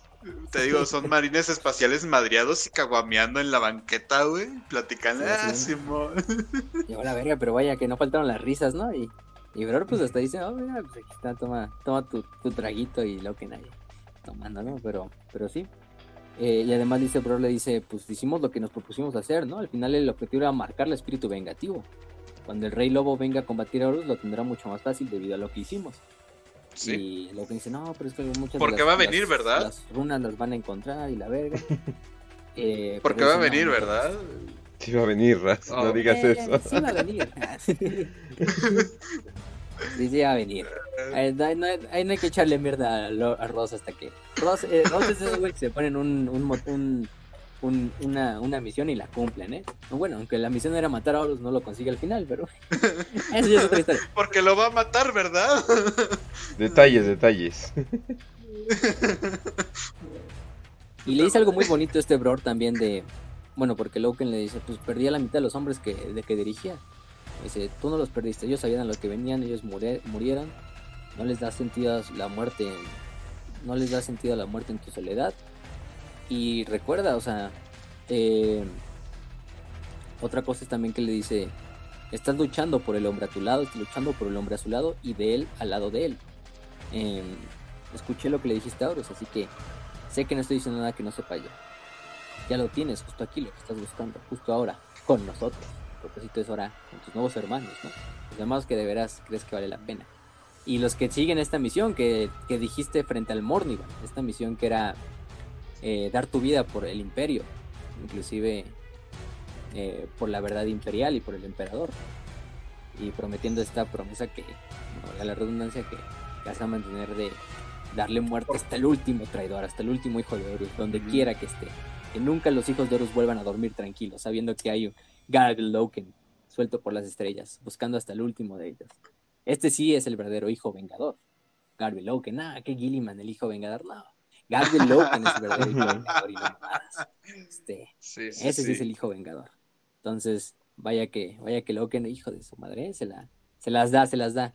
Y bueno, deciden abrir la cajita que les había de Merced y Oliton y encuentran lo que fue el último juramento de momento de Yackton Kurz, que era este juramento que Kurz había escrito mucho tiempo antes, durante la, en los primeros momentos de la herejía, que escribía asesinato sobre, la, sobre el sello de pureza, que representaba que su misión prácticamente era acabar con Horus. Nada más que ahora ese juramento lo hereda, lo hereda Loken.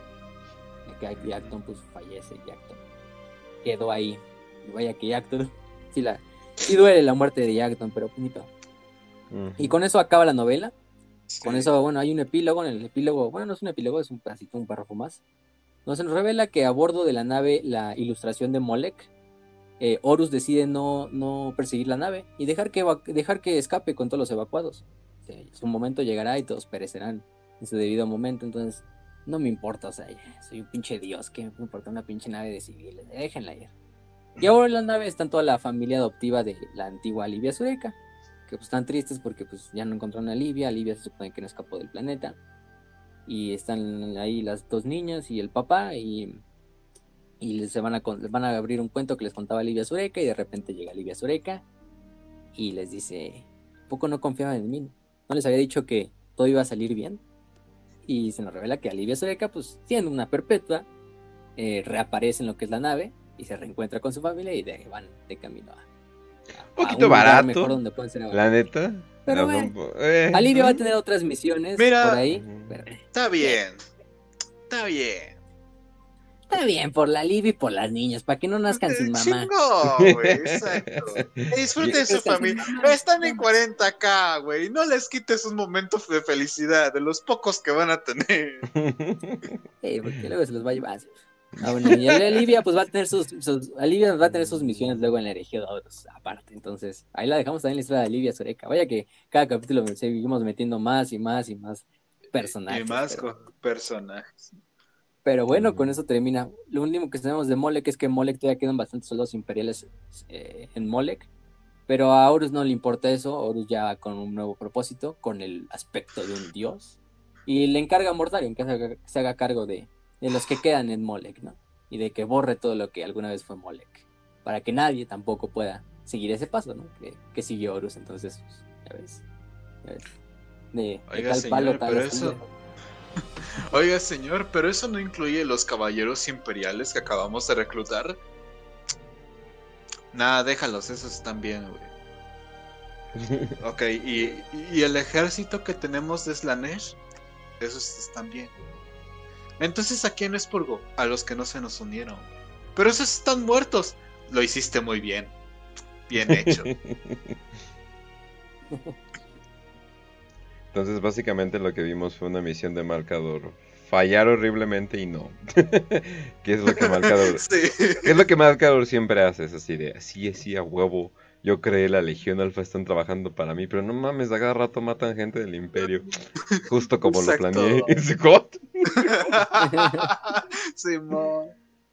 Eh, Sí, pinche marcador Sí. es mamada, pero bueno. Misión imposible, pero un poquito más feo, güey. Más culero, más cruel. Ahí sí está bastante cruel, la verdad. Pero bueno. Güey, me siento Sí, mal vaya que, Yacto. vaya que tiene. ¿Mm? Me siento mal por Yacto, pobrecito. No se No merece sentimos morir mal por. Jackton, pero su momento llegó en la gloria. Ajá. Murió luchando contra un primate. Eso sí. Descansa en paz, Jackton, gran héroe del Imperio. Hero of the Imperium. Ajá. Ah, sí, sí, sí duele la muerte de Jackton. pero- Momento basado. Momento para el. Completamente, completamente. Pero bueno, banda. Entonces, lo único que falta, ya saben que usualmente nos gusta terminar con un broche de oro. Lo único que nos falta es terminar con eh, las 5 de 5. Por alguna razón iba a decir las 3 de 3, pero no, eh, definitivamente hay preguntas. El subconsciente hablando, güey. Pero las 5 de 5, vámonos con la primera del morador. 5 de 5, se sabe que los desgarradores de carne encontraron un pecio con un lobo lunar en estado de invernación, que después huyó al ojo del terror. ¿Se sabe algo más de él? No. Yo lo vi y es un. Ay, no creo que una historia corta. De unos desgarradores de carne que efectivamente encuentran un Space Hulk. Y a bordo hay una cápsula así. Ah, ok. Y yo dije, ¿un qué? Mm, Sí, sí. Pero ya, ya, ya. Un Space Hulk. Sí, es que ok. así lo Ah, perdóname, señor bilingüe. Disculpe usted.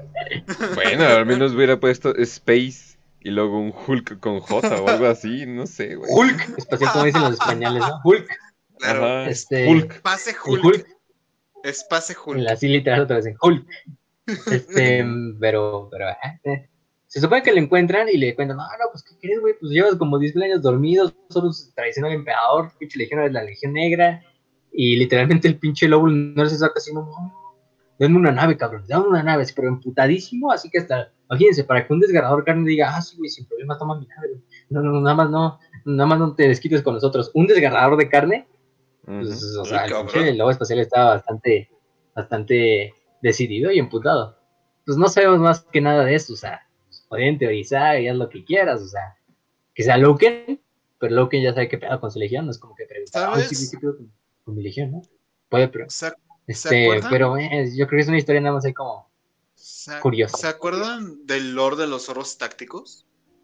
Ah, cabrón, ahí están. so, Son los zorros tácticos, güey. Ah, Son los perfecto. Hasta los colorcitos, ¿no? Sí, sí, sí. Muy bien, muy bien. Muy bien. Vámonos a la siguiente entonces, de un tipo no cualquiera. sé, no sabemos qué pedo con ellos. Ah, ok. Ajá. De un, de un tipo cualquiera, que por cierto voy a sacar el Patreon para eh, agradecerles. Pero bueno, entre las legiones traidoras actualmente, ¿cuál creen que se considera una mayor amenaza para el imperio? Puesto que algunas se dividieron en facciones más pequeñas, como los hijos del emperador o los amos de la noche. Ah, sin insultar a los fans de los amos de la noche, pero no, no, no, el gran peligro no son los No. amos de la noche. Eh, No. Definitivamente no.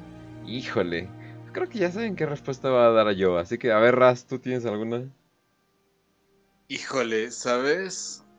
Creo que la. Ah, la Guardia de la Muerte. Es que no están separados del todo, güey, como pasó con otras. O sea, hijos del emperador, no mames, están separadísimos, les vale madre todo. Esos güeyes están para, para masturbarse todo el día, no. Y. O sea, para mí es la Guardia de la Muerte porque tienen dos cositas. O sea, a pesar de que su primarca está muy encuqueado, siguen teniendo su Ujú. primarca. Tienen a Typhus. Tienen todavía esta como cohesión dentro de, de lo que es eh, la bendición de Norgold y todo ese pedo. Y pues, no mames, o sea, esos güeyes sí están emputados con el imperio. Emputadísimos con el imperio. Entonces, yo creo que si me lo pones así, eh, Guardia de la Muerte. Pues yo también lo que iba a decir. Sí. Ay, ok, ok, ok. Eh, tenemos, tenemos preguntas, no, no se preocupen. Eh, pero sí, pues sí, Guardia de la Muerte. ¿Tú, Facio? Es que, pues, o sea, matemáticamente, o sea, son los que más peligro están Sí. dando ahorita. Ujú. Unas misiones Facio. exitosas, están por todas No, partes, se esparcen como la plaga, literalmente. No sé, O sea, yo. ¿sí? Yo diría. em, Guerreros de Hierro. Mm. También. Ah, no, bueno. No, perdón, le confundí la pregunta. Si es de la, si es de la mayor amenaza, es. ah, Yo también mira con cuál es la muerte. La más organizada. La más. La más Sí. con mejor liderazgo, por lo menos la, la más activa. La que más pedos ha metido y más guerras ha metido. Yo digo que la guardia. Y mención honorable, mm, me gustaría decir que la Legión Negra, obviamente, porque la Legión Negra es la Legión Negra y Ah, que sí. lidera Abaddon. Pero para salir de ese trans, ese, ese paradigma, ah, sí, la Legión Negra, la Legión Negra, la Legión Negra, mejor me voy con la Guardia de la Muerte. Aunque los mil hijos también tienen algo ahí, aunque son muy poquitos actualmente, entonces. Por eso no los Sí. pongo hasta arriba. Pero eh, yo diría que Guardia de la Muerte y Legión Negra. Sí, a lo mucho la Legión Alfa, pero pues no sabemos qué está haciendo la Legión Alfa. Legión Alfa nada más es el arpeo y ya. Ajá. Sí. Sí, Sí, la verdad. no. Está- está- Guardia, de, muy guardia de la muerte. Muy bien, muy bien. Entonces vamos con la siguiente, de Juan José Ramos. 5 de 5. Hay elders que sean conscientes sobre su, ay, sobre su correlación con los ancestrales o los confunden con, estos con sus dioses Inari. Y además de ellos, que otras facciones o personajes son conscientes de estos seres tan primigenios. Literalmente los Eldar y los. Necrones son los, ajá, los Necrones son los únicos que sabrían qué pedo. Los orcos no tengo idea qué están pensando. Los orcos, Entonces- te digo algo, el otro día me puse a investigar y como estos güeyes estuvieron tanto tiempo sin pelear la guerra inmensa, o sea, cuando hicieron la transición de Krorks a orcos, perdieron un montón de conocimiento, güey. O sea, Su de... cerebro, ah, ¿de dónde literalmente. Ajá. O sea, su cerebro se redució, se redujo, güey. Entonces, los humanos, pues no mames, estaban picándose la nariz y cogiendo, no sé, güey, cosas de No, cavernícolas. no creo que ni existían, ¿no? Fal- faltaba mucho Ajá. todavía. No, sí, literalmente solamente eh, los Eldar. Pero que se confundan con sus dioses Nieri, eso no está claro. O sea, no, no vamos a decir que. O sea, esos parecen ser dioses propios de ellos. O sea, ellos que crearon con su pinche superpoder mental. O sea, que no, no, no son sus dioses que están adorando. O sea, parece ser que. O sea, no porque algo sea tu ¿Cómo? creador, lo tienes que adorar. Uy, gnosticismo que bien cabrón, ¿verdad? Pero bueno. güey, ¿cómo Sí, le vamos sí. a poner a este dios? A Isha 2.0. Listo, tenemos nuevo dios. No, Eh, y mira, lo más probable es que. Bueno, no, sí, dale, dale, Kencho, dale. no, y además que todo el pedo de los Niari está muy interesante, la verdad. Entonces, me, me gustaría ver para dónde va, pero no, no, no, o sea. No, no adoran estos sapos ni le pusieron nombre diferente ni nada por el estilo. Parecen ser entidades completamente de ellos, pues. Ajá. Porque, porque vemos, o sea, hay dioses como, como literalmente Iñat, como este Kane, que literalmente tenemos su forma física. O sea, son dioses, no tienen nada de, de Old Ones. Lo que sí es que podría ver que quizá los Eldars empezaron a inspirar a sus dioses en base a Old Ones y eso les dio vida a sus propios dioses con sus creencias. Pero también hay cosas que te contradicen, como Paul, el dios de, la, de las forjas y todo ese desmadre, como la artesanía, que Bol se supone que es el que crea las, las Blackstone Fortresses para luchar contra los Zetan y los Necrontyr. Bueno, los Necron. Exacto, Em, porque... re- eh, bueno, Mm. no, ¿cómo, ¿cómo se llaman? Lo- los antiguos, pues. Setán. Eh, no, no, no, los Ah. antiguos, recordemos que muchos, eh, muchos se subieron a la Matrix, o sea, muchos se- al, al- al que sería la causal. eh, entonces se subieron como que a ese lugar, entonces ahí pues puedes agarrar la forma que quieras. Tal vez llegar a ser que sí son, pero no ha habido una aclaración, como que faltaría como que algún, ah, no sé, Ina- Inari apareciendo y así de, oh sí, yo me acuerdo la guerra, o sea, algo así tendría que ser, pero es que esta es historia vieja, pero con ganas, entonces todo se Y- pierde, Ha- hagan de cuenta teléfono descompuesto con gente sorda. O sea, no, o sea, Pues simplemente como, como. como que- nuestra realidad, güey. Por ejemplo, hay gente que ni siquiera sabe cuánto dura el antiguo Egipto. Hay gente que dice 16.000 años, hay gente que dice 3.000 60.000 años. años. Hay gente... Hay gente que dice o sea- 60 mil años. Ajá, por las Exacto. inundaciones, ajá, y todo eso. Entonces, Sí, sí, sí, sí, sí. Uh, eh, guárdalo, guárdalo para un cierto podcast en el futuro. Ya te dije, güey, cuando, cuando tú puedas y yo con gusto. Ah, sí, ahorita me estoy organizando, pero sí, es que híjole, pero bueno. Eh, y siguiente, Daniel Martínez, 5 de 5. ¿Hay alguna historia de amor de Warhammer sin final Grim Dark? Amberley. Amberley y Kane. Ajá, La única- ah. Kane. Ajá, Cyphers Kane. Cyphers Kane y Amberley. Y la Amberly. O Pero- Amberley. Ay, no, bueno, Eh, es una- más o menos también. Sí es una historia de amor, pero siento que es como la historia de amor de, de héroe de acción de Bueno. antes, que con una güerita eh, en el brazo y otro con una pistola y el pecho descubierto y esto todo mamado. Algo así como película O sea, antigua. ¿sí? Lo Pero- cual está muy chido. Ah, o sea, sí, pero no la siento como que esta era una historia de amor, sino más bien se estaban cogiendo y se agarraron cariño. Lo cual ¿Sabes es cuál? amor en 40k, güey. Eso sí. Sí, sí, sí.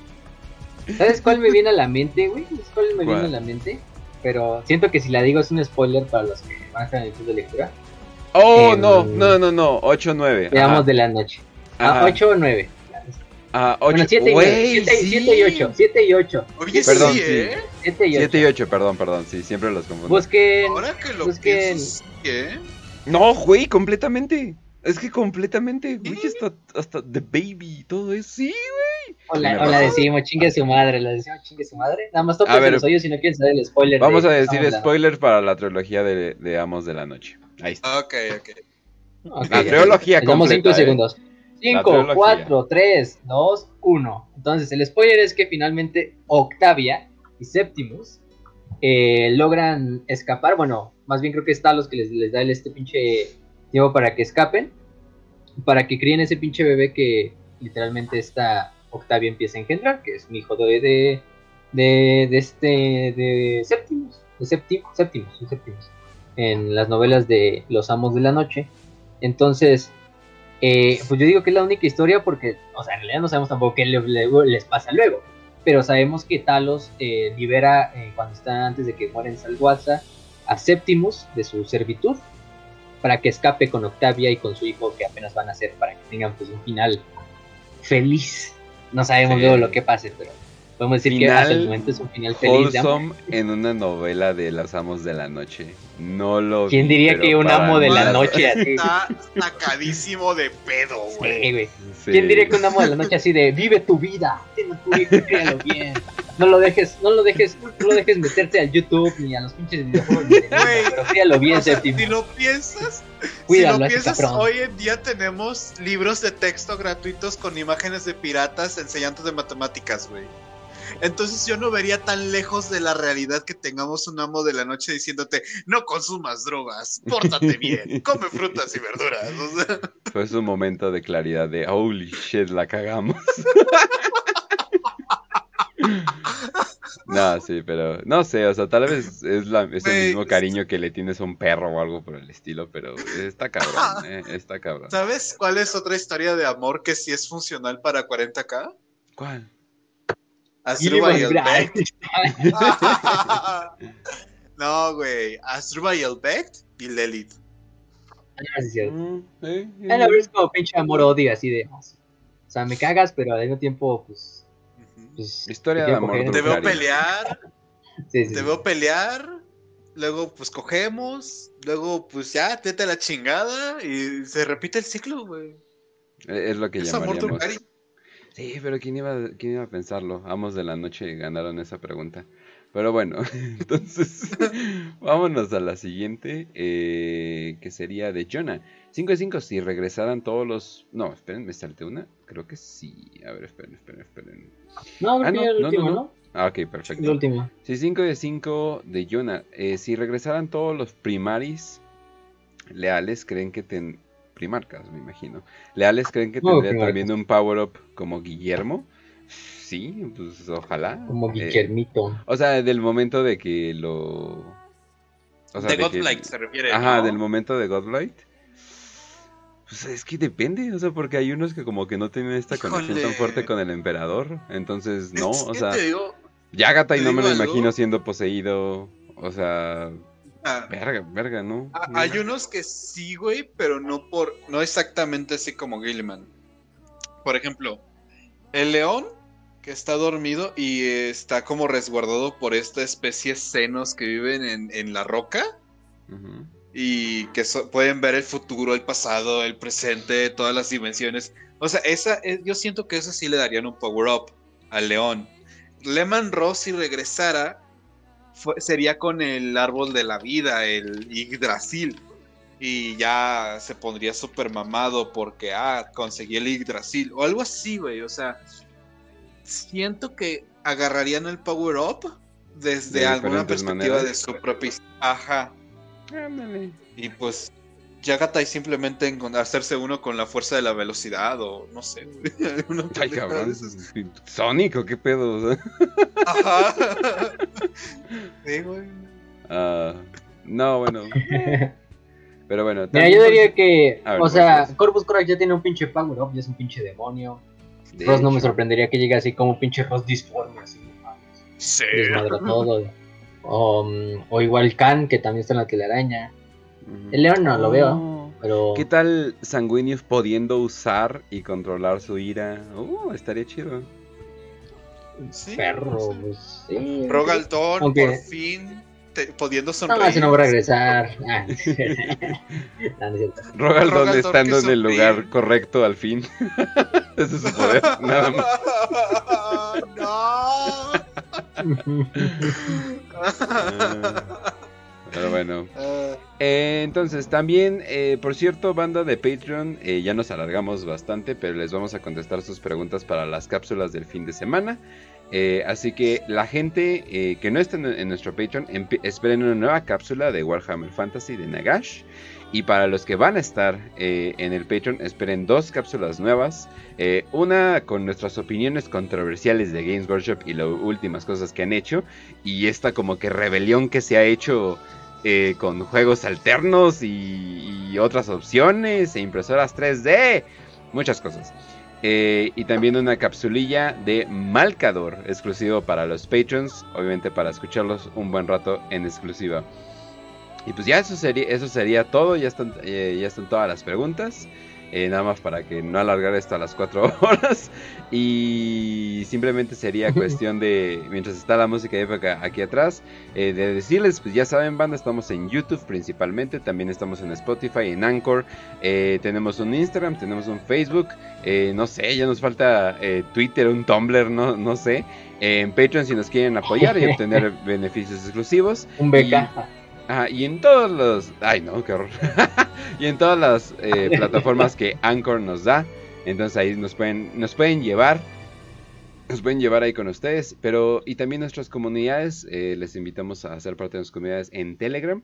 Eh, nos han dicho en Discord, pero la neta ya estamos muy anclados en Telegram. Entonces eh, sería como que partir. Eh, o sea, ya veo cuáles son las ventajas de, de- de- de Discord, pero si son realmente pacientes, creo que les va a gustar Telegram y estas últimas actualizaciones que Sí. han hecho, la verdad sí se vale nota que... mucho lo pega más.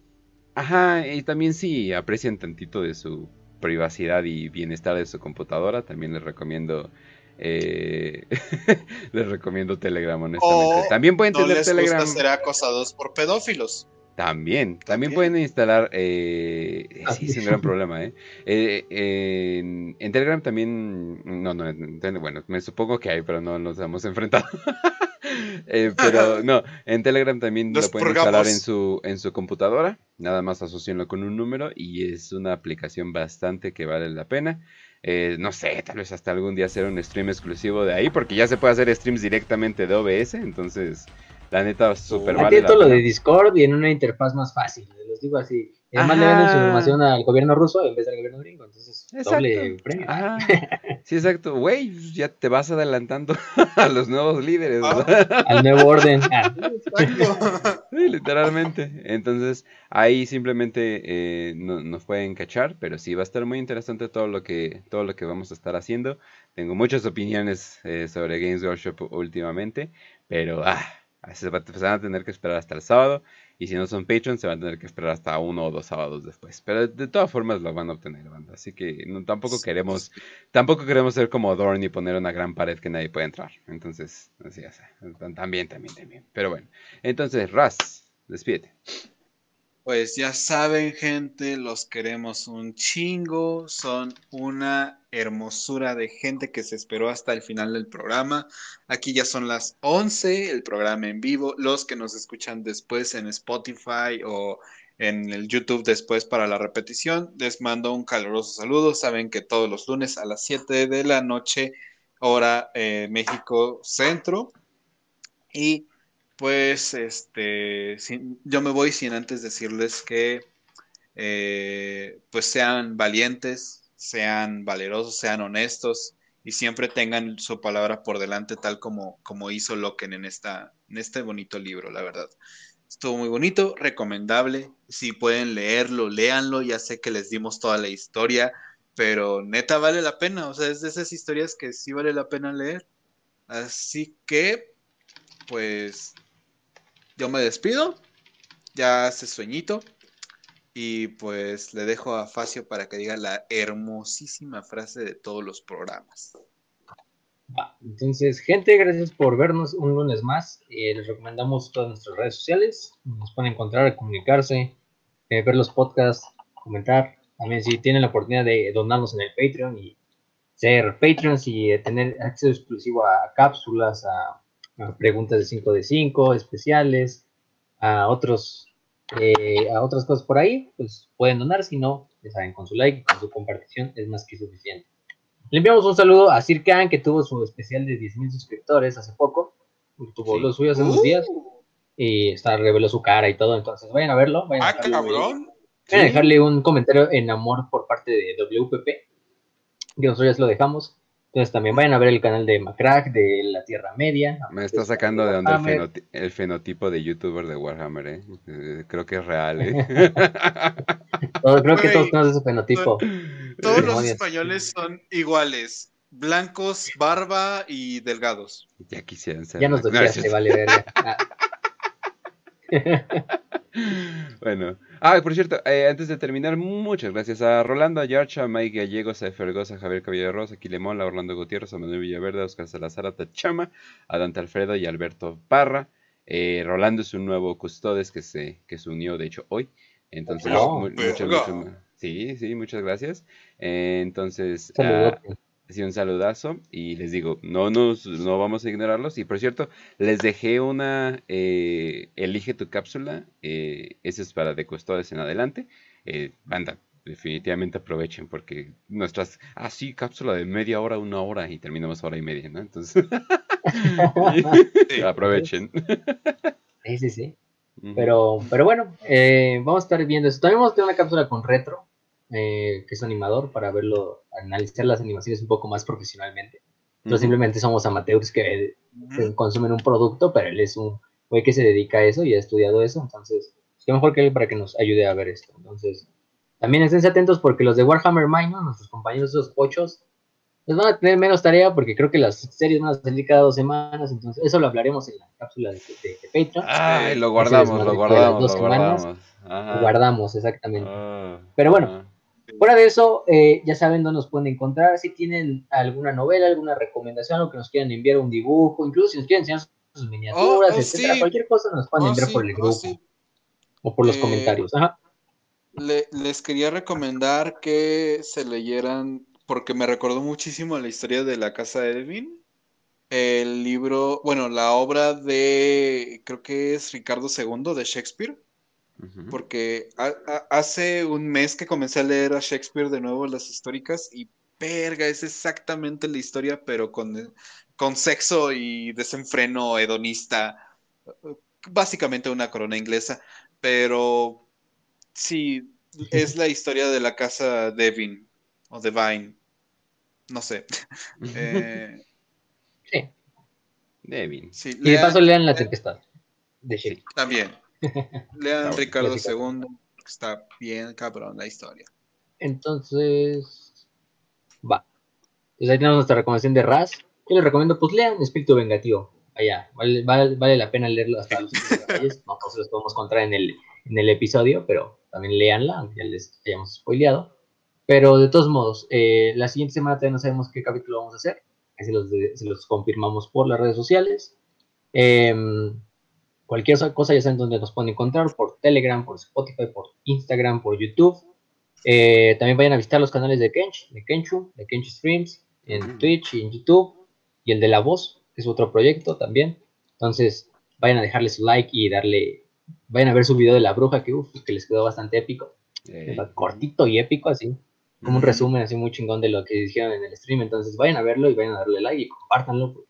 Vea que esa película sí, siempre tuvo un buen, un buen significado detrás, entonces, curioso. Entonces, vayan a verlo y les dejan sus comentarios, sus likes, sus comparticiones. Entonces, nos vemos la siguiente semana. Eh, cuídense de, de las picaduras de los tejuinos, no sé, o cómo vaya ese desmadre. Em, de los hinchas del Querétaro, etcétera. Entonces, nos vemos la siguiente semana. y les deseamos salud y victoria y que el hijo pródigo los acompañe.